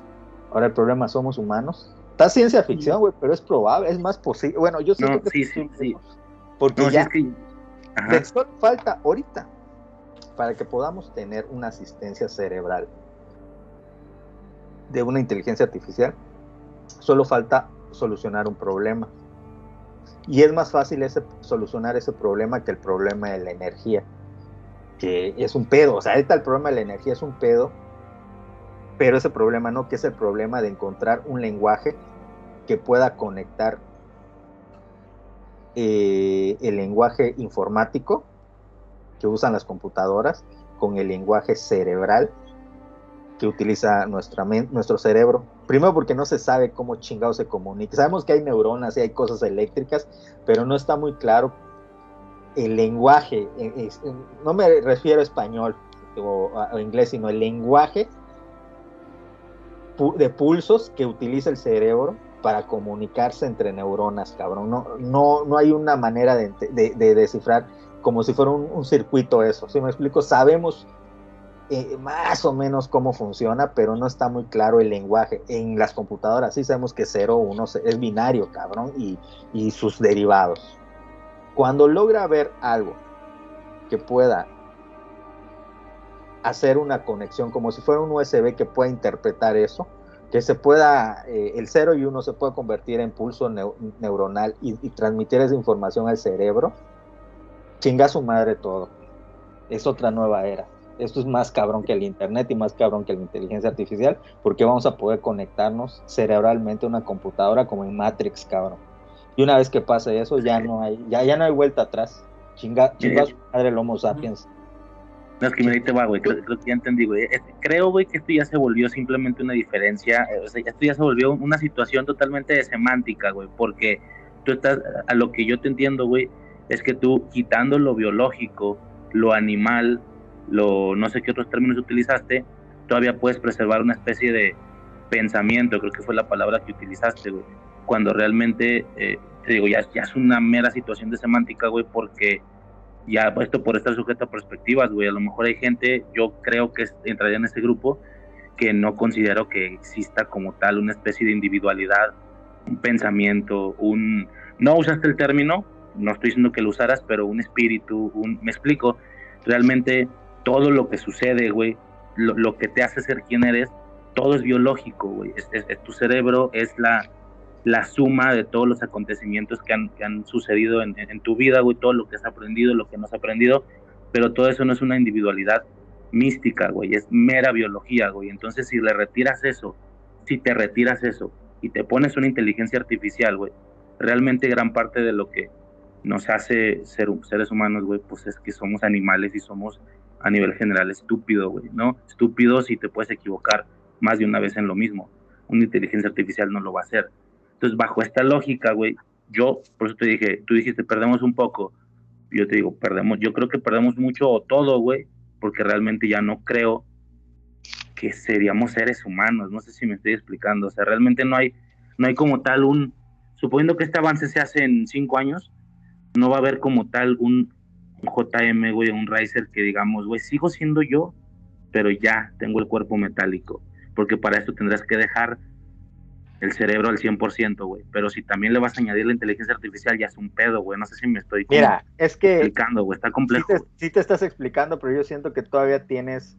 Lo que pasa es que visualizas lo que sucede en el universo como una diferencia entre lo biológico y lo, y lo físico y todo eso, pero en realidad lo biológico es físico. O sea, la biología es física. Lo que pasa es que es una forma de la física biológica. Y si logras cambiar eso y esos, componentes, o sea, el pensamiento no está sujeto, a mi parecer, desde mi perspectiva, el pensamiento humano no está sujeto solo a su biología. Al menos ya en este punto de la historia, ¿no? Hay muchas cosas que hacemos que no tienen que ver con nuestra biología y con nuestra naturaleza. De hecho, somos muy antinaturales. El ser humano es 90% antinatural y más artificial la democracia no es natural, cabrón. ¿Sabes qué es lo natural en la, en la, en la naturaleza? Agarrarnos a vergazos, güey, a putazos. No, claro, güey. Y que lidere el más cabrón. Eso es natural. Votar no es natural, cabrón. La, la, democracia no es natural, la justicia no es natural, cabrón. El arte no es natural, cabrón. No hay. El 80% de las cosas que tenemos no son naturales, son artificiales. Ahora, Marco Antonio, Ah, es que antes de que se me vaya, es que yo creo que pasándolo a productos frikis, creo que esta discusión está muy buena y se ve reflejada en Blade Runner con el pedo de los replicantes. ¿Cómo puedes saber si, precisamente cómo puedes saber si eres un hombre o eres un replicante? Que ese está el pedo este, durante, durante la película de Blade Runner, ¿no? Y al final te das cuenta quizás que un replicante o un ser artificial puede tener ciertos sentimientos este, iguales que lo de un ser humano biológico. Ahora, esto también influye en, el tipo de memorias que se supone les cargan, pero si tú ya estás cargando esas memorias, la experiencia que ellos van a conseguir después de que se las cargues también ya les pertenece, en lo cual los hacen un individuo y como individuos podrías considerarlo que sí, no sé si humanos, pero sí como este un ente que piensa, que razona, que puede tomar decisiones. Esa sería una, ¿no? Y el otro que dicen de este de pasar nuestros conocimientos a otros lados, mm, también no sé si han visto esta de Alter Carbon, donde, donde todas las, este, las memorias de una persona las ponen, les llaman pilas, ¿no? Son como disquitos. Y lo que transportan o lo que mandan de un lado a otro para evitar todo el viaje de, planeta a planeta, lo que mandan son los datos, los capturan en esas, en esas memorias para después insertarlos en cuerpos este, creados artificialmente.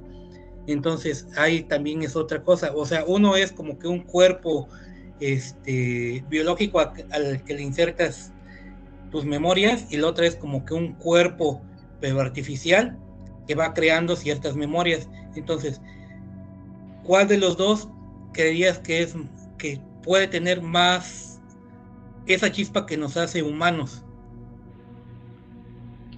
para A mí mí, se me hace- Ajá. vas, vas, Jota. A mí se me hace totalmente lógico. Yo sé que de- por eso tenemos que vencer nuestra individualidad biológica para que podamos realizar el viaje interestelar, porque precisamente es lo que nos detiene ese pensamiento individual. Porque te voy a decir algo. A mí se me hace el, la premisa de Altered Carbon, que no es una gran serie, pero esa premisa está chingona, se me hace totalmente lógica y racional y es una solución al viaje interestelar que si tú puedes contener la mente y la memoria de un ser humano en un disco o en un- una pila o en un USB, agarras y el JM de, de la Tierra se muere o lo matas o lo carbonizas y solo queda su resto y pum, lo mandas a Marte o a Júpiter o a Alpha Centauri y una máquina puta hace un clon idéntico con la mente vacía, pum, y le descargas toda la mente del JM actual. A lo mejor pasan mil años entre ese viaje, pero lo descargas y lo, y lo crea con mi misma edad, con mi misma barba y todo. ¡Pum! Es un JM artificial con todos mis recuerdos, con todas mis memorias. ¿Qué es lo que piensas? Ay, no, porque yo voy a morir. O sea, el JM de aquí se va a morir y así que chiste, eso no es viajar. Pero el ser humano, como especie, la única manera que ha tenido de viajar en el tiempo y de permutar la genética a lo largo de tiempo es a través de la descendencia, que de alguna manera es un morir para transmitir tus conocimientos y morir para transmitir tus conocimientos y morir tras, para transmitir tus conocimientos. Entonces ese viaje genético que tenemos desde hace ni siquiera tanto, ¿cuánto tiempo, cuánto tiempo tiene el ser humano aquí en la Tierra? No sé si un millón de años. Ese viaje genético que ha tenido a nuestra especie, si se puede hacer ese viaje o sintetizar de una manera más eficiente, puta, resuelves muchos pedos. El problema es romper la idea de la individualidad. El individualidad No, no. Y ese es el problema, porque si tú rompes la idea de la individualidad, pues ¿qué es lo que caracteriza a un ser humano? Obviamente esa idea del individuo. Entonces, ¿cómo puedes estar seguro si rompes eso? O sea, no sé si te estoy entendiendo bien que, o no sé si, si realmente quieres decir como individualidad, como un ser separado de todos los demás, o individualidad como este como lo que caracteriza a una a un grupo de seres humanos como tal. Yo No, creo que no. individualidad lo estoy, me estoy refiriendo como un ser no replicable, Eh, es que ahí ya está. Es que, único. ajá.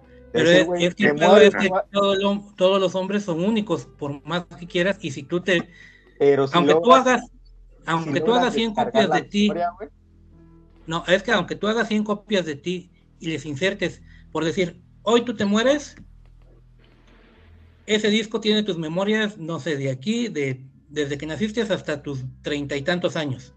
ujú. Al tú 40, ya tiene 40. insertárselo a, a 100 JMs distintos, van a tener tus memorias hasta ese punto, pero una vez que ellos empiecen a, este, a tener su camino, van a generar otra individualidad porque tienen tus memorias, pero está generando, cada uno está generando pero memorias serán nuevas, JMs todos. Pero no necesariamente serás tú el JM, Exacto, sino serán distintos JMs. Ajá. Pero eso no es malo ni bueno. No, no es malo ni bueno, sino que Exacto. simplemente no, sería, no que- serías, no sería una, no serías tú, No sería, sería, yo, pero ve, sería otro tú Oye, no, no serías pero tú, las, las esto en el supuesto, perdón, no serías tú, esto en el supuesto de que algo te hacía tú, según tú, ¿me explico? O sea, realmente se supone que algo No, es que, es que sí, sí, sí tienes que decir que tienes algo, porque si por algo quieres transmitir esos conocimientos que tienes, porque quieres conservar tu esencia en, en algún punto, Sí. pero el problema es que tú vas a no es que, por ejemplo, este, como decía, ay, se me olvida el de la reminiscencia, este. Platón. Platón, que por decir, tú mueres y después de que naces vas a repetir lo mismo que hiciste en tu otra, en tu otra vida. Es más o menos el pedo de la reminiscencia. Que tú ya tienes esos conocimientos, pero que los vas descubriendo a lo largo del tiempo. Todo lo que ya sabías lo vas descubriendo. En este caso, no es una reminiscencia, porque tú ya tienes esos conocimientos de cajón, los estás utilizando desde el primer segundo que te insertan esa memoria, pero después vas a generar nuevo conocimiento que otro Como si Oblivion. Es el caso de el Oblivion. mismo. Regresamos a entonces, Oblivion, ¿eh? Exactamente, entonces no vas, a, no vas a ser el mismo tú. Va a tener cierta parte de JM que eras tú hasta los treinta y tantos, pero después de eso vas a generar otro, otro pensamiento quizás diferente al que podría tener el JM que se quedó en la Tierra o que ya falleció en cualquier lugar. ve, pero la realidad es que es todo lo que estás diciendo es un- una suposición igual que la mía. En Sí. realidad, hasta que no nos enfrentemos a esa situación, la filosofía pedo es que una solución. Sabemos más cosas de cómo, de, no sabemos ni madres de si, es más, ni siquiera sabemos realmente si existe algo que sea conciencia para este, para poder este, los conductólogos ahorita me han de estar mentando a la madre de cómo es posible que digas que no existe la conciencia y la chingada, pero no, la verdad es que ni siquiera sabemos qué, des- qué, qué demonio sea eso. Es como en el, en el medievo que hablábamos del alma. ¿Cómo es posible? Ahora, ahora todos dicen, ¿cómo crees que existe el alma? Eso no existe, güey. Eso lo inventó Michael Jackson para espantar a los niños. No, güey. Entonces es lo mismo. O sea, cambian nada más los conceptos, pero al final de cuentas es más o menos alma, este, conciencia, todo ese tipo de cosas. Pues más o menos es un símil de todo eso. Entonces, ¿cómo? Ahora vamos al pedo de alma. ¿Cómo crees tú si tienes un alma o si es transferible a otro cuerpo? Aristóteles te diría, no, estás pendejo, ah, existe un alma y es lo que hay. Tu, cuerp- tu cuerpito JM nada más tiene un alma. Si tú llegas a transformarte en otro lado, vas a tener otra alma, güey, porque acá nada más se trata de una y ya. Ujú. Entonces, ese es el pedo. Sí, pero yo no. Yo creo que ahí no- están Ah, a ver, Carlos, servicio. Yo creo que, a ver, pa- pa- pa- para empezar, yo creo que ahí JM planteó. Para empezar, güey, dijo para empezar, nos va a poner una chinga a todos, güey, a la verga. No, es que planteó dos problemas, o sea, una solución para dos problemas en cuanto a que eh, nos transformemos en otra, en otra cosa, güey, que, que, este, por tema de recursos y demás, y que eso también nos permita viajar. No necesariamente, o sea, a lo mejor, yo creo que es que no necesitamos que todo mundo se transforme, o sea, tal vez, tal vez hay suficientes recursos para seguir viviendo en la Tierra, pero puede haber algunas personas que estén dispuestas a, pasar su, su conciencia, su ser, como le queramos llamar, a una a un ser sintético con tal de hacer, intentar hacer el viaje interestelar, güey. Eh, yo no, ahí lo, ahorita que estaba pensando, dije, es el, el- el tema de transferir, lo estamos pensando como que muy fácil, güey, como que Sí. agarro el USB, grabo mis canciones y se las paso al otro dispositivo. Sin embargo, estaba pensando, a lo mejor no podemos, en un ser humano no podemos decir, ah, pues nada más agarro los archivos que sean del 2023 para atrás y esos los copio, ¿no? A lo mejor el mismo proceso, eh, o sea, la misma vivencia en la que se estén recuperando todos estos datos, los va alterando. tal vez no va a haber la, o sea, quién sabe, ese, ese sería primero, oye, Sí, sí, sí. hay, ah, existe la posibilidad de hacer un corte para tomar estos datos o no, porque cómo se están transformando. Ahora, lo que yo creo que sí va a ayudar mucho es que nuestro cerebro tiene mm, flexibilidad, que tiene elasticidad, que, eh, que lo vemos con las personas que sufren una amputación y les ponen ahí este, un- un miembro artificial y aprenden a cómo moverlo. Entonces, dices, bueno, si a lo mejor, no sé si han escuchado hablar de estos materiales eh, que tienen ADN, güey Sí. y que a través del ADN eh, se ve, se busca ahorita que puedan como construirse, güey. O sea, que, que, que vaya, que dentro del propio material, digamos que viene el plano de cómo debe de, de- de- de construirse. Es como si fuera un, un, como si fuera un Lego Una costra, pues. Sí, como, sí, como si fuera un Lego que sabe que, que tiene, cómo tiene que acomodar sus piezas para llegar al. Como una célula, coño, así de simple.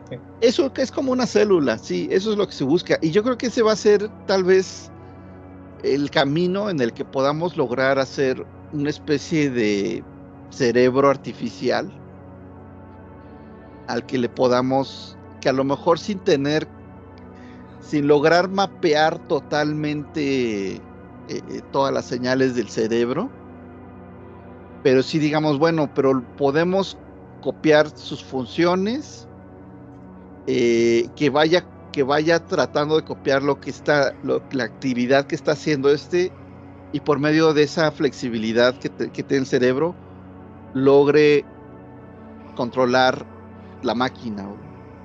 No sé si me estoy dando a entender. Eh, la verdad es que hay. Hay cosas que de repente dices, güey, son. Mi papá decía: el concreto es tan noble que hasta algunos pendejos lo pueden utilizar, Este. Y, y, yo creo que este es más, a lo mejor va a ser el caso, De que, digamos, no, no vamos a necesitar comprender totalmente el cerebro humano para poderlo replicar, explotar, hacerla, o sea, y también es una cuestión, ahorita me está, acordando de que, que, mm, que fíjense cómo, cómo van evolucionando las generaciones en chinga. El, cuando salió, cuando iba a salir el F-16, dijeron, oye, pues ahora que ya los controles no son mecánicos, sino que es pues como el control de un videojuego, ¿no? Que yo muevo la palanquita, eh, hay un sensor ahí atrás que sabe cuánto la moví y entonces pues actúa el videojuego. Con el, con el F-16 dijeron, ah, pues que, ni se, que ni se mueva la palanca, simplemente va a sentir hacia dónde le estás empujando y con eso ya controla el avión. Y fue un pedo, porque los pilotos decían, no, es que, es que si no se mueve la palanca, no sé qué, no sé, no sé qué chingado está pasando, Y entonces dijeron, bueno, pues vamos a hacer que se mueva la palanca para que. Y ahora ya hay aviones en los que la palanca no se mueve, porque ya son otras generaciones que están. O sea, que ya, ya, ya tuvieron eh, pues, controles de videojuegos de antes y que entienden que no hay, no necesita haber esa conexión mecánica, ¿no? Eh, y digo, es, como un detallito, pero sí digo, pues es que yo creo que va a ser similar, o sea, a lo mejor, a lo mejor ahorita dices, puta, ¿cómo controlaría yo un piano con la mente? pero a lo mejor varias, unas generaciones más adelante que ya les toque estar manejando dispositivos con la mente y al rato va a ser puta lo me es que fíjate, fíjate ve, Carlos Arruiz tú que eres ingeniero yo creo que a veces es más complicado que lo entienda alguien que no está que no está en un trabajo creativo yo creo que la ingeniería es igual es, es creativa muy muy creativa yo, por ejemplo, yo siempre he pensado que a mí que yo sé dibujar, yo creo y estoy seguro que yo no sé dibujar por mis manos. O sea, si yo quedara, si me amputaran las manos, yo creo que podría aprender a dibujar con los muñones. O incluso creo que podría aprender a dibujar con los pies. O sea, me costaría tiempo, pero en un lapso de tiempo yo creo que podría aprender a dibujar, puta, incluso con mi culo, cabrón. O sea, lo digo de... Es que yo no dibujo con mis manos, cabrón. Mi mano es el hardware, cabrón, que imprime lo que... Yo dibujo con mi cerebro, que es diferente. ¿Sí me explico? Sí, sí y no, porque justo ahorita ya se ha logrado que gente, o sea, que les ponen unos electrodos en las manos y estos electrodos les eh, digamos que les inducen la memoria muscular para tocar una pieza y es gente que nunca había tocado el piano y la aprenden más rápido porque porque les por la memoria muscular, no no no les hicieron nada ¿cómo en el cerebro, esa memoria muscular. Porque te digo, les ponen unos electrodos y haz de cuenta que les va diciendo, "Ah, pues primero, o sea, primero se va a mover este dedo, luego este dedo, luego este Pero dedo, ¿cómo bla- desarrolla esa memoria muscular. A través de un cerebro, cabrón, que, que, que, que- En que- este caso no. En este caso es unos electrodos en las manos, güey, no en el cerebro. Es algo O sea, el cerebro a no-. No, el- pero la, es- Pero como esa los músculos los sigue moviendo el cerebro. Exacto, aunque sea, o sea, no los está moviendo, no, no es como que en el ADN de los de, de las células de la mano está el, el código para tocar piano, güey. Ahí Pero no- sí en los nervios de la mano. refiere Es que esto es algo externo a ti. Si no, no, tú no, tu cerebro no está moviendo e- tu cerebro no, pero hay un Tú no cerebro está mandando esas esas- señales. esas- pero hay un Está- cerebro Ah, que bueno, sí, o sea, sí, o sea, es que es, eh, eh, es que, vaya, hay, hay parte del, pues parte del, del sistema nervioso está en las manos. Es lo mismo Ujú. que estoy diciendo, cabrón. Es lo mismo que estoy diciendo. Yo no dibujo con mis manos. Yo dibujo con mi cerebro. Aunque no haya un- Ok. una memoria mus- muscular en mi, en mi muñón, Sí, pero acá Sí, que- son dos cosas distintas. Arbizo Claro. se refiere a alguien que nunca ha tocado el piano. Yo me refiero a lo cosas de este instrumento para generar cierta memoria muscular. Vamos a decirlo así, tú, tú pintas con tu sistema nervioso. Sí, con mi cerebro, con mi sistema nervioso. Ajá, ok, estoy de acuerdo. O sea, no, siento que me dio, que me dijo, que me dio la razón, así como, ah, sí, pendejo, estoy de acuerdo, pura mamá. No, no, no, no, es que, es que, yo digo, no nada más es el cerebro, es todo el sistema nervioso que llega hasta tus dedos. Sí, pero no le puedes inducir creatividad a- a- con, con, Ah, con- no.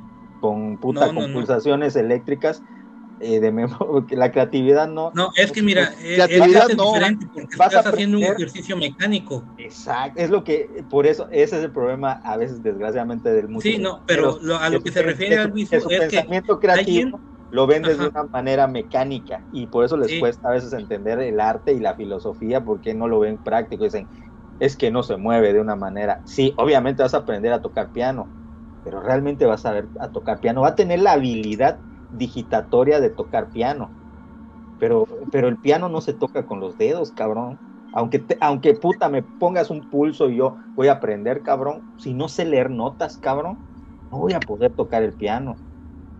Sí, sí, no, sí vas a poder tocar el piano, pero sí. no vas a poder ser creativo para realizar otra pieza que no Pero sea ¿cómo la que te están enseñando.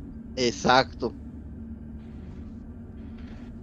Y, la, y realmente es diferente lo que dice JM porque El que realmente él desde su cerebro sí, tiene esa creatividad para, aunque no tenga alguna extremidad, él puede usar cualquier otra parte de su cuerpo, no voy a decir que el culo, digamos que con la, con la boca, él pueda dibujar Yo con el culo. man. con, con ella. ¿Por qué? Porque él posee esta, esta creatividad para poder este, enseñarle a su boca cómo dibujar con ella. Claro, o sea, es que, bueno, pero bueno, O sea, son como que dos, es parecido, pero son dos cosas distintas. una pinche pregunta que hice, se armó un pinche debate, cabrón. O sea, Pero todos, muy rico, güey. todos La neta, muy chido, güey. todos dicen que no se puede hacer el viaje interestelar y el único que dijo que sí soy yo. Y, sí, y me gustaría vivir para que suceda, solo para restregarles en la cara a todos. Hijos de su puta madre, vieron que Sí, güey, Y me va el JM, Ay, el JM tenías me va a hablar razón, qué terrible. el, el JM, el JM me va a hablar en, en 40 Él es años, más- güey. con una Me ouija. habla en 40 años. Riser, papi, estoy en Marte, papá. Te equivoqué, te dije, No. perra. O no sé, Es que mira, Te voy a decir algo, güey. Interestelar. Aquí, aquí, aquí me pasa como con AMLO, güey. Que decía, güey, ojalá AMLO me calle el hocico y sea un gran presidente y haga un chingo de cosas buenas. Igual ahorita, güey, estoy pensando, ojalá, ojalá Claro, JM esté, sí. ojalá JM tenga razón y la raza humana sobreviva pero y no lo vamos a ver, no lo vamos a ver. así es. Son es, todo este, todas estas cosas de las que estamos hablando, si suceden, van a suceder en milenios después de que moramos nosotros. No, Sí. ni, nadie se va a acordar de nosotros cuando esté Van a ver sucediendo. que, que el año que Oigan. viene Trump va, va, va a apretar un botón rojo y nos vamos a terminar destruyendo todos. No, no, yo creo que si algo tiene, si algo bueno tiene Trump es que no, no es belicoso en ese Oigan. sentido. Vieron que Bueno, Texas eso- se quiere. Y eso fue Oblivion. Te- Y eso fue Oigan. Olivia. Texas se quiere separar de, dicen que Texas se quiere separar de Estados Unidos y que viene una una cómo se llama una guerra civil. Y ya vieron que las películas que estuvieron saliendo eran de, de la decadencia y la caída de, de- de- de- del imperio yanqui de bueno de, la, de los Estados Unidos porque Texas puta quiere o sea el cabrón gobernador de Texas no le está haciendo caso al pinche Biden este y está poniendo ya mandó puta ese cabrón Biden, quítenme todas esas putas madres de, de, de, de- para que no pasen los chingados eh, documentados. Y el gobernador de Texas ya mandó a poner más. Y sabes qué es lo que yo no entiendo, por qué hay gente del, del, del ejército en Texas que le hace caso al gobernador y no a Biden, cuando se supone que, que el líder supremo ¿no? de, los, de los militares, pues es, es el presidente, no el gobernador, ¿no? Está cabrón eso. Sí, está cabrón. Está cabrón. O sea, hay, una, hay un sector del ejército que, que, que, que, que respalda al tejano, güey. Sí. Sí, es que también. no, no, a ver, sinceramente no he visto detalles. Me imagino que son de la Guardia Nacional de Texas, güey. porque como que son más arraigados a. O sea, las, las guardias nacionales, como, como algunos de ellos inclusive son como que de medio tiempo, no los puedes andar moviendo. Entonces sí son muy de, de la, de la localidad. Pero digo, estoy especulando, tendría que ver con detalle la nota. güey. Está cabrón, está cabrón. A ver qué va a suceder. Pero Sí, no, no, no quieren más mexicanos en Estados Unidos, en, en Texas, güey. Allá los que son pro yanquis, güey, tú y Navarro, es, que adoran la es- cultura yanqui. es que depende, porque, a ver, cuando ha habido crisis aquí, este, pues, la gente que, o sea, los pueblos fronterizos, pues resienten que no vayan los mexicanos a comprar, ¿verdad? Ahí sí, güey. Hay cosas, también la verdad es que hay, hay cosas que, que no se dicen, como les he contado que la, la tía de mi ex tenía, te- tiene laboratorio en una parte que se llama Progreso, este, Tama- eh, Pro- eh, Progreso Tamaulipas, güey. Y que hay un, es una, busquen Progreso Tamaulipas, güey, es una cosa súper curiosa, güey. Sí, aquí tenemos un tamaulipeco que nos puede dar la información. Eh, eh, Es, ¿ha sido Uriel? no, güey.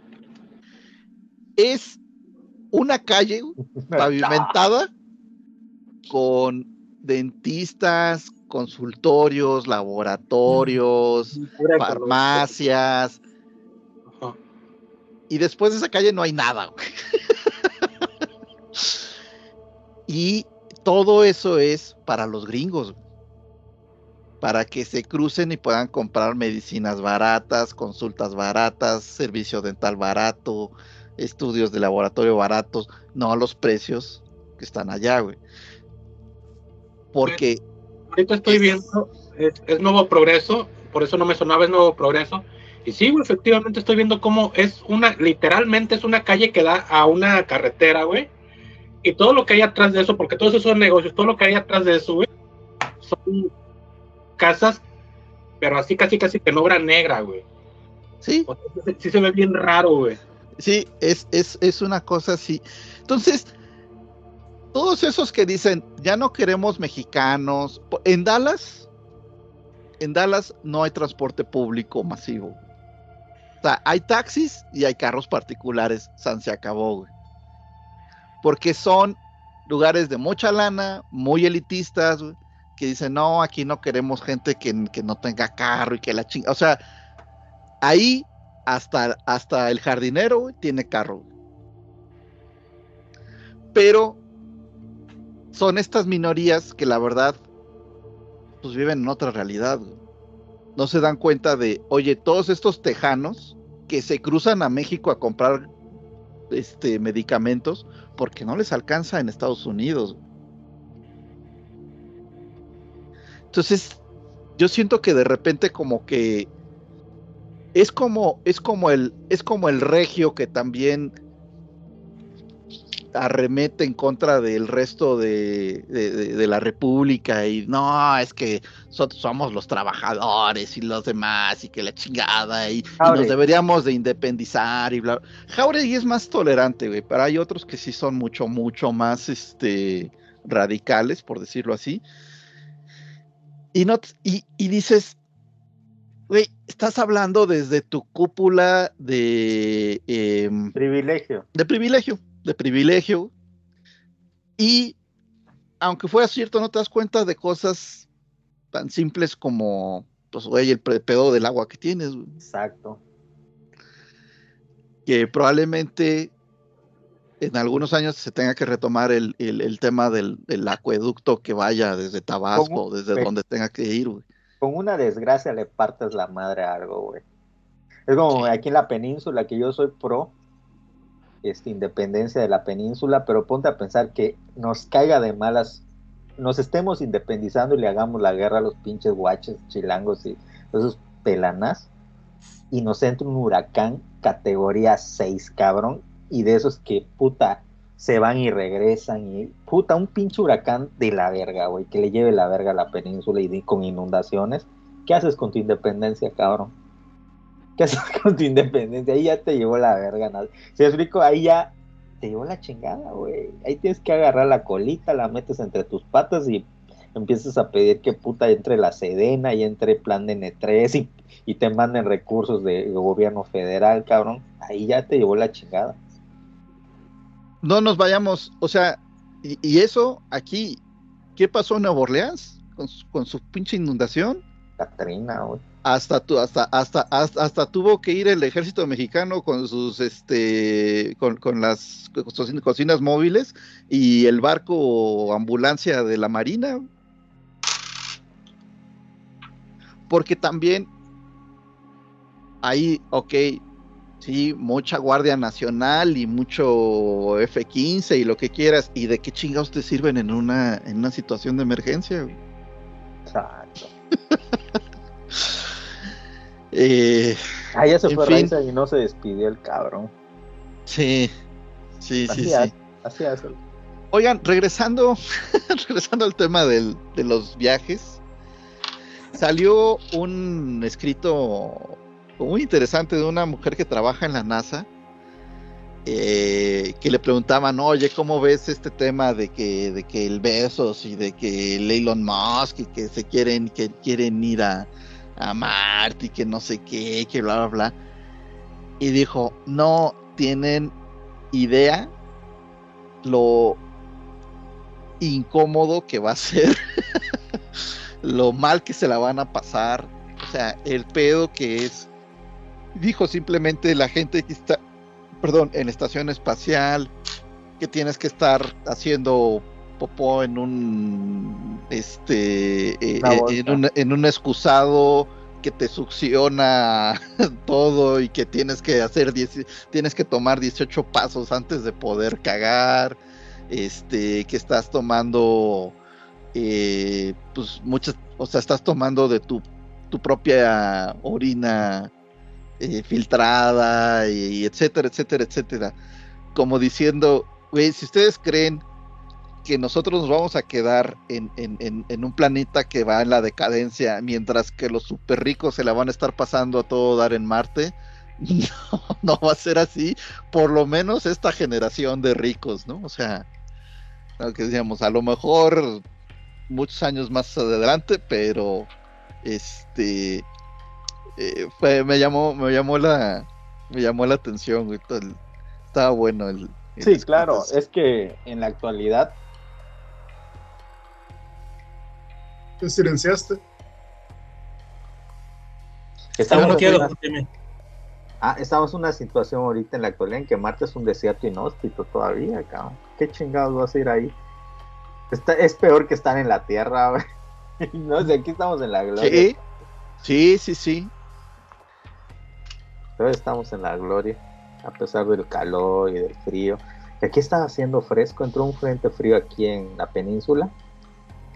de los de esos chidos. Bueno, frío para nosotros, porque no es este frío de ustedes, es normal. Y otro y otra cuestión también así de eh, bueno, más, más de extraterrestres que me llamó mucho la atención fue un estudio que salió muy serio de, del, ¿cómo le llaman? El factor, la barrera del oxígeno.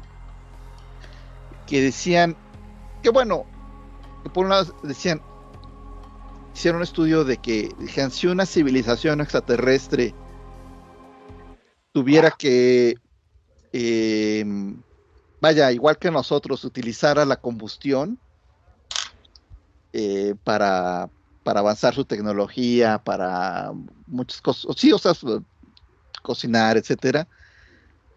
Dicen la el límite, o sea, dicen es que hay, un límite muy estricto de cuánto tiene que ser el porcentaje de oxígeno en, en, la atmósfera. Porque decían, si pasa del 35, eh, 35%, creo que si era por ciento, ¿no? O no, no me acuerdo si Sí, creo que sí era por ciento. Pero bueno, si pasaba de 35, o sea, dice, no puede haber árboles porque pueden combustionar instantáneamente. o sea, muchas cosas se puede, pueden quemarse de inmediato. Y si es menos de 20, es muy difícil que haya combustión. Y aquí en la Tierra estamos en, decían que estábamos en 22. O sea, estamos en el punto milagroso. Estamos en uno de los puntos milagrosos ahí también, después surgió, esto salió en, el en, un podcast ahí con del de, Skeptic Guys to the Universe, y se puso buena la discusión porque decían, bueno, pero es una visión un poco cerrada, porque no sabemos si por las condiciones del otro planeta, pues a lo mejor esa civilización utilice otro tipo de energía. Exacto. Y yo decía, pues sí es cierto. De hecho, a ver, nosotros mismos eh, no empezamos con la combustión. O sea, la prima, las primeras máquinas, y yo creo que si, hasta donde yo sé, pues los, los molinos. Ah, bueno, en maquinaria, pero la combustión sí, ¿no? Pues del fuego, fue todo. Sí, sí, pero las primeras maquinarias, en cuanto a los molinos, pues no eran, no eran a base de, de, quemar combustibles, era, era a base del, de agua, del agua, exactamente. Hidro. Y quién sabe si en otro planeta. Lo hidráulico. Lo, hidráulico. Y a lo mejor en otro planeta tienen mucho material radioactivo y chingue su madre, lo primero que desarrollan.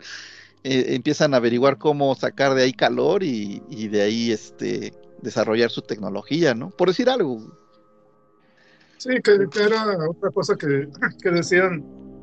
Posiblemente en otro planeta, en una civilización avanzada, para empezar que no, que su estructura biológica no estuviera basada en carbón y otra que, que su tecnología pues a lo mejor no estuviera basada en metalurgia porque no tuvieran los materiales en ese planeta. Así es, así es, sí. Sí, justo también era lo que discutían, que decían, pues es calor, la metalurgia y bla, bla. Pues sí, pero a lo mejor eh, desarrollaron otro tipo de materiales. Inclusive decían que, ¿qué tal si son materiales, o sea, biológicos porque no sabes qué especies vaya a haber ahí y cómo a lo mejor es factible tener granjas de este del animal extraterrestre número 523 que resulta que sus huesos son más duros que el acero, ¿no? Pero fíjate que lo interesante de, de la física, ya cuando uno empieza a leer más de física, es que sí, al menos hay leyes que son eh, equiparables en todo el universo, cabrón. O sea, sí. conocido. Conocido, claro, pero hasta donde conocemos no, no, no se sabe que apliquen otras leyes, ¿no? Hasta donde sabemos y se conoce. Entonces, en general, por ejemplo, la energía se mueve igual en el universo, o sea, es el calor, ¿no? El pedo. Fíjate, yo porque, por ejemplo, yo no entendía por qué era tan importante la termodinámica para la física. Cuando dices tú, güey, es calor, güey, o sea, es puta algo que se caliente y que, pero puta, la termodinámica lo es todo en la física, cabrón, porque es la energía y todo tiene termodinámica, hasta nuestro cuerpo. De hecho, eh, todo se basa en la pinche termodinámica. O sea, si estudias la termodinámica, entiendes cómo funciona. Esencialmente, la realidad, cabrón, física en la que nos desarrollamos. Todo es energía, cabrón, todo es pérdida y pérdida y ganancia de energía, todo, todo, todo, cómo vuela un avión, cómo se expanden las, todo, cabrón, es pérdida. Y la vida es termodinámica. La vida es termodinámica. Entonces, teóricamente eso se aplica en todas las, en, todo el sistema, en todo el universo. Y si bien no sabemos si puede desarrollarse un, vida a través de, de otro componente que no sea el carbono y puedan respirar otra cosa que no fuera el oxígeno y puedan combustionar a través de una forma que no sea la combustión o obtener energía o calor, lo que sí se sabe es que se requiere calor. Que se requiere calor porque la energía se a través de la radiación del calor es, una de sus manifestaciones, no aquí, en todo el puto universo. Lo sabemos porque hay estrellas y todas las estrellas están combustionando radiación. Entonces, al menos eso se sabe, que, si, que el calor y la radiación es la fuente de energía más eficiente en el universo. Eso sí, yo creo, ¿no? Es la, es la, es la lógica. Sí, y por ejemplo, no, no le entiendo exactamente a eso de una bomba nuclear por una fisión de un átomo, pero quizás otra, otra tecnología, otra, otra este, civilización podría haber, averiguar una manipulación más controlada de, de, esa energía de los átomos. Bueno, no sé si han visto, ahorita está muy de moda salieron ahí unas noticias de que una pila nuclear que va a durar 50 años y no sé qué, y que bla, bla, bla. Eh, ahorita hay empresas que están tratando de jalar recursos para eso y sí, es, es literalmente una pila que tiene un poco de material radioactivo y logra transformar ese calor en energía eléctrica. Nada más que dicen que las cantidades que se logran son, son muy mínimas como para, y el material es muy caro como para cosas, cosas de consumo, ¿no? Óyeme. Pero, ajá. Pero como para precisamente, decían, pues, o sea, un, una sonda espacial o algo así podría, podría funcionar. Óyeme, pero tú has visto que dentro de la ingeniería, bueno, lo que yo he visto, bueno, lo poco que leo o he visto, que el motor perpetuo es como que la piedra filosofal de los ingenieros y siempre sale un cabrón así que dice, ya inventé el motor perpetuo. y dice, cuando sale un cabrón ingeniero, decirte es un pinche charlatán, porque hasta donde se sabe es imposible el desarrollo de un motor perpetuo, porque la pérdida, hay pérdida de energía, siempre hay pérdida de energía y la pérdida de energía hace imposible un motor perpetuo. Entonces, hasta ahorita que se sepa, no existe el motor perpetuo, pero es como la piedra filosofal que todo el mundo, cada, cada generación dice, ya tengo el motor perpetuo. Sí, a mí lo que pues me tocó escuchar, este, es este, en, un pueblito de Jalisco, en un rancho, este, platicaban pues entre ellos las personas, no, este güey, este, era nuestro amigo, era muy inteligente, tenía un bocho que funcionaba agua, pero, pero lo mataron por eso, no sé qué. Es correcto. Ah, sí. No, ¿sabes cuál me encanta? Este estuvo, ha estado circulando de repente en las redes, reaparece. Uno, un, un güey que le que a, a la llanta del carro le amarra un generador eléctrico. Y entonces dicen, no, es que conforme voy avanzando, voy, voy generando electricidad y con esto recargo la batería y entonces, pues es, es, es, es el, es, el, es, la, es el motor de, de, este perpetuo, la máquina de movimiento perpetuo, porque conforme avanzo genero electricidad y con esa electricidad vuelvo a avanzar y ya no pago nada de gasolina. Pero dices, sí, güey, y la, o sea, no mames, güey, eventualmente se te va a acabar la energía porque va a haber pérdidas. Claro. Entonces, eh, pero, pero por ahí está, eso estaría, esa es una teoría de la conspiración, porque por ahí está, hay gente que dice, no, es que ahí está, eh, lo que pasa es que quieren que sigamos consumiendo este gasolina, pero ahí está la solución y que no sé qué. I- Igual, igual han escuchado de esto, igual ya han escuchado de esto, eh, todavía manteniéndome en el tema, pero un poquito con teorías conspirativas, de que los, escarabajos no vuelan. Físicamente, este, no tienen el, cuerpo, las características para volar. Los escarabajos levitan. Esto por para algunas personas es verdad, porque lo dice, aquí tengo un nombre, Víctor Stefanovich Grebenikov que también él inventó una plataforma voladora, una plataforma antigravedad. Eh, él es autoproclamado científico, biólogo, entomólogo e investigador paranormal. Autoproclamado, autoproclamado. Y tiene su laboratorio en su garage. Y mucha gente cree que este güey lo que dice es real, que tiene una plataforma, que los escarabajos no pueden volar, y creo que tampoco las abejas.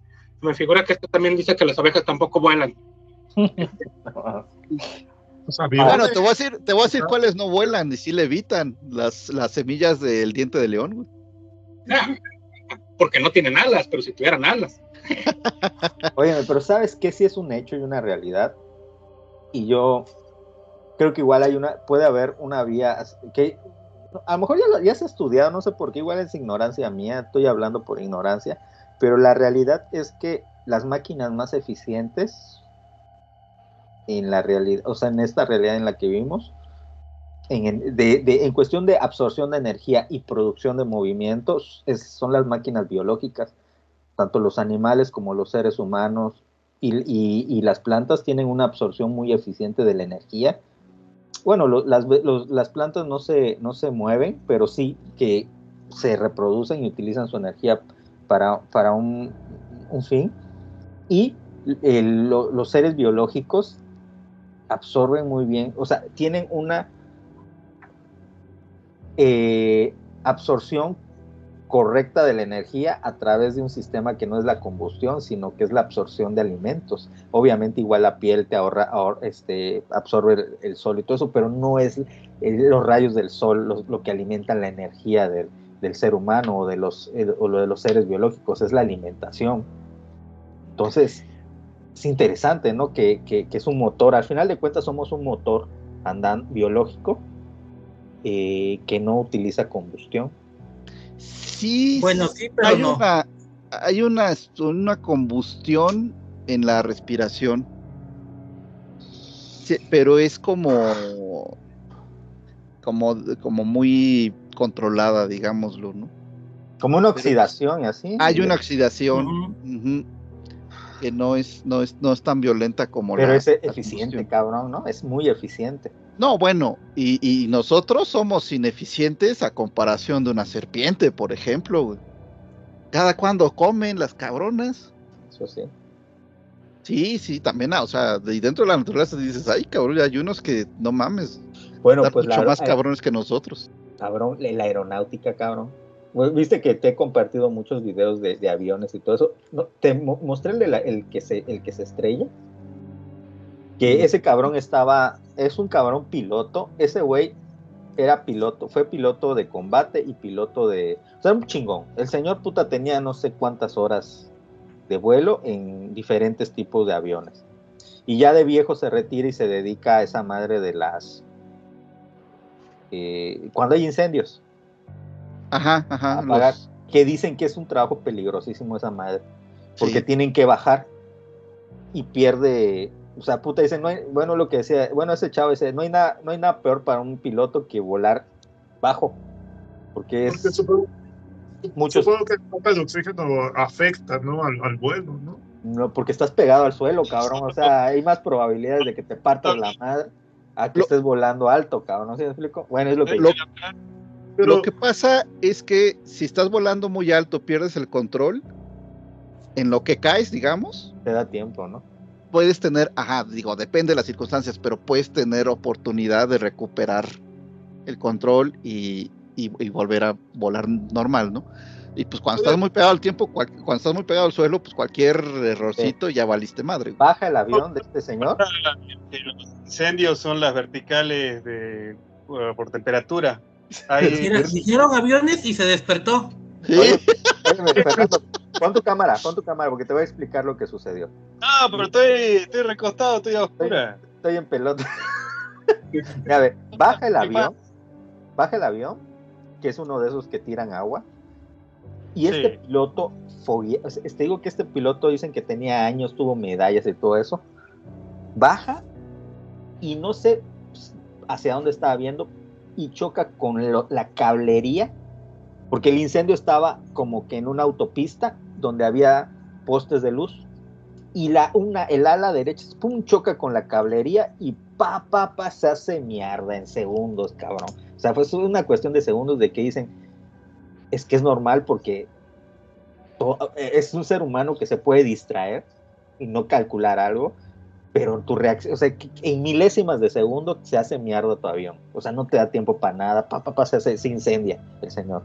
Ahora, Los cables dicen que son muy difíciles de ver, tanto así que si ustedes se fijan en muchos helicópteros, se traen, traen, traen cortacables, traen, Ah, traen, traen unas, sí, le- le- te mando luego las fotos para que veas, porque como los helicópteros es normal que están volando, digamos, bajo, ent- etcétera, Pero, entonces no, no- pero- no se me hace nada raro lo que, lo que pasó. Pero pero te voy a por eso- decir algo. Ujú. ¿El aire caliente también este, afecta la estabilidad de- del avión o el helicóptero? Pero ahora Claro. te voy a decir algo. Han visto. La ¿Cómo chimenea absorbe aire, lo calienta y lo larga hacia arriba. Pero absorbe también, entonces es una cortante de, de viento que de- desnivela el vuelo. Es como cuando estás volando en un avión normal y te dicen va a haber turbulencia. Las turbulencias son cortantes de viento que suben y bajan. Oigan, pero han visto el vuelo de un águila en cámara lenta, cabrón. Y cómo pierde a veces. Como que el aire, puta, por momentos pierden, caen y en cuestión de milésimas de segundos, puta, vuelve. Como tienen el movimiento, puta, pueden volver a restabilizarse. O sea, la aeronáutica no ha logrado a ese nivel de dominio, obviamente porque es un ser biológico que tiene alas móviles y que cada puta célula de su, de su ala se mueve y se ajusta, y las plumas igual cada célula se ajusta, puta, para estabilizarse. Pero yo lo que digo es, todavía la biología en ciertas cosas específicas como la nadar, nadar, puta, y el vuelo, a mí me impacta un águila cómo se puede es- restablecer. El águila va y si ve el cable, puta, a dos metros, pum, lo, lo logra este, este, ¿cómo se llama? Eh, Esquivar. esquivar, cabrón, porque en milésimas, pa, pa, pa, pa, pa, eh, el vuelo lo, lo, lo, lo- ¿cómo se llama? Lo coordina y todavía nosotros estamos volando en máquinas que tienen las alas, bueno, la mayoría tienen las alas este, rectas y, puta, no, no tienen tanto movimiento y pasan estos accidentes. No, y justo a lo mejor, a lo mejor el ave, pon tú que no logre esquivar, pero su estructura tiene la, a lo mejor tiene la flexibilidad para que el chingazo no, no la destruya, no la haga caca, güey. Y, y, y sí, el ala del avión totalmente rígida se hace mierda, güey. Pero no son totalmente rígidas, ya viste las eh, No, nuevas no, alas. no, no, no, no, pero para este caso es lo suficiente, o sea, tampoco no va a tener la flexibilidad como para que mm, se, se, este, se doble y, y se recupere, ¿no?